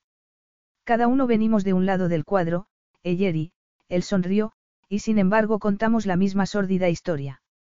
Eyeri sacudió la cabeza sin entender, pero sabiendo que lo que le contaba era terriblemente importante. Mi madre, continuó él, era la querida de mi padre. No es más que una palabra, recordó ella. Por eso lo había dicho. Eyeri se sonrojó al recordar las cosas que había dicho sobre la querida de su padre, y sobre el hijo de esa mujer. Pero ese hijo había tenido más suerte que Leonardo, pues su padre lo había reconocido. Amado. Leonardo, resultaba evidente, no lo había sido. ¿Y qué pasó? Susurró ella. Mi madre trabajaba en la cocina, él se encogió de hombros. Ya sabes, el viejo clásico. Soltó una risita, casi de aburrimiento, aunque Jerry percibió el dolor subyacente y supo que el rechazo de su padre lo había herido del mismo modo que a ella el del suyo. Se quedó embarazada y tuvo que marcharse, aunque mi padre le dio un poco de dinero, hizo una mueca. Desde luego no la instaló en una bonita casa en Colchester, la voz se le quebró. Ni tampoco pasó los cumpleaños o las navidades con su otra familia. Eyeri contuvo las lágrimas que afloraban a sus ojos. Había estado tan obsesionada con su propia y triste historia que no había pensado en la de Leonardo. Ella lo amaba. Necesitaba saberlo. ¿Lo amabas tú? quiso preguntar también. Se había sentido tan defraudada por su padre como ella por el suyo. Quizá más. Él no había recibido nada de su padre. Ella, al menos, tenía sus recuerdos. ¿Quién sabe? Leonardo se encogió de hombros. No habla mucho de ello. Se sentía avergonzada, una mujer soltera y embarazada en la Italia rural era algo terrible en aquella época, se acercó a la ventana y contempló los jardines impecablemente cuidados. Por eso se trasladó a Nápoles, necesitaba alejarse de los chismorreos y su hermana vivía allí. ¿Llegaste a ver a tu padre? Una vez, el cuerpo de Leonardo se tensó. La contestación no admitía más preguntas. ¿Y esta casa? Preguntó ella tras una pausa. ¿Cómo acabaste comprándola? Esa es una pregunta interesante, él se alejó de la ventana. ¿Por qué no vemos el resto? Sin decir palabra, Eyeri siguió a Leonardo que subió las escaleras de mármol y se adentró por un pasillo con puertas de madera a ambos lados. Sus pisadas eran amortiguadas por la gruesa alfombra. Apenas se detuvieron en los dormitorios lujosamente decorados. Ese Madoc Manor, pensó ella con ironía, tenía un aspecto mucho mejor que el suyo. De nuevo en la planta baja, Leonardo se detuvo en la biblioteca e inspeccionó los títulos de los innumerables libros con tapas de cuero con un gesto de desapasionada calma que Jerry sabía por experiencia propia que podía esconder muchas cosas. Leonardo, empezó tímidamente, pero él sacudió la cabeza indicándole que no quería hablar. La estaba rechazando con su silencio, y no lo podía soportar. ¿Y bien? Preguntó al fin. ¿Es tal y como te la esperabas? No, Leonardo apartó las manos de los libros. No sé qué esperaba sentir la primera vez que cruzara esa puerta, pero, sacudió la cabeza. No siento nada, soltó una risa cargada de tristeza. Qué estupidez, ¿verdad? Patético. Compré esta casa a la muerte de mi padre para demostrar que me la merecía, al menos eso creo, suspiró ruidosamente. Al igual que tu padre, al mío se le daba fatal la economía. Cuando murió me quedé con la casa por casi nada y su familia, por supuesto, se puso furiosa. Eyeri percibió el tono de desprecio con que decía la palabra, familia, y de nuevo sintió aflorar las lágrimas a los ojos. De repente fue consciente de que jamás se había puesto en el lugar de la otra familia de su padre. Para los impostores, ocultos sin poder reclamar al padre y esposo como suyo, debía de haber resultado muy duro. Al igual que Leonardo, cuyo padre jamás lo había reconocido. Se preguntó si el rechazo sufrido lo había convertido en el hombre que era. Un hombre que se negaba a, o era incapaz de, amar, incluso de mantener una relación de más de unas pocas semanas. Si era así, ¿cómo iba a conseguir llegar hasta él? ¿Cómo podrían salir adelante? Eran a la vez distintos y muy parecidos, mutilados por los fracasos de sus familias, aferrándose a lo único que probaba que habían tenido una familia, las casas. Leonardo, ella dio un paso al frente con una tímida esperanza. No se rendiría a la desesperación. Había llegado demasiado lejos, y Leonardo también. Y supo que el abismo entre ellos podía ser salvado. Lo que les mantenía separados también podría unirlos. ¿Qué pasa? Perdido en sus pensamientos, la miró como si se hubiera olvidado de ella. y supo lo que necesitaba hacer, lo que Leonardo necesitaba hacer. Se acercó a él y le tocó los hombros, deslizando las manos por el traje de seda, atrayéndolo hacia sí. Leonardo se resistía, pero ella lo abrazó, se rindió. No permitiría que aquello le separase. Llévame a tu casa de verdad. En Nápoles. ¿Tu madre sigue allí? Sí. Pues llévame, imploró Eyeri. Enséñame tu hogar, no este, mausoleo. Nunca he llevado allí a nadie, Leonardo sacudió la cabeza. Llévame, ella contuvo la respiración. Sabía lo mucho que le estaba pidiendo. Por favor. Tras una interminable pausa, Leonardo al fin contestó. La rodeó con sus brazos, atrayéndola aún más hacia sí y enterró el rostro en su cuello, acariciándole la piel con los labios. Era su rendición. De acuerdo, susurró. Capítulo 11. Llegaron a Nápoles cuando ya anochecía. Durante el trayecto de más de 600 kilómetros desde Milán, apenas hablaron. Los recuerdos eran demasiado asfixiantes, aunque Yeri no pudo evitar sentir un pequeño rayo de esperanza. Leonardo miró a Yeri de reojo. Parecía cansada y algo triste. Los últimos días habían sido de locura y él mismo sentía los efectos por todo el cuerpo, sobre todo en el corazón. Siempre había evitado aquello, implicarse emocionalmente y, que Dios no lo quisiera, sentir algo más. No estaba seguro de sentirlo, y no quería hablarle a Yeri de ello. Agarró el volante con fuerza. Llevar a Yeri a Nápoles, a su pasado, era la mejor manera de asegurarse de que se marchara. Su orgullosa madre había rechazado su ofrecimiento de comprarle una casa mejor y seguía viviendo en el maltrecho piso en el que había crecido. Quizás Eyeri, como la mayoría de las mujeres, solo estuviera interesada en el hombre en el que se había convertido, no en el que había sido. No en el que era. El que empezaba a mostrarse ante ella. Resultaba aterrador. ¿Cómo conseguía que deseara revelarle sus secretos? ¿Qué iba a pensar del chico cuyo padre había negado conocerlo? La compra del hogar paterno había resultado una victoria vacía pues el hombre al que de verdad hubiera querido impresionar estaba muerto. Pero no lo había comprendido hasta ver las enormes y vacías estancias a través de los ojos violetas de Yeri. Con un suspiro condujo por las estrechas calles del barrio obrero. Aquello era su infancia, su hogar. Eyeri contemplaba impávida las maltrechas fachadas de los edificios. Ya hemos llegado, aparcó el porche en un reducido hueco que encontró en la calle. ¿Tu coche no? Preguntó Eyeri dubitativa. Aquí nadie se atrevería a tocarlo, él sonrió. Me conocen, y conocen a mi madre. Al ver la expresión sorprendida de Yeri, se preguntó cómo reaccionaría ante el destartalado apartamento de su madre, su asfixiante pasado obrero, su rechazo del mundo en el que él vivía. Se sentiría tan abrumada por esa vida, ese amor, como se sentía él. Había llamado a su madre para informarle de su visita y ella se había mostrado encantada. Pero, mientras caminaban por un estrecho callejón hasta uno de los edificios de la parte trasera, se preguntó si no estaría cometiendo el mayor, y desgarrador, error de su vida. Aquello no era lo que se había esperado. Jamás hubiera pensado que la madre de Leonardo seguiría viviendo en un destartalado apartamento que desde luego no se encontraba en la mejor zona de Nápoles. A juzgar por la rigidez de su mandíbula, supuso que él preferiría que viviera en mejores condiciones. Había rechazado su dinero. Para un hombre tan orgulloso, aquello debía de resultarle difícil de aceptar. Empezaba a comprender por qué nunca llevaba a nadie a ese lugar, por qué se había resistido a llevarla a ella.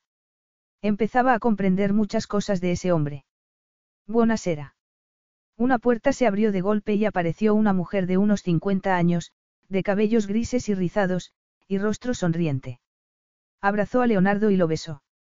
Eyeri no entendió el torrente de palabras en italiano que le dedicó a su hijo, pero por el gesto sospechó que le estaba riñendo por no visitarla más a menudo. Mamma, te presento a Eyeri Dunant, Lady.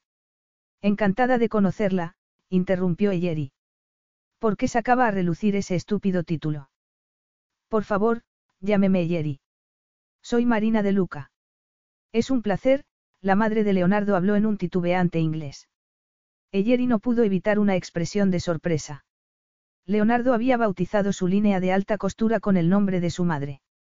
Pasad, Marina les hizo entrar. Tengo la cena preparada. Por supuesto, murmuró Leonardo al oído de una sonriente Yeri.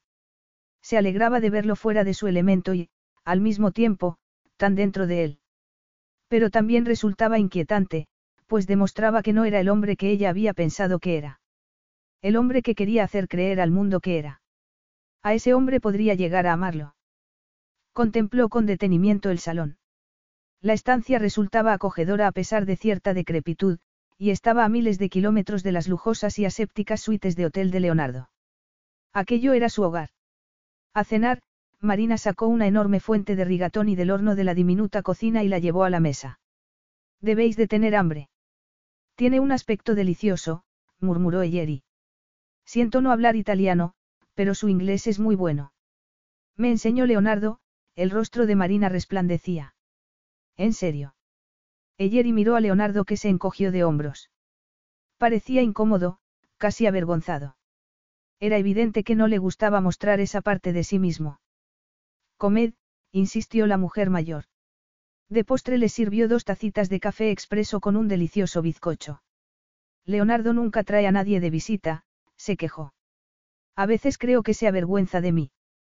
Mamma, sabes que no es verdad, contestó el aludido. Sé lo alto que has llegado en la vida, ella se encogió de hombros, y entiendo que para ti esto es bajar un peldaño. No lo es, protestó él en voz baja. Leonardo quería que viviera en una gran casa a las afueras de la ciudad, Marina se volvió a Eyeri. ¿Te lo imaginas? ¿Qué dirían los vecinos? ¿Quién iría a verme? A pesar de comprender las razones de la mujer, Eyeri sintió pena por Leonardo. Había intentado mejorar la vida de su madre, y ella se negaba a aceptar su dinero, su amor. Aparte de Leonardo, claro. Y él solo viene unas cuantas veces al año. Está muy ocupado, Eyeri sonrió. Sí, claro, asintió la otra mujer. Pero nadie debería estar demasiado ocupado, no. Necesito hacer unas llamadas, Leonardo se levantó de la mesa. Entre las dos mujeres se hizo un silencio que Eyeri no supo si identificar como amistoso o no. Marina la miraba con una curiosidad que le ponía nerviosa. En su mente bullía toda la información que había recibido aquel día. Necesitaba tiempo para procesarlo. Aceptarlo. Estaba delicioso, exclamó al fin. Muchas gracias. Nunca había traído a una mujer, observó Marina. ¿Me entiendes? Una mujer, amiga. Sí, desde luego, Eyeri se sonrojó. Pero tú. A ti sí te ha traído, sacudió la cabeza. Una chica inglesa. No sé. No es, empezó Eyeri sin saber qué decir ni cómo explicarlo. Ni siquiera ella misma comprendía la relación que mantenía con Leonardo. Al menos una parte de ella deseaba más, pero tenía mucho miedo. Todo iba demasiado deprisa, con demasiada intensidad. No le irás a romper el corazón, ¿verdad? Marina entornó los ojos. Sé que tiene dinero, pero por dentro no es más que un pobre chico de ciudad. Eso es lo que siempre fue, y nunca lo olvidará, suspiró. He cometido muchos errores. No pretendo romperle el corazón a nadie, le aseguró Yeri con un nudo en la garganta. Ambas se quedaron en silencio hasta el regreso de Leonardo a la habitación. He reservado una habitación en un hotel, anunció mientras besaba a su madre en la mejilla. Es tarde, mamá, pero mañana volveremos. Podríamos dar un paseo. Caminaron sin hablar hasta el coche y ella se sentó en el asiento del acompañante. Gracias por traerme. Ahora ya lo sabes. ¿Saber qué? se preguntó y mientras se dirigían al casco histórico de la ciudad. Saber de dónde venía. Saber lo que había padecido. Saber que aunque tuviera dinero, poder y prestigio seguía siendo el pobre chico de ciudad. Saber que lo amaba por ello. Ahora ya lo sabes, Eyeri tragó con dificultad. En el fondo se sentía como si no supiera nada. Estaba llena de dudas, y también de una diminuta y preciosa esperanza. Se dirigieron al lujoso Hotel Excelsior, en la bahía de Nápoles. Mientras contemplaba estupefacta el lujo y la opulencia a su alrededor, se dio cuenta de que aquella no era ella, ni siquiera Leonardo. Solo una forma, muy lujosa, de mantenerse alejados de la vida real.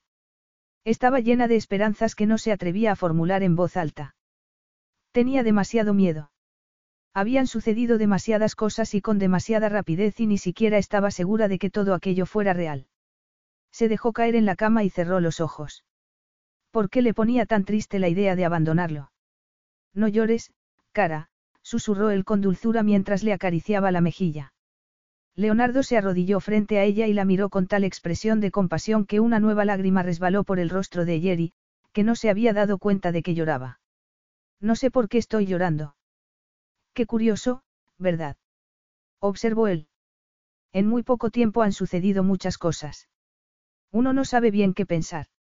Ni qué sentir, pensó Eyeri. Aún así, sentada en la penumbra de la habitación, recordó la noche en Madoc Manor cuando Leonardo la había abrazado y permitido decidir. Después habían hecho el amor. Y, quizás, ella se había enamorado. Era amor. Esa inquietud, la feroz esperanza, la profunda necesidad, era amor. Lo amaba. Quizás desde el momento en que lo había visto aparecer en la mansión. Era un hombre de origen humilde que se preocupaba por su madre. Un hombre capaz de lavarle los cabellos y enjugarle las lágrimas. Un hombre tan asustado como ella del amor y el daño que podía provocarle. La idea era maravillosa y aterradora a un tiempo pues no tenía ni idea de si era correspondida y tenía demasiado miedo como para intentar averiguarlo.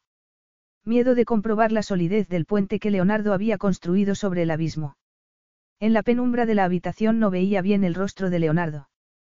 Quiso hablarle de sus sentimientos, pero las palabras quedaron atascadas en su garganta. Leonardo le acarició nuevamente la mejilla mientras un rayo de luna le iluminaba el rostro y la expresión de feroz esperanza, casi desesperación. Eyeri. El móvil empezó a sonar y lo apagó tras soltar un juramento. No, sonó la voz de Eyeri, producto del miedo que impedía que aflorara el amor, deberías contestar. A lo mejor es tu madre. No es más que una llamada de negocios, espetó él tras consultar la pantalla del móvil. Eyeri se levantó de la cama. No sabía lo que decía, solo que tenía miedo de dar el salto, de permitirse sentir. Amar. Ser herida. Deberías contestar, insistió con voz ridículamente falsa. Seguro que es importante. ¿Quieres que conteste? Preguntó él con expresión perpleja. Sí, Eyeri se obligó a pronunciar la solitaria palabra. Cielo santo, Eyeri, rugió él. Contesta, Leonardo, le estaba pidiendo mucho más que contestar a una llamada y el corazón se le rompía en pedazos. Lo estaba apartando de su lado y no era capaz de parar. Leonardo soltó otro juramento antes de contestar la llamada. Y Eyeri abandonó la habitación. Leonardo colgó el teléfono y lo arrojó sobre la mesilla de noche. Una estúpida llamada de negocios había arruinado uno de los momentos más importantes de su vida. O casi. Sintió ira y algo peor, mucho peor, dolor.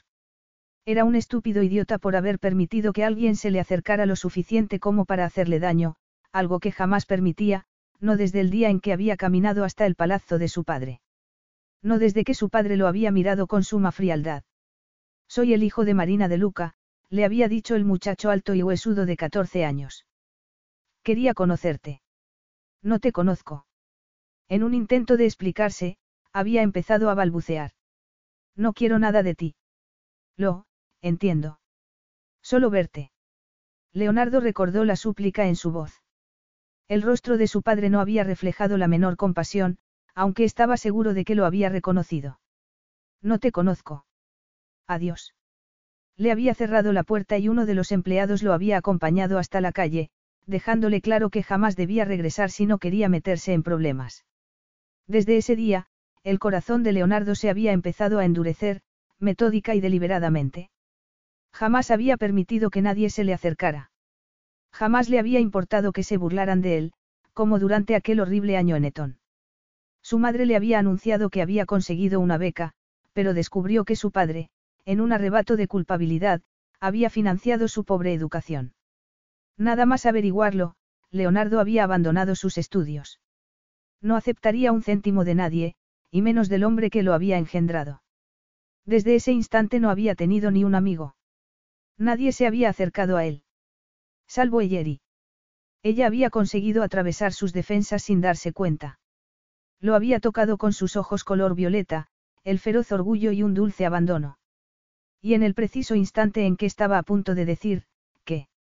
Decirle que la amaba. No sabía qué le hubiera dicho, pero sí que habría surgido del corazón y que habría significado algo para él. Demasiado. Y ella le había dicho que contestara esa llamada. Sentía la cabeza despejada, el corazón endurecido una vez más. Se sentía bien. A salvo. Ese era él. Así debía ser. Había estado muy cerca de cometer un terrible error. Gracias a Dios que no lo había hecho. Eyeri permanecía sentada en el sofá del salón con la mirada en el vacío. Su mente buscaba respuestas a las preguntas de su corazón. ¿Por qué le había hecho contestar la llamada? ¿Por qué no le había dejado hablar? ¿Acaso tenía miedo de que fuera a decirle que no la amaba, o que sí la amaba? El amor daba miedo. Te obligaba a abrirte al dolor. Un hombre como Leonardo. No es de esa clase de hombres. Es tu excusa, porque estás aterrorizada. Emitió un suspiro muy parecido a un sollozo. Leonardo entró en la habitación y de inmediato sintió su opresivo silencio. Tenía que decir algo, cualquier cosa. No había estado en Italia desde el viaje de fin de curso en sexto. Eyeri, el tono de voz era frío y tajante. Se acabó. Se acabó. Ella se quedó boquiabierta y repitió sus palabras a falta de unas propias. Sí, cruzó hasta el minibar para servirse un whisky sin mirarla a la cara. Tengo que regresar al trabajo. Te enviaré de regreso a Londres en un vuelo mañana por la mañana. y pestañeó. Debía haberse esperado algo así, pero considerando lo que acababa de suceder, lo que había temido que sucediera. Lo que había deseado que sucediera. Así sin más. Ya conocías las reglas, él se encogió de hombros. Pero tú dijiste que entre nosotros no había reglas, le espetó con voz entrecortada. Ese dolor era lo que había temido, lo que había intentado evitar. De repente encontró el valor para luchar. Leonardo, hace un rato me comporté de manera, extraña cuando te dije que contestaras al teléfono porque tenía miedo. Esto es nuevo para mí. Jamás había sentido. Se acabó, insistió él. No te pongas en ridículo, por favor. Eso creía que hacía. y pestañeó con fuerza como si acabaran de abofetearla. Estaba harta, helada, despejada y enfadada. Se levantó del sofá y le habló a la espalda. Muy bien, anunció con frialdad. Ya que se ha acabado, puedes dormir en el sofá. A punto de entrar en el dormitorio, oyó la voz de Leonardo. Por cierto, la llamada era de mi secretaria. Amelie quiere hacer las fotos la semana que viene. La tarifa habitual es de 10.000 libras. Te enviaré un cheque. De acuerdo, con mano temblorosa, Eyeri abrió la puerta del dormitorio y entró. Capítulo 12. Debía de haber dormido, pues despertó por la mañana con los ojos hinchados, el cuerpo dolorido y el corazón pesado como el plomo. El sol entraba por la ventana y, a lo lejos, la bahía de Nápoles resplandecía como un espejo de diamantes. El mundo seguía girando. Se quedó un rato sentada en la cama con la cabeza agachada. Sintió la agonía del rechazo, el intenso dolor de la pérdida y lo empujó hacia el interior. Debía seguir adelante. Se puso unos vaqueros y una sudadera, de Madoc, y salió al salón con el bolso de viaje. Leonardo estaba ya duchado y vestido, y con el móvil pegado a la oreja. Le echó una ojeada de pies a cabeza, se detuvo en el bolso de viaje y luego se dio la vuelta. Te he pedido un taxi. Gracias, pero no era necesario, se sentía peor que una querida, se sentía como una furcia. Soy capaz de conseguir mi propio medio de transporte. Y te he reservado un vuelo en primera clase a Londres, un destello de emoción brilló brevemente en los ojos de Leonardo. Tendrás que hacer transbordo en Milán. De nuevo insisto en que no es necesario. Eyeri, déjalo ya, el rostro de Leonardo reflejaba impaciencia. No puedes permitirte. En realidad, sí, le interrumpió ella, teniendo en cuenta que dispongo de diez mil libras. Y no deberías invertir ese dinero en la casa. Me parece que no estás en posición de ofrecerme consejos, ella lo miró furiosa. Después recogió el bolso de viaje. El hecho de tener el corazón destrozado mientras él solo aparentaba cansancio e impaciencia le ponía furiosa. Adiós, Leonardo, se despidió con frialdad y sin mirarlo, antes de salir por la puerta. Leonardo se quedó en medio de la suite con el sonido del portazo aún resonando en su vacío corazón. Salvo que ya no estaba vacío. Estaba excesivamente lleno. Había cortado con Eyeri para evitar sufrir, pero no había funcionado. Le dolía todo el cuerpo, por fuera y por dentro. El dolor lo agarrotaba. Lo cual, se dijo con obstinación, era señal de que había tomado la decisión correcta. Eyeri reservó el vuelo más barato a Londres, lo que le supuso 24 horas de viaje y cambiar tres veces de avión. Llegó a Heathrow agotada, y aún le quedaba otro viaje. Tomó un tren hasta Bodmin y luego un taxi hasta la casita de su madre, cerca de Padstow. Andunant vivía en una modesta vivienda a las afueras de la ciudad en la que trabajaba como bibliotecaria. Eyeri solo había estado allí una vez desde que su madre abandonara Madoc Manor. Se fijó en el cuidado jardín, el jarrón con flores en la ventana, y el felpudo de bienvenida y se alegró de que se hubiera construido una vida lejos de la mansión. Lejos de los recuerdos. Me alegro de verte, exclamó su madre. Ambas se fundieron en un intenso abrazo. Yo también me alegro de verte, la decisión de visitar a su madre había sido impulsiva, tomada durante el interminable vuelo desde Nápoles. Entra. He preparado té. Gracias. Estoy agotada. No me extraña. ¿Qué hacías en Italia? La mujer se dirigió a la diminuta cocina. He estado algo así como de vacaciones, contestó tras una pausa. Con un hombre. Hay esperanzas. Ann hizo una pausa con la tetera en la mano. No. Lo siento, sirvió el té en el salón. Me preocupas, sola en Suffolk, sonrió tímidamente. Ya sé que deseabas conservar la casa, Eyeri, y lo entiendo, pero... Está bien, Eyeri sonrió y tomó un sorbo de té. Y quiero darte las gracias por permitirme vivir allí. Si la hubieras vendido, vivirías con muchas más comodidades. Eyeri, estoy bien, la mujer agitó una mano en el aire. ¿Cómo iba a vender el único hogar que habías conocido? Es tu herencia. Yo no puedo disponer de ella. Aún así, gracias, Eyeri asintió. Supongo que necesitaba vivir allí durante un tiempo. Necesitaba, reflexionar y, añadió, necesitaba marcharme. Ganar perspectiva. Y lo has conseguido. Sí, Eyeri dejó la taza sobre la mesa. No resultó fácil ni cómodo, pero lo hice. En realidad tengo algunas ideas que me gustaría discutir contigo. Me muero de ganas de oírlo, Ann sonrió y tomó la mano de su hija.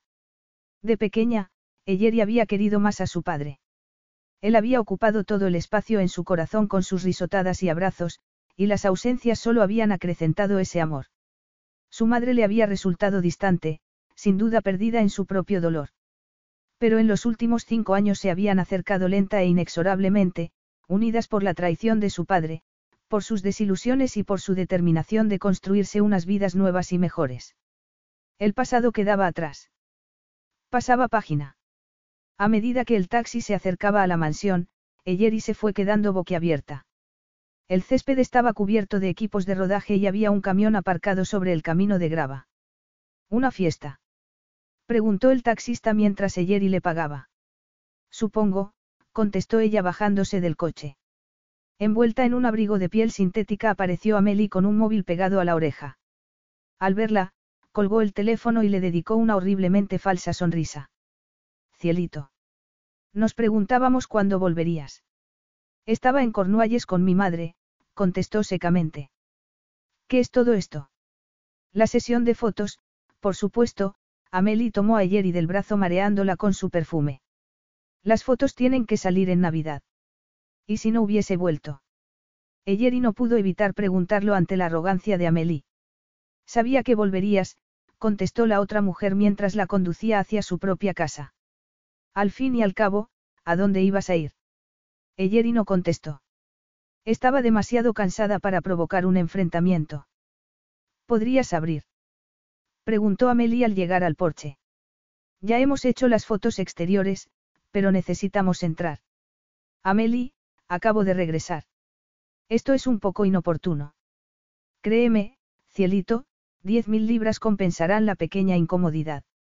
Eyeri sacudió la cabeza incrédula. Se comportaba como si fuera la dueña de aquello. Supongo que tienes razón, sonrió mientras abría la puerta. Ese dinero lo cambia todo. Desde luego, asintió Amelie mientras entraba en la casa la primera. Los dos días que siguieron los dedicó a organizar sus asuntos. De vez en cuando bajaba a la cocina y observaba alguna sesión de maquillaje. Las modelos parecían aburrirse mucho. Pero fue el último día de rodaje cuando por fin comprendió por qué Leonardo había elegido Madoc Manor. Se había mantenido alejada de las habitaciones utilizadas para las fotos, pero la curiosidad le pudo y acabó entrando en la sala de visitas donde encontró a una de las modelos tumbada frente a la chimenea, su chimenea. La sala había sido dolorosamente transformada. De las lámparas y las estanterías colgaban falsas telarañas y todo estaba cubierto de una pátina de polvo artificial. Las cortinas, raídas aunque en buenas condiciones, habían sido sustituidas por auténticos harapos. Habían convertido la mansión en la ruina que Amelie había asegurado que era. ¿Verdad que es increíble? Eyeri se volvió para encontrarse frente a frente con una sonriente Amelie. Han hecho un trabajo impresionante con las telarañas. Contratamos a un especialista en decorados de cine. Fíjate cómo destaca el vestido, murmuró. Eyeri contempló a la chica que llevaba un espléndido vestido color fucsia. En efecto, el color destacaba contra la mugre. Aquello tenía algo de artístico. La bella y la bestia. Sin embargo, se trataba de su casa. Su hogar el lugar que había intentado mantener a flote durante los últimos seis meses, y la sesión de fotos era una especie de burla de su vida. Y Leonardo lo había sabido desde el principio. Sí, admitió tras respirar hondo. Pensó en el dinero y su destino y le dirigió una gélida sonrisa a Amelie. Muy artístico. Hoy es el último día. Cielito, antes de la hora del té nos habremos ido, la otra mujer tuvo la audacia de darle una palmadita en la mejilla. Te lo prometo. Y en efecto así fue. Por la tarde los camiones se marcharon y un servicio de limpieza contratado por Amelie se encargó de dejarlo todo tal y como había estado. Eyeri se dirigió a la cocina para prepararse una taza de té. La casa se había quedado muy vacía y se alegraba del poco tiempo que le quedaba por estar allí. Hola, Eyeri. Sobresaltada, se volvió y vio a Leonardo apoyado en el quicio de la puerta. ¿Qué haces aquí? exclamó mientras absorbía su presencia con los cinco sentidos. ¿Puedo pasar? Supongo, ¿por qué has venido, Leonardo? Para darte el cheque. Entiendo, se sintió ridículamente defraudada. Durante un segundo había albergado cierta esperanza e incluso había olvidado las hirientes palabras que le había dirigido. Pero de repente volvió a recordarlas. Podrías haberlo mandado por correo. No quería que se perdiera. Es mucho dinero. Para ti no. El que tenga dinero no quiere decir que no lo valore. Al menos valoras algo, Eyeri cerró los ojos sin dejar de darle la espalda. Eyeri. En cualquier caso, gracias, ella se volvió y extendió una mano. Leonardo no se movió. Sus miradas se fundieron, pero ninguno de ellos habló. Lo siento, dijo él al fin, por cómo acabó. No era suficiente. Hacía que pareciera un accidente, un giro del destino o la naturaleza, y no una decisión tomada a sangre fría para terminar de un modo tan cruel, tratándola como la querida que siempre había sido. El cheque, Leonardo, ella sonrió con frialdad. Por favor. Eyeri. ¿A qué has venido? exclamó. ¿Qué esperabas ganar? No hay nada entre nosotros, Leonardo. Nunca lo hubo. Lo dejaste bien claro cuando me echaste. Yo no. Sí lo hiciste. Y has vuelto para ver esta sesión de fotos que autorizaste. Para ver mi hogar convertido en una especie de burla. Amelie me lo explicó todo. Solo han sido unas fotos, Eyeri, Leonardo dio un respingo. Y sabía que el dinero. Al cuerno el dinero. Y al cuerno todos tus, solo. No han sido, solo, unas fotos, o, solo, una palabra, o, solo, una aventura. Para mí no, intentó calmar el temblor en su voz. Supongo que es tu manera de mantener las distancias, de justificar tu actitud. Todo, y todos, es, solo, para ti. Nadie se acerca lo suficiente para convertirse en algo más. No digas eso, suplicó Leonardo, aunque sonó más a una amenaza. Estoy harta, contestó ella. Por un tiempo pensé que te amaba, o al menos que podría amarte. Por eso me asusté tanto aquella noche cuando te dije que contestaras al teléfono. Pensé que ibas a decirme que me amabas, qué estúpida, y sentí miedo. Miedo de resultar herida, respiró hondo y extendió las manos. Siempre me costó confiar en los hombres. No quería que me abandonaran como mi padre. Mi corazón se volvió inalcanzable. A veces es mejor así, susurró Leonardo. Sí, desde luego, ella asintió. Al parecer pensamos igual, rió con amargura. Al menos en eso estamos de acuerdo, extendió de nuevo la mano. Y ahora, aceptaré el cheque. ¿En qué lo vas a emplear? Lentamente sacó un sobre del bolsillo de su chaqueta. ¿Cortarás el césped o arreglarás la caldera? Preguntó con hiriente ironía. Ya me he ocupado de eso, contestó Eyeri secamente. He vendido el Rolls. ¿En serio? Leonardo enarcó las cejas. Sí, atravesó la cocina y tomó el sobre. Este dinero irá destinado a obras de caridad. ¿Cómo? Él se quedó boquiabierto para satisfacción de Eyeri. Voy a vender Madoc Manor, le informó. Ya era hora. Pero, es tu hogar. Igual que ese palazzo tuyo. Sacudió la cabeza. Creo que no, hizo una pausa y lo miró como si quisiera retener en la memoria cada uno de sus rasgos porque sabía que jamás volvería a verlo. El hogar está donde está tu corazón, y el mío no está aquí. Adiós, Eyeri, Leonardo asintió al comprender el doble sentido y se marchó. A Eyeri se le ocurrió que cada uno había abandonado al otro en una ocasión. Y que los dos estaban, y siempre estarían, solos. Capítulo 13. Cuando Eyeri salió del colegio nevaba. No parecía que fuera a cuajar, pero los gruesos copos brillaban bajo las luces de las calles de Londres mientras caminaba entre la gente que, con la cabeza agachada para protegerse del viento, salía de sus trabajos. Había tenido mucha suerte al encontrar un trabajo enseguida. Una profesora de literatura estaba con una baja de maternidad y el colegio se había mostrado encantado de disponer de una profesora cualificada dispuesta a trabajar únicamente unos cuantos meses. No le había importado el carácter temporal del puesto ya que necesitaba tiempo para decidir cuál sería su siguiente paso. Llevaba un mes en la ciudad y aún no se había acostumbrado al ruido del tráfico ni a las calles abarrotadas de gente.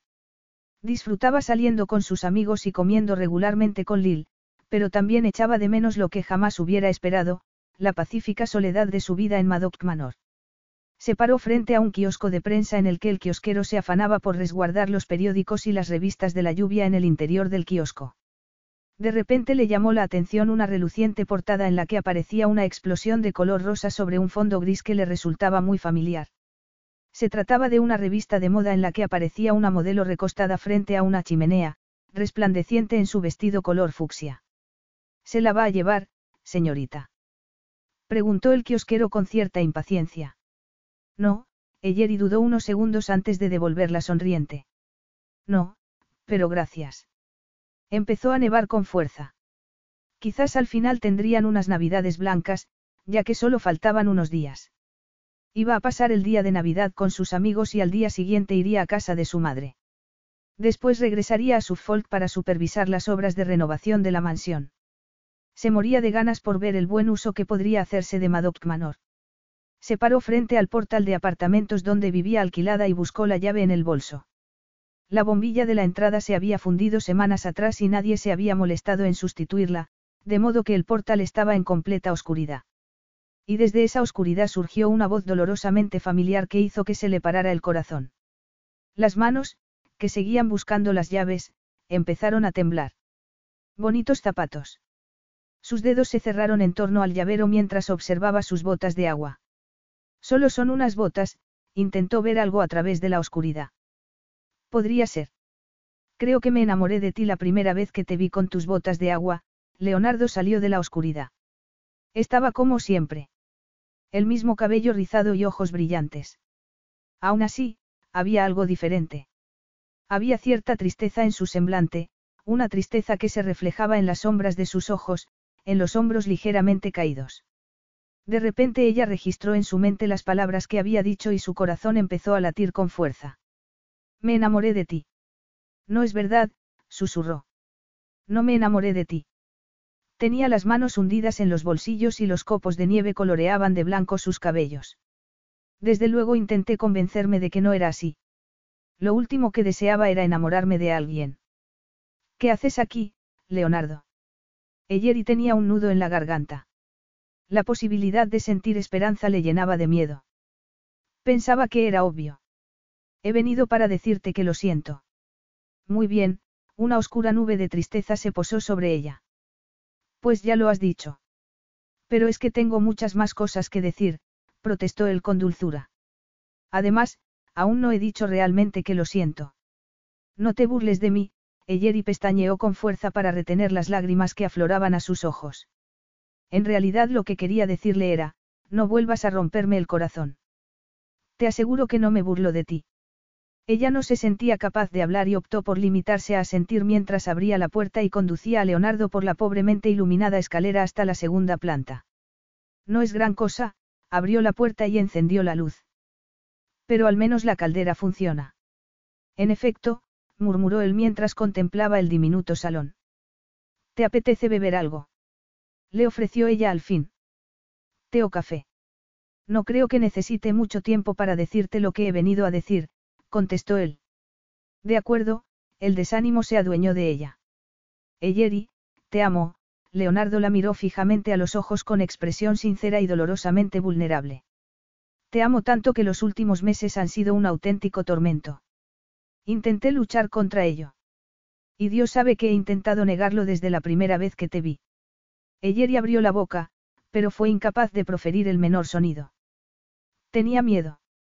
Tengo miedo desde hace mucho tiempo, soltó una pequeña risa nerviosa. Jamás lo he admitido ante nadie, ni siquiera ante mí mismo. Gracias por decírmelo, susurró ella.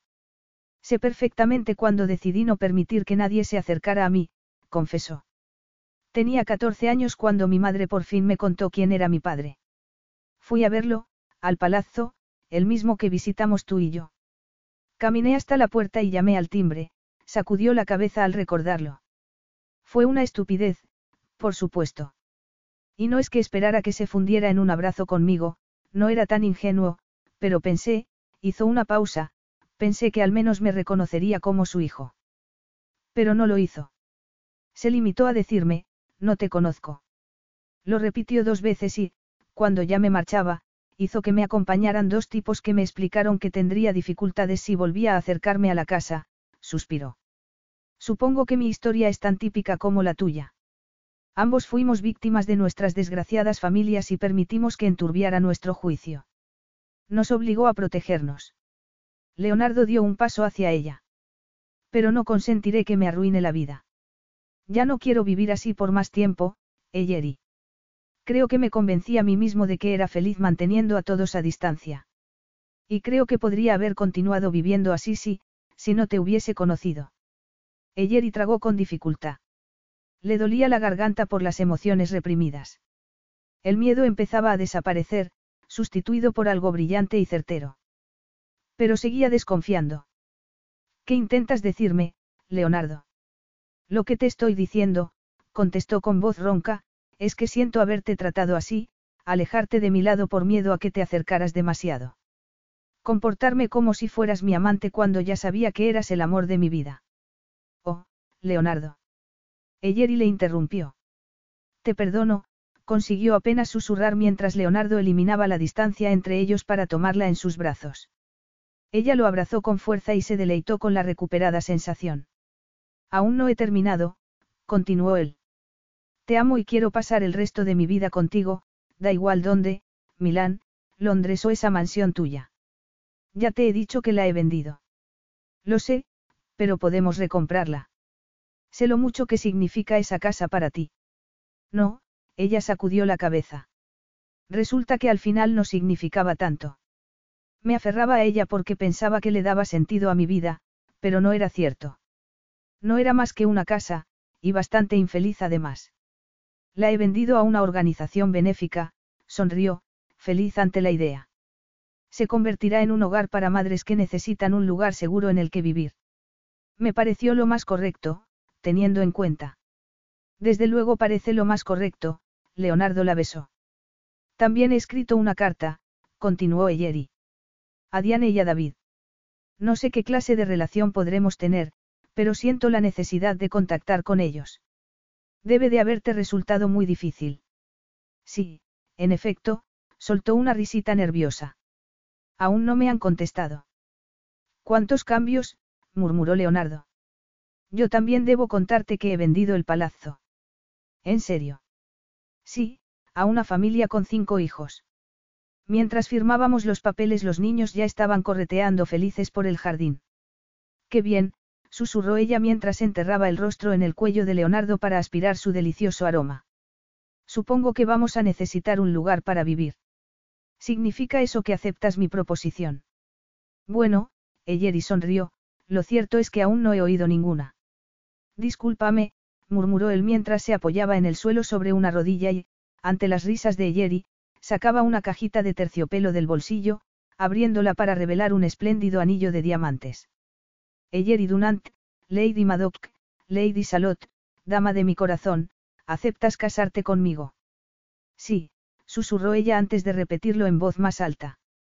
Sí, sí, sí. Tiró de Leonardo para que se pusiera en pie y sus labios se fundieron en un beso. Aquel era el final feliz que ambos había estado buscando. Ninguno de los dos estaba solo o asustado. No había más que amor. Amor y una resplandeciente felicidad. Fin.